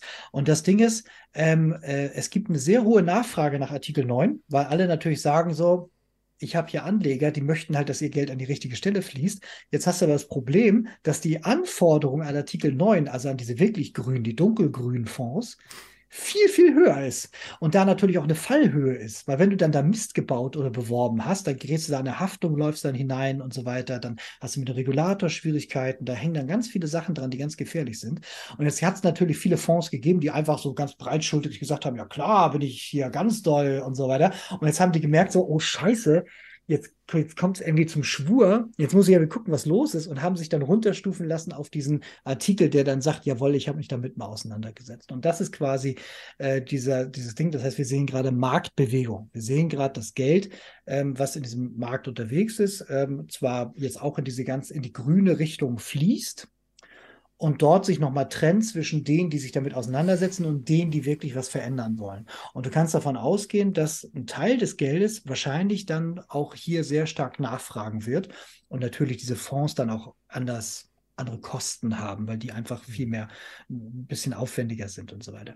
Und gleichzeitig darf man sich davon aber nicht blenden lassen. Bloomberg hatte neulich einen Artikel ähm, wo sowas stand wie zum ersten Mal haben jetzt grüne Investitionen halt irgendwie graue Investitionen ausgestochen und so weiter. Jein, da muss man halt wirklich genau hingucken. Mhm. Was momentan total en vogue ist, ist halt eben alles, was mit Krieg zu tun hat und Rüstung. So, das ist allerdings häufig nicht wirklich so in, in Märkten, es ist viel privat und dann irgendwie auch staatlich und so weiter. Das heißt, da zu investieren, da muss man irgendwie gucken, wie man sich da einreiht. Und das andere ist, äh, viel in, in, in, in, Klima rein zu investieren oder in Fossil. Und durch den Krieg und alles, was daran hängt und auch diese neue Exploration und dadurch, dass wir halt Fossilindustrie auch massiv fördern, mhm. hast du da sehr hohe Renditen. Und viele entscheiden sich dann jetzt auch dieses so, naja, was soll ich denn machen? Ich für die Herren, denen ich diene, soll auf das verzinste Kapital eine vernünftige Rendite geben. So, und jetzt kann ich irgendwie fossil halt irgendwas zwischen 11 und y Prozent kriegen und an der Stelle kann ich irgendwas zwischen 4 und 8 kriegen. Was ist denn jetzt das gute Gewissen wert? Und dann sagen die, fuck it, ich will das Geld. So. Das heißt also, man darf nicht denken, nur weil es jetzt da irgendwie so einen gewissen Rush gibt und so weiter, dass das andere nicht passiert. Wir haben im letzten Jahr 740 Milliarden an Investitionen in Fossil gehabt. Plus, wir fördern, also wir meint die globale öffentliche Hand, also wir, die Völkergemeinschaft aus Bürgern, vertreten durch unsere Regierung, fördern die Erdöl und die, also die gesamte Fossilindustrie, Gas immer mitgedacht und so weiter, mit 11 Millionen Dollar pro Minute. Und auf der anderen Seite hast du dann die Leute, die sagen, ich würde gerne einen Windpark aufstellen. So, ne? Mhm. Also das ist auch ein bisschen so. Also das heißt, dieses, es, es ist immer gut, dass es diese Regularien gibt. Es ist gut, dass da dass das ernst genommen wird. Es ist gut, dass gut hingesehen wird. Aber man darf nicht davon ausgehen, dass deswegen jetzt da die große Veränderung kommt, weil parallel halt immer auch noch das andere System da ist. Wenn sich hier die Zustände nicht ändern, dann wird wahrscheinlich auch die ganz große Verschiebung nicht kommen. Und das ist halt immer wichtig mit dem Hinterkopf zu halten. Ich hatte heute irgendwie auf Twitter so einen Kommentar, so von wegen, ja, äh, ein Windkraftrad hätte ja auch die, eine viel höhere Marge als ein Braunkohlekraftwerk. Was sagst du dazu? Ja, gut, es kommt darauf an, ne, wie man, ob man das jetzt wirklich so vernünftig vergleichen kann. Ne? Also wenn ich das äh. jetzt ähm, äh, das Braunkohlekraftwerk halt irgendwann abgeschrieben habe und dann möglicherweise noch Staatshilfe eingestrichen habe, die ich auf der anderen Seite vielleicht nicht kriege und so weiter, und das über Jahre betreiben kann und vielleicht sogar mhm. den Brennstoff, weil mir auch zufällig das Land gehört, ähm, dann sehr günstig kriegen kann und so, da komme ich vielleicht auf ganz andere Dinge. Also so pauschal, glaube ich, ist das schwer zu beantworten. In der Summe, wenn ich das alles normalisiere, dann kannst du davon ausgehen, dass regenerative immer günstigere Kosten haben. Hm weil der Brennstoff halt eben durch die Zirkulation, die wir in diesem geschlossenen System haben, oder eben von draußen als Sonne kommt. Das heißt, du brauchst einfach eine relativ einfache technische Anlage haben, wo das irgendwie drauf fällt. Deswegen am Ende, wenn wir diesen Weg zu Ende gegangen haben, wird es unserer Wirtschaft sehr gut gehen, weil sehr günstige Energie zur Verfügung steht mit relativ geringen Wartungskosten. So dass, also da ist halt auch eine echte, echte Chance. Nur die Chance ist erst langfristig da und nicht kurzfristig. Und wir sind halt eben momentan auch im Regierungshandeln eher auf Kurzfristigkeit ausgerichtet. Genau, und der Vergleich hinkt ja dahingehend, weil wahrscheinlich gar nicht mehr so viele neue Braunkohlekraftwerke überhaupt gebaut werden. Also das ist ja das. Also das heißt, es sind schon abgeschriebene Objekte, die bis zum Schluss halt einfach Profit abwerfen. Und warum sollte man die dann einfach fahrlässig abstellen, wenn sie am anderen Ende halt Geld ausspucken? Ähm, und das ist ja sozusagen der, der Punkt an der Sache. Und gleichzeitig ist ja sind ja Windkraftanlagen, wenn ich sie selber nicht, also wenn ich selber nicht investiere, was ja wieder Geld kostet für mich als Unternehmen, da neue zu bauen, sind sie ja von anderen Akteuren eine Bedrohung für das laufende Geschäft im Braunkohlebetrieb. also das heißt, RWE beispielsweise hat weder ein Interesse jetzt groß, also das war ja das Irrsinnige, das glaube ich ist ja bei Garzweiler oder so, wo sie diese ganzen Windräder wieder abgebaut haben. Ähm, das heißt, ähm, die, die, die haben ja noch niemals ein Interesse, die, die bestehenden Windkrafträder zu behalten, geschweige denn neue sozusagen zu installieren, sondern sie wissen jetzt einfach, okay, und da gab es ja jetzt schon den großen Schmuh, dass man äh, zwar behauptet, man würde 2030 sozusagen aussteigen äh, aus der Kohle, aber man hat so viel gefördert, dass das weit über die 2030 hinausgehen ja. könnte. Also man hat ja, sich noch mal ganz schnell die, äh, die Speicher an Kohle zusammengerafft, dass man zur Not auch noch über 2030 hinaus weiter die Braunkohlekraftwerke, die abgeschrieben sind, äh, betreiben und damit Geld drucken kann. Und wenn alle Stricke reißen, auch das haben wir ja bei RWE und Co. immer wieder erlebt, ist, wenn dann doch politisch der Wille so stark ist, dass man sagt, raus aus dem Dreck, so wie bei Atomen und so weiter, dann hält natürlich der Stromkonzern auch nochmal die Hände auf und möchte natürlich eine entsprechende milliardenschwere Entschädigung und die er auch in aller Regel immer wieder bekommen hat. Was witzig ist, weil ja ursprünglich bis vor 20 Jahren das Ganze ja noch Staatsbetriebe waren. Ne? Ja. Das heißt, wir haben es rausgegeben, einige Leute haben daran gut verdient an der Privatisierung jo. und jetzt muss es halt wieder zurück. Und das heißt, wir haben eigentlich das Ganze jetzt bezahlen jetzt auf mehrfache Art dafür. Ne? Das ist halt irgendwie richtig schief gegangen. Bei RWE, wir haben, wir haben jetzt ja heute mehrfach gelernt, man muss sich auch immer angucken, ähm, wer hält da am Ende die Hand auf. Also wer ist eigentlich hier wirklich in Power? Und bei RWE haben wir neben dem, dass sie natürlich im Freiverkehr halt irgendwie auch Aktienanteile haben und so weiter, nicht zu knapp, dass da sehr viele Kommunen in NRW direkt beteiligt sind. Mhm. Also man muss sich auch genau angucken, wer ist denn das? Klar kann man auf die Landesregierung einprügeln und dann vielleicht nochmal speziell auf die Grünen und so weiter, kann man alles machen, aber man muss jetzt eigentlich auch als nächstes gucken, wer hat denn da eigentlich die Macht? So, und dann mhm. gibt es natürlich auf der einen Seite den Akteur und dann gibt es auf der anderen, also den politischen Akteur, gibt es auf der anderen Seite auch den Eigentümer und der ist teilweise wieder der politische Akteur. Und da muss man sich mal angucken, weil die Stadt, keine Ahnung, was ist ich, ich rede jetzt in die Tüte hier, irgendwie, keine Ahnung, Bochum oder was hier, irgendwie mal angucken, mal fragen, so, ihr seid jetzt da Aktionär mit Y-Anteilen und so weiter, wie geht ihr damit um? Wie ist denn eure Sicht da drauf? So, und die Leute, die sollte man mal in, äh, äh, als Adressat mal irgendwie anpacken. So. Also von daher, das. Äh, ja, wobei, da, da, kommt ja wieder so ein strukturelles Problem ins Spiel, weil wir haben ganz viele Kommunen in Deutschland, die extrem unterfinanziert sind, wo äh, Schulen vor sich hin rotten und so weiter. Das heißt, auch hier greift wieder diese kommunal, dieser Gieraspekt, aber auf kommunaler Ebene. Ja. Also ich wäre ja wirklich saudumm als Kommune, wenn ich meinen eigenen Geldfluss abdrehen würde und ich gleichzeitig sehe, wie es anderen Kommunen geht. Also die sind ja vernetzt miteinander und sehen, okay, die können sich keine Schwimmbäder mehr leisten, die können sich keine Schulen mehr leisten. Das möchte ich für meine Bevölkerung nicht, weil ich will ja auch wiedergewählt werden und ich möchte ja in dem Ort, wo ich Politik mache, in der Regel, wo ich auch wohne, ein lebenswertes Leben haben. Also das wäre ja wirklich dann auch wie ins eigene Fleisch geschnitten. Und da greift dann aus meiner Sicht wieder die, die, die Bundespolitik oder die Länderpolitik, die eigentlich einen Rahmen schaffen müsste für einen kommunalen Ausgleich, damit dieser Giereffekt zumindest mal abgemildert wird. Und da braucht es einen gesamtpolitischen Willen, das einfach zu transformieren und umzusetzen. Und der fehlt. Das ist uns allen bekannt. Ja, genau, genau. Und das, das ist ein wichtiger Punkt, genauso wie auch man, wo kommt das denn her? RWE sind ja im Prinzip hier 50 Stadtwerke unter einem Trenchcode. Der Grund, warum dann irgendwie größere NRW-Städte daran beteiligt sind, ist ja, weil das früher mal irgendwie eine lokale Energieversorgung im Kleinen gegeben hat, die dann irgendwie so Kommunalversorger waren. Und jetzt kann man natürlich auch neben dem, was du sagst, und das ist auf jeden Fall ein Teil der Lösung, man könnte auch zusätzlich noch denken, dieses von wegen, dann baut doch einen eigenen Windpark auf.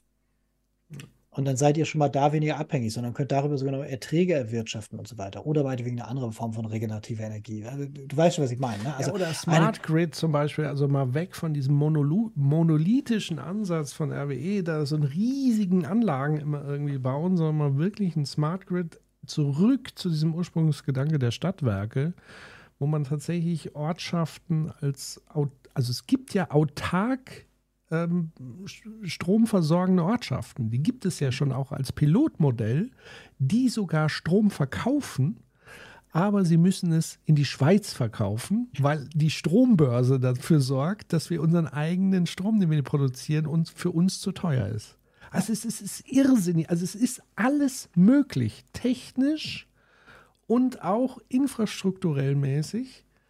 Aber der Wille, also der Wille, das auch konzertiert anzugehen, kooperativ anzugehen und wirklich mal zu sagen, lass uns alle mal gemeinsam auf den Tisch an den Tisch setzen und jetzt mal wirklich dieses Land energiepolitisch komplett anders aufstellen. Ja. Das ist 0,0 der Fall. Das, äh, äh, sollten wir das schaffen, das Ganze zu drehen, dann werden irgendwann unsere Enkel äh, sich das angucken und den Kopf darüber schütteln und das irgendwie schildbürgermäßig beurteilen. Ja. Schlimm. Ja. So, dann hatten wir beim letzten Mal ja einen Rückblick gehabt, der so ein bisschen düster war. Es, es, sind aber letztes Jahr richtigerweise, war auch ein Hinweis, auch ein paar gute Sachen passiert. Ich gehe die jetzt nicht alle durch, aber ich kann mal so ein paar davon erzählen. Nämlich, was eben äh, passiert ist. Und das ist halt eben viel im Bereich äh, Transparenz. Es gibt halt eben, also äh, Bank von England sagt halt eben so dieses, okay, wir müssen jetzt hier halt eben stärker mit Szenarien arbeiten, auch was Klimarisiken angeht. Das ist jetzt nichts Neues, aber gerade die sind halt eben auch sehr, sehr stark pro keine Veränderung und pro Markt eingestellt. Das heißt, das jetzt ernst zu nehmen, das ist schon, ist schon eine, eine wichtige Sache. Global Reporting äh, Initiative ist halt, ich glaube, 1997 gegründet worden, also irgendwie auch so bummelig 26 Jahre alt, ähm, hat sich erstmals damit beschäftigt, so einen Nachhaltigkeitsberichtstand äh, damals auszugeben vor vielen Jahren und hat jetzt da eben auch eine ganze Menge noch ergänzt. Ist halt eben auch an vielen Stellen für die freiwillige Berichterstattung Standard. Ähm, genau, dann die UNO hat gesagt, übrigens hier äh, Zugriff auf halt irgendwie ähm, äh, gute unberührte Natur ist eigentlich eine Art Menschenrecht. GRI, genau, genau, 25, GRI hat 25 Jahre Geburtstag gefeiert, also ist eigentlich auch schon mal was, was eben zeigt, so dieses, man muss es jetzt nicht neu erfinden. Also jeder, der jetzt irgendwie sagt, von wegen, muss man irgendwie so Standards entwickeln und so weiter, halt die Fresse, jetzt ohne Scheiß, das ist alles schon da, du kannst hier keinen Blumentopf mehr gewinnen. Und genauso ist es mit dem International Sustainability Standards, Sustainability Standard Board, was halt eben auch als Regulatory Body eine ganze Menge Vorgaben gibt und jetzt halt, erinnern wir uns an Episode 5 mit Miriam, ähm, da haben wir uns ja die Scopes angeguckt und Scope 3, da geht es ja eben darum, wo entsteht jetzt was in meiner Lieferkette ähm, an, an CO2 und das Standards Board hat jetzt gesagt, okay, gut, man muss das irgendwie auch diesen Scope 3 mit aufnehmen und je mehr Zug über Standards da reinkommt, desto mehr muss ich mich damit auseinandersetzen und desto eher sehe ich auch, wo muss ich was machen. Plus, äh, dadurch sehe ich natürlich am Ende auch, wer macht denn hier am meisten Mist. Ähm, dann war äh, äh Klimaschutzkonferenz ähm, äh, natürlich, was äh, schön ist, dass die immer noch gibt, auch wenn nicht viel bei rauskommt. Ähm, was aber viel in interessanter ist, ist halt eben, äh, Biden Administration hat jetzt ja auch mit dem Inflation Act eine ganze Menge da eben äh, auf die Bahn gebracht. Also da fließt jetzt richtig zeitenwendemäßig Geld da rein. Also wenn jetzt äh, die nächste äh, Administration da nicht irgendwie alles wieder zu Klump schießt, dann haben wir vielleicht in Amerika jetzt auf einmal echt so eine große Bewegung. so ähnlich wie mit China. China hat seit sechs Jahren enorm Drift. Also die bauen immer noch, äh, immer noch fossil auf, aber die bauen auch massiv Erneuerbare auf. Wirklich massiv. In einem Maße weit über dem, was wir in Deutschland haben. Also es ist immer so geil, dass alle mal so tun, als die sind die mhm. Bösen. Ja, wenn man aber genau hinguckt, dann sieht man so, nee, nee, nee, nee, das ist also, da müssen wir echt aufpassen, weil wir verpennen gerade schon wieder so ein äh, Ding so und in, in zehn Jahren wird man traurig sein, dass schon wieder wir hinten an sind und so. Ja, ja und dann ein neues, es gibt äh, so ein, in der Finanzindustrie gibt es so, ein, so eine Initiative, die, äh, Initiative, die heißt TCFD, die kümmert sich darum, dass man sich halt mit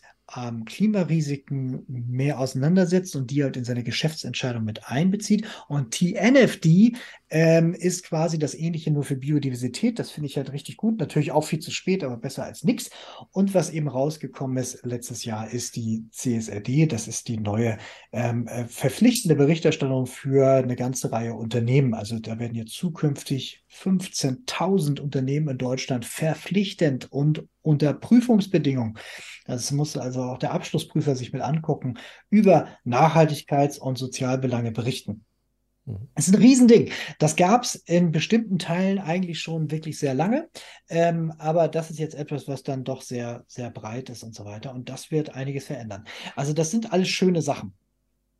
Vor 30 Jahren hätte das enorm geholfen. Jetzt ist das natürlich alles viel zu spät, gar keine Frage. Es ist besser als nichts, aber man darf sich gleichzeitig auch nicht zu viel davon versprechen. Wir wissen eins, a, die Lage ist richtig mies. Also die Lage weltweit ist mies, das wissen wir. Hierdurch kriegen wir Transparenz, hierdurch erfahren wir, wer besonders mies ist. das ist der Unterschied. Mehr passiert hier noch nicht. Und was eben auch passiert, eben durch Biden und so weiter, durch die ähm, Akte, die da in Richtung ähm, äh, direkte Investitionen und eben Förderung gehen und so weiter, ähm, dass da eine ganze Menge Geld fließt. Also Geld fließt und Transparenz kommt. So, bums. Aber wirklich staatliches Handeln im Sinne von, okay, wir beschließen jetzt zum Beispiel, dass wir das und das nicht mehr wollen. Äh, Soweit sind wir noch nicht. So, ne? Also das äh, so positiv ist es noch nicht. Genau, und dann habe ich, glaube ich, noch ein letztes Ding. Genau, das ist, das ist eher so ein Schmankerl. Das ist für Leute, die irgendwie Bock haben, nochmal so ein paar Sachen hinterher zu gehen. Der Herr Paul, so, ne? Also, wer ihn kennt, mal Hand hoch. Also, das ist, der ist wirklich total eine spannende Figur. Also, Wirtschaftsgeschichte ist generell spannend, weil man dann immer wieder mal sieht, wo es herkommt. Und wenn man sieht, wo es herkommt, dann kann man damit leichter umgehen, erstmal für einen selber, aber man kann auch leichter einen Weg drumherum und da auch wieder hinausfinden. Weil man einerseits sieht, ah, es ist nicht Gott gegeben, auch nicht Human Nature, auch nicht natürlich, sondern es kommt irgendwo her. Und dann kann man es nämlich auch wieder zurückdrehen. Und man sieht auch, was die Argumentation war und was auch die Gründe dahinter waren. Und dann kann man es auch leichter auseinandernehmen. Wir wissen, wir haben momentan eine politische Agenda, die im Ergebnis halt so zu diesen Verwerfungen führt, die wir haben. So, und die sind tatsächlich nicht auf natürliche Weise entstanden, sondern es gab eine Reihe von Vordenkern. Und er ist im Speziellen ein interessanter Vordenker, weil er halt eben oberster Richter am, äh, also Richter am obersten Gerichtshof war. Und das ist ja in der Powerstruktur der Vereinigten Staaten eine der wichtigsten Personen. Er ist aber jetzt nicht der Typ gewesen, der jetzt irgendwie Wirtschaftsminister oder irgendwie so, irgendwie großer Wirtschaftsmagnat gewesen, sondern er war Richter. Und er hat sich aber gesellschaftspolitisch viel einfallen lassen, unter anderem dieses Memorandum. Und dieses Memorandum ist quasi die Blaupause für die Veränderung von Amerika, wie wir es kennen und wie es sich manchmal auch selber noch sieht, hin zu dem spätkapitalistischen Moloch, der er heute ist. Nämlich, dass er damals mit die Blaupause gegeben hat, dieses, ja, man müsste halt irgendwie, ähm, also äh, Reiche und Unternehmen müssen sich mehr damit beschäftigen, die Gesellschaft umzugestalten und zu beeinflussen, damit sie ähm, äh, Wirtschaft bevorzugt und so weiter. Und dafür sorgt halt eben, dass weniger solidarische, also es wird immer gesagt antisozialistische, aber im Kern geht es dabei eben außer McCarthy halt eben immer um Solidarität dann eben auch, sondern unternehmensfreundliche Rahmenbedingungen kommen. Und man sollte auch insbesondere halt eben Grassroot Organizations nutzen, also Ne, klassisches Astroturfing. Ich erfinde eine Organisation, die angeblich als Akteur der Zivilgesellschaft irgendwas fordert und damit halt irgendwie Sachen vorantreibt. Und dann Thinktanks und Lobbyorganisationen, die hat es natürlich in Einzelnen schon immer gegeben, aber das Ganze bewusst einzusetzen und damit die Gesellschaft umzugestalten zum Vorteil von wenigen reichen Familien und Unternehmen. Ähm, das tatsächlich geht auf sein Gedankenpapier zurück. Und das Spannende ist erstmal A, weil das geschichtlich irgendwie interessant ist und es lohnt sich auch immer mal zu schauen, wie das in Deutschland denn war. Und wenn man da dann den Faden bis in die heutige Zeit verfolgt, da kommt man auf ganz lustige Stellen raus. Und deswegen sage ich einfach nur so dieses, das ist quasi ein Schmankerl für Leute, die Bock haben, da noch weiter in dieses Rabbit Hole abzusteigen.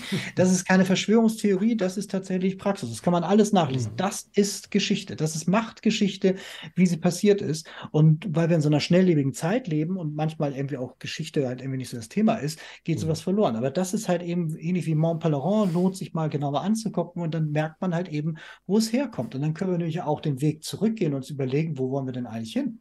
Hm. In dem Zusammenhang ein Buchtipp, Empfehlung. Ich habe es leider noch nicht ganz selber durch, aber es liest sich sehr gut an. Der erschöpfte Staat.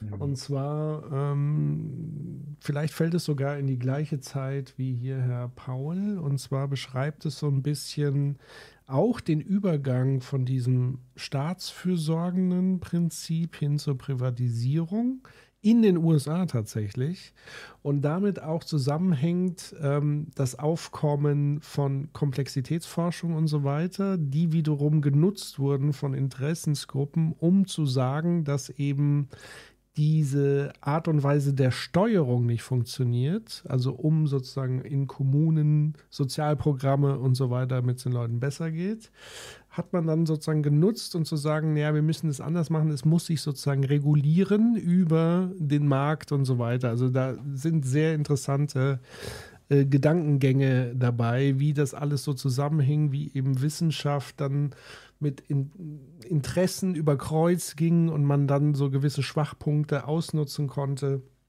um zu argumentieren, warum es diesen Richtungswechsel eben letztlich geben soll. Also der erschöpfte Staat heißt dieses Buch, äh, auch von der Kulturhistorikerin geschrieben. Das ist halt super, weil wir haben gleich bei Shelf Control ähm, mhm. auch was, was dazu irgendwie gut passt. Aber erst ganz kurz noch Klimawend äh, Klimakrise abwenden ist Handarbeit. Ähm, äh, ganz toll, weil wir hatten ursprünglich ja die erste Sendung, wo der Gast ja krank geworden ist, am 10. vorgehabt. Da hätte das natürlich super aktuell gepasst. Mhm. Ähm, wir, ihr wisst ja jedes Mal, ähm, wir müssen als Zivilgesellschaft uns organisieren, damit wir irgendwas hinkriegen und wir versuchen halt immer was hochzuhalten, damit man irgendwie was kennenlernt. Ende Gelände werden vielleicht ein paar Leute kennen, haben sich halt eben sehr stark mit Kohle auseinandergesetzt und allem, was damit zusammenhängt, um dann am Ende dann thematisch viel, viel breiter zu werden. Ähm, ist ganz spannend, weil die in Richtung Mobilisierung und Richtung Aktion halt wirklich sehr stark sind, auch sehr wirksam. Also da haben die irgendwie Leute, die wissen genau, wie man sowas dann umläuft und dann irgendwie Dinge auch macht, die dann äh, tatsächlich einen Unterschied machen. Also das ist, äh, es ist, es ist was anderes als FFF, weil das eben direkte Aktion ist und ziviler Ungehorsam, der dann irgendwie tatsächlich dann Aufsehen macht. Das ist so viel Aufsehen, dass sie sogar in einigen Bundesländern von Verfassungsschutz überwacht werden. Das ist aber nicht ungewöhnlich, weil der Grund ist nicht, weil das Verbrecher sind oder Verfassungsfeinde, sondern weil sie sagen, dieses System muss sich reformieren. Und das reicht einigen Verfassungsschützern schon auf, um dann Leute in den Sucher zu nehmen. Ist aber nicht verwunderlich. Verfassungsbericht in Sachsen, glaube 2018, hatte ja den Punkt, dass gesagt wurde, äh, Gruppe XY ist linksextrem, weil sie ordnen die AfD dem rechtsextremen Spektrum zu. Ja. So, ne? Also das, also die, die haben teilweise echt eine. Und wenn du dann eben als Kapitalismuskritiker oder halt irgendwie sagst, wir müssen darüber reden, irgendwie auftrittst, dann kann das sein, dass dann teilweise Behörden da. Ich erwähne das deswegen nicht, weil das eine lustige War Story ist, sondern ich erwähne das deswegen, weil man sehr schnell, das wurde natürlich dann direkt instrumentalisiert, hört Ende Gelände und denkt, das ist eine verbrecherische Organisation, ist aber nicht, sondern die fordern eigentlich Dinge äh, oder bringen Dinge in den Diskursraum, über die man ja legitim sprechen kann. Und teilweise haben wir Sicherheitsorgane, die irgendwie auf dem einen Auge blind sind und auf dem anderen Auge dafür sehr scharf irgendwie gucken. Und das führt dann eben dazu, dass solche Organisationen dann irgendwie komisch aussehen. Ähm, die haben auch zum Beispiel 2019, ähm, da war ich relativ eng dran, ähm, äh, in Venedig den roten Teppich besetzt. Und ähm, weil da das Filmfest war und dort dann irgendwie auch so eine Aktion gemacht, plus äh, dann in der Lagune dann ähm, äh, Kreuzfahrtschiffe aufgehalten und so weiter. Ähm, also von daher ist es spannend. Wer jetzt wirklich sagt, okay, er möchte was tun, er weiß ganz genau, er muss sich einbringen und so weiter. Die machen regelmäßige Informationsabende und haben ein ziemlich breites Angebot an Aktionen. Ihr solltet da einfach mal vorbeischauen. So, dann ähm, Shelf Control. Du hast gerade eben schon was gesagt. Mhm. Ich habe auch heute was dabei und zwar äh, äh sieht man es jetzt hier, das hier, Use mhm. the Power, ist großartig, ist quasi von einer Dame, die man auch so ein bisschen als die amerikanische äh, Greta ansehen kann. Die sieht man auch bei TEDx und so weiter. Die hat auch, glaube ich, einen YouTube-Kanal und so. Ähm, die hat eine andere Delivery. So, ne? Also da, da merkt man richtig so, die räumt richtig was ab. So, ne? Also es ist eine ganz andere Art, mit den Themen umzugehen, ist dann auch ein bisschen amerikanisch, aber auch so ein bisschen, äh, reißt noch mal ein bisschen anders mit. Ähm, äh, die kann, die, die hat auch ihren Shit together, weil die nämlich halt eben auch die Zusammenhänge sehr, sehr gut und sehr, sehr eindrücklich erklären kann, ähm, was das Ganze auch mit Kolonialismus zu tun hat und warum Gender auch tatsächlich ein Thema ist und so weiter so. Also wer sagt, er möchte da einen einfachen Zugang zu haben in das ganze Thema, auch in die komplexen und auch die supranationalen Linien dieser ganzen Sache, der findet darüber, glaube ich, einen einfachen Zugang. Ähm, also ist auch ein bisschen einfacher zu verarbeiten als irgendwie Club of Rome. Und das Schöne ist vor allen Dingen, das ist halt ähm, nicht ein Erklärer der Klimawandel, sondern wie, sie heißt ja eine Anleitung zum Handeln.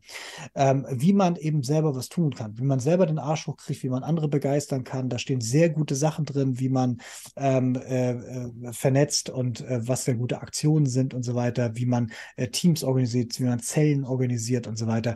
Das heißt also, mit dem Buch kann man schon wenn man sagt, ich möchte gern mich als Zivilgesellschaft hörbar machen und ich habe keinen Bock, mich irgendwo anders anzuschließen, ich möchte gern selber machen, der hat hier quasi eine Art Blaupause, die richtig gut ist.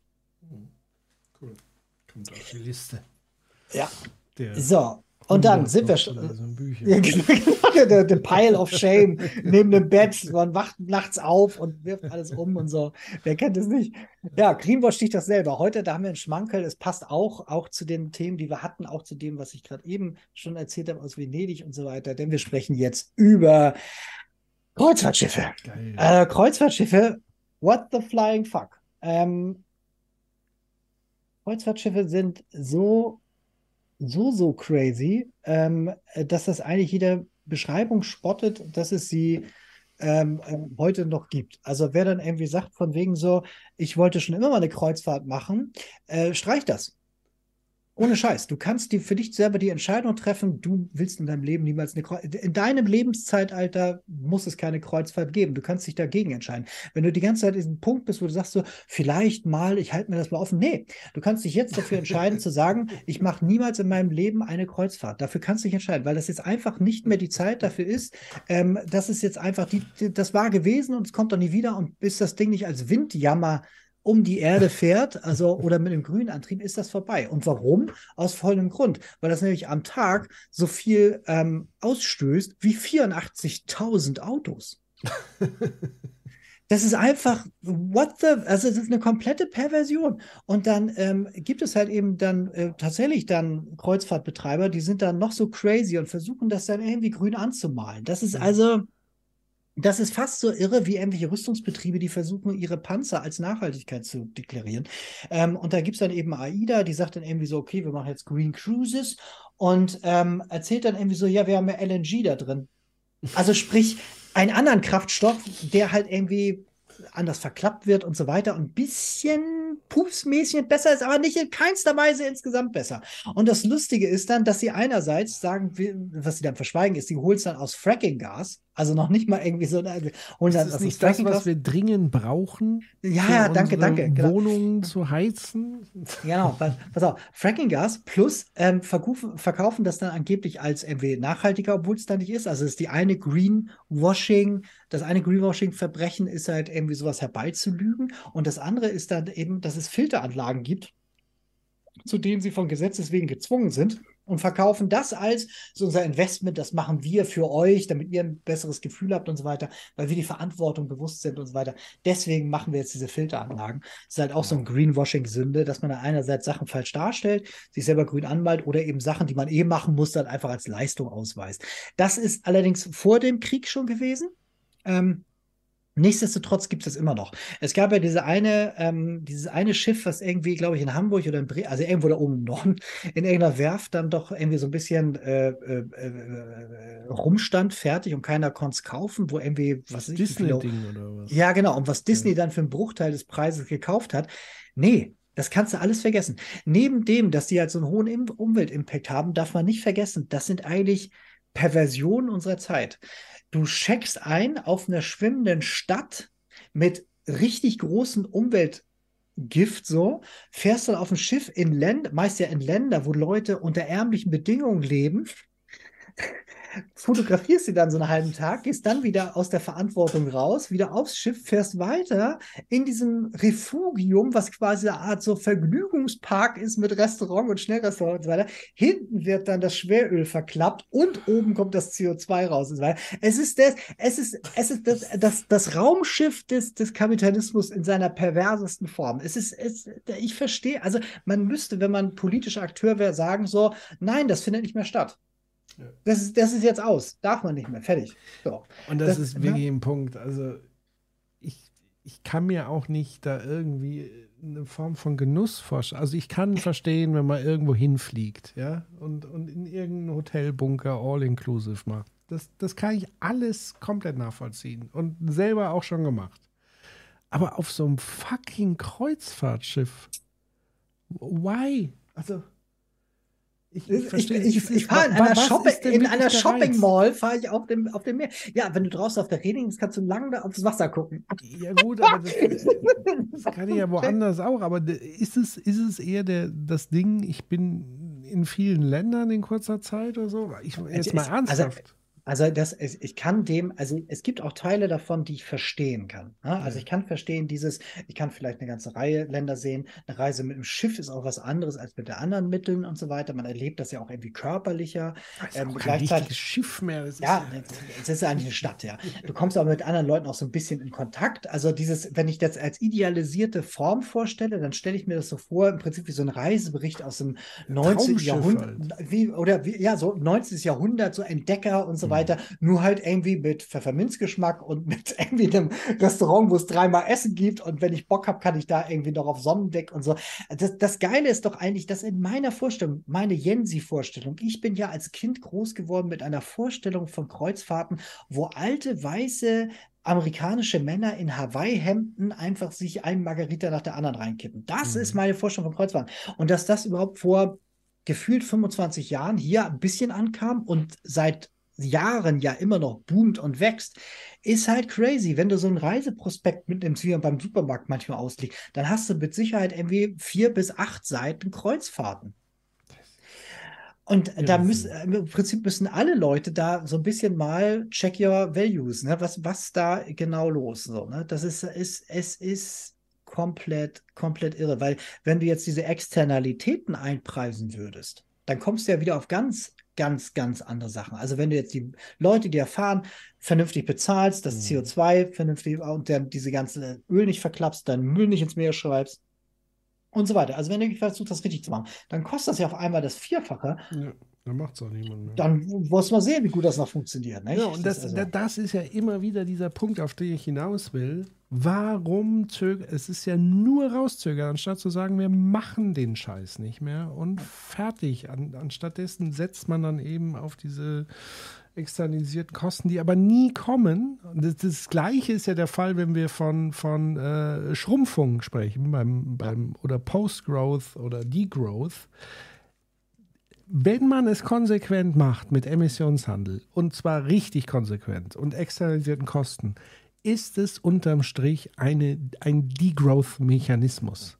Ja, also einerseits scheut man diesen Degrowth-Begriff wie Teufel das Weihwasser und hält auf der anderen Seite dieses große, alles reguliert sich über den Emissionshandel, weil wir alles teurer machen. Das ist die, die gleiche Grundlogik unterm Strich, nur das eine passiert nie oder viel zu langsam. Es ist aber der gleiche Pfad. So. Ähm, und deswegen verstehe ich nicht, warum man das eine auf gar keinen Fall will und das andere aber schon. Also ich verstehe schon, weil es einfach eine reine Verzögerungstaktik ist. Ja. ja, und jetzt stell dir das Ganze doch bitte schön nochmal vor als Space Travel. Was ja, ne? Ach du Scheiße. Da, also das, das ist schon so, ne? Also weil das da, ne? Also brauchen wir gar nicht drüber reden. Also dieses von wegen, ähm, äh, äh, äh Obwohl, das ja finde ich noch geiler, muss ich sagen, als auf so einem fucking Kreuzfahrtschiff. In Weltraum finde ich schon, hat noch eine andere Qualität.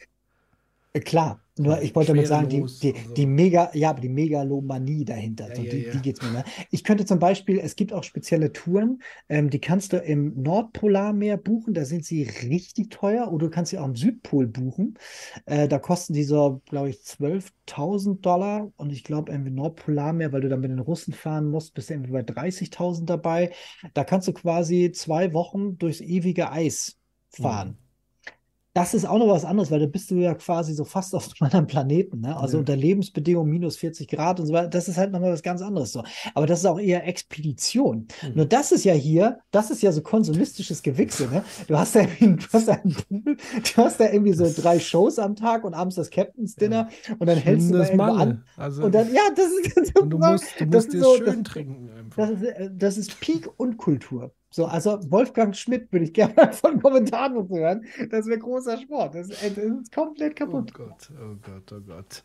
Hier, Sehr Mighty Bohr schreibt, es gibt Kreuzfahrt auf dem historischen Segelschiff, geht in die Karibik und auf dem Rückweg ist der Laderaum voller Rum.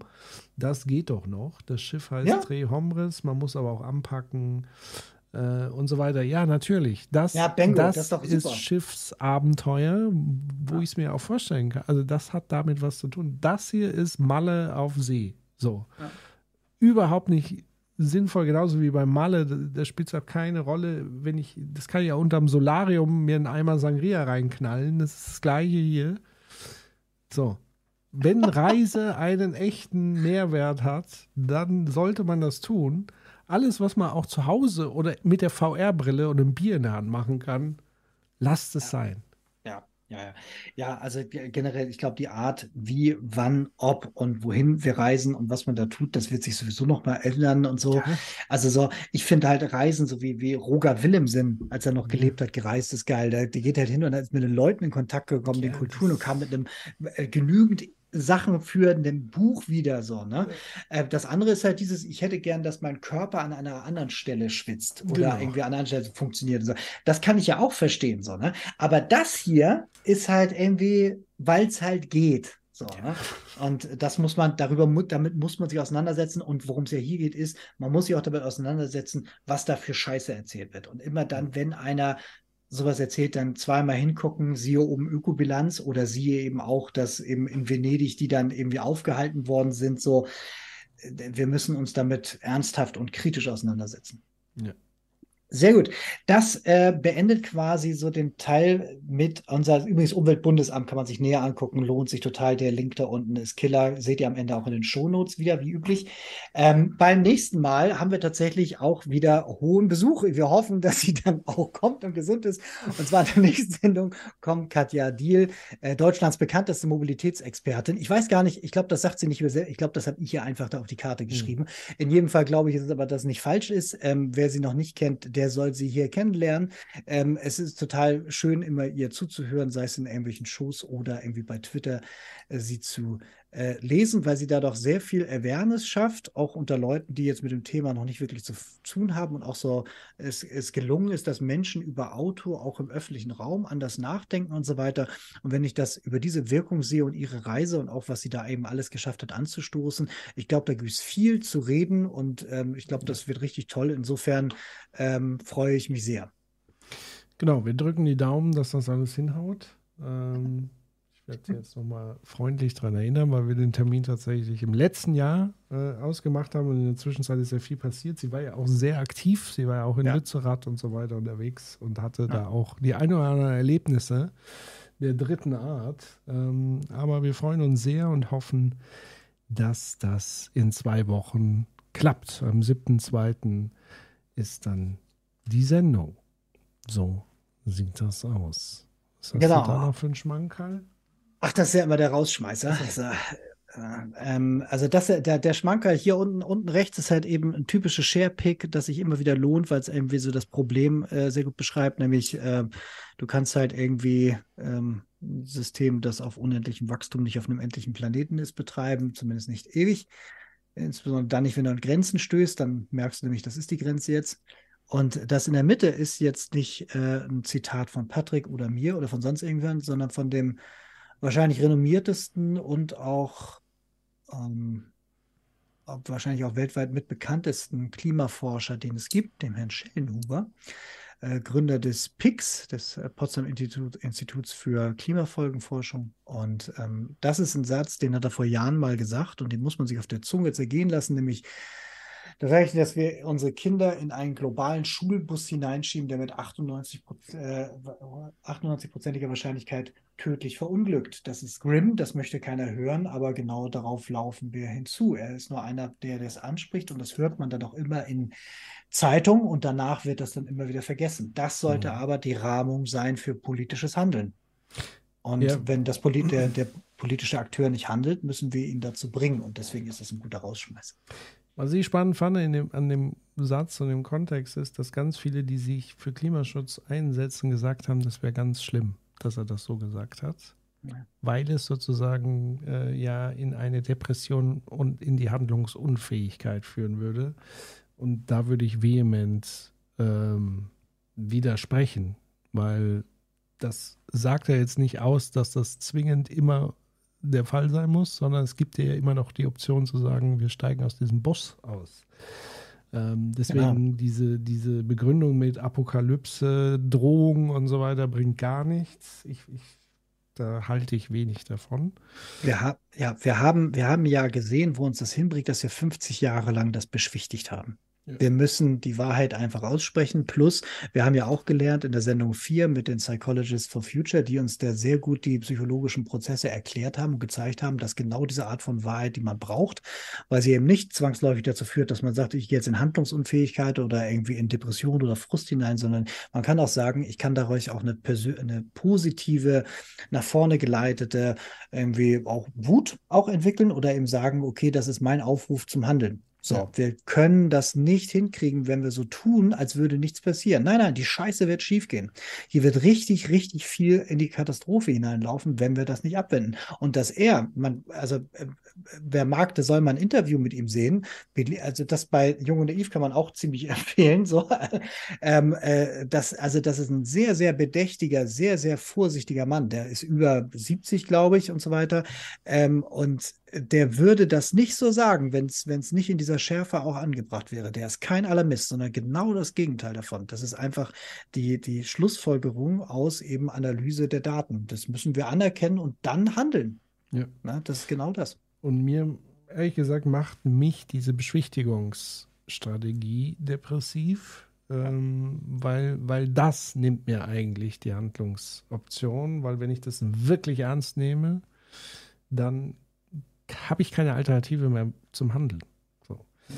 Ähm, und deswegen, ich, ich ja, brauche positive Narrative und so weiter, keine Frage, aber erst, wenn man sich der gesamten Problematik wirklich durch und durch bewusst ist, dann gibt es sozusagen auch hier diesen sogenannten Kipppunkt, der dazu führt, dass wir dann positiv nach vorne gucken. So. Ja, und soziale Kipppunkte sind viel, viel schneller erreicht. Soll also heißen, wenn nur genügend Leute sagen, jawohl, ich bin damit nicht einverstanden, es ist mir nicht egal, wie es ausgeht, ähm, dann können wir es auch gemeinsam schaffen. Ja. In diesem Sinne. Ja. Ja, vielen Dank. Tolle Sendung. Ähm, das Witzige ist, wir hatten gedacht, wir haben nicht genügend Material und jetzt ist die ja. längste Sendung geworden, die wir je gemacht haben. Also insofern großartig. Hat mich, hat mich sehr gefreut, hat Spaß gemacht. Ja, ebenso. Und ich hoffe, euch auch. Ähm, wie immer gilt, ähm, kräftig weiterempfehlen, sagt es weiter, zeigt es, wenn es euch gefallen hat. Und tatsächlich, weil hier Dreckbatz äh, schreibt, ich freue mich auf Donnerstag. Tatsächlich ist das anschlussfähig zu der heutigen Sendung. Am Donnerstag 20 Uhr Critical Infinity Livestream. Wir werden, Jens ist auch wieder dabei, wir werden über ähm, die politische Haltung von Katharina Beck von den Grünen sprechen und wie sie denn die Klimakatastrophe ähm, politisch angeht, unter anderem. Und das werden wir uns nochmal genauer angucken, analysieren, darüber diskutieren. Und wir freuen uns, wenn ihr dabei seid. Dann in großer Runde Jens, Dave, Human und ich. Und es gibt tatsächlich dann die Woche drauf auch eine Art Erlebnis der dritten Art. ja, Am 2.2. haben wir einen besonderen Gast, ähm, der sich uns angeboten hat. Äh, Veronika Grimm, die Wirtschaftsweisin, wird in den Critical Infinity Podcast kommen, um mit uns äh, über Themen zu sprechen, weil wir ja quasi über sie gesprochen haben. Aber sie fände es doch gut, wenn man mal mit ihr über die Dinge spricht. Das finden wir auch gut. Und deswegen am 2.2. wird es einen Livestream geben mit Veronika Grimm als Gast. Nicht ganz so lang wie heute, nehme ich mal an. Ähm, und ja, da sind wir schon mal sehr gespannt, was da passieren wird. Wir haben ja ausgiebig sie analysiert bei Jung und Naiv und mal gucken, wie es dann so ist im direkten Gespräch. So, ihr Lieben, dann habt eine gute Nacht trotz all diesen Informationen. Danke an euch, dass ihr dabei wart, dass ihr im Chat dabei wart und ähm, ja, bis ganz bald. Macht's gut. Ciao. Tschüss. Und dann noch einmal anzufügen, und dann noch einmal anzufügen, und dann noch einmal anzufügen, die Irreversibilität der Veränderung ökologischer Systeme in ihrer Regeneration ist, glaube ich, einfach noch nicht begriffen worden. wenn wir diese Kipppunkte erreichen, wo das Klima kippt, wo die Biodiversität kippt, wo die Ozeane kippen, dann können wir nicht einfach sagen, wir schalten diese Technologie wieder aus. Und dann noch einmal anzufügen, die Irreversibilität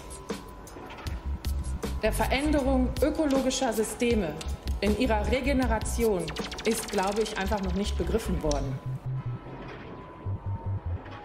Und das World Economic Forum schreitet ja inzwischen voran, wo ich mich auch wirklich frage, wenn die CEOs und wirtschaftlichen Entscheider dieser Republik und der Welt inzwischen sagen, die Top 6 globalen Risiken sind fünf ökologisch und das sechste Massenvernichtungswaffen. Und dann noch einmal anzufügen, die Irreversibilität der Veränderung ökologischer Systeme in ihrer Regeneration ist, glaube ich, einfach noch nicht begriffen worden. Wir haben komplett veränderte Lebensgrundlagen für die Menschheit, für die nächsten Generationen. Und das wird in keiner ökonomischen Kalkulation adäquat berücksichtigt. Das ist nicht mal planbar oder prognostizierbar. Und dann noch einmal anzufügen, und dann noch einmal anzufügen, dann ist doch einfach die Zeit vorbei, wo man darüber reden muss, ob jetzt Ökologie was kosten darf.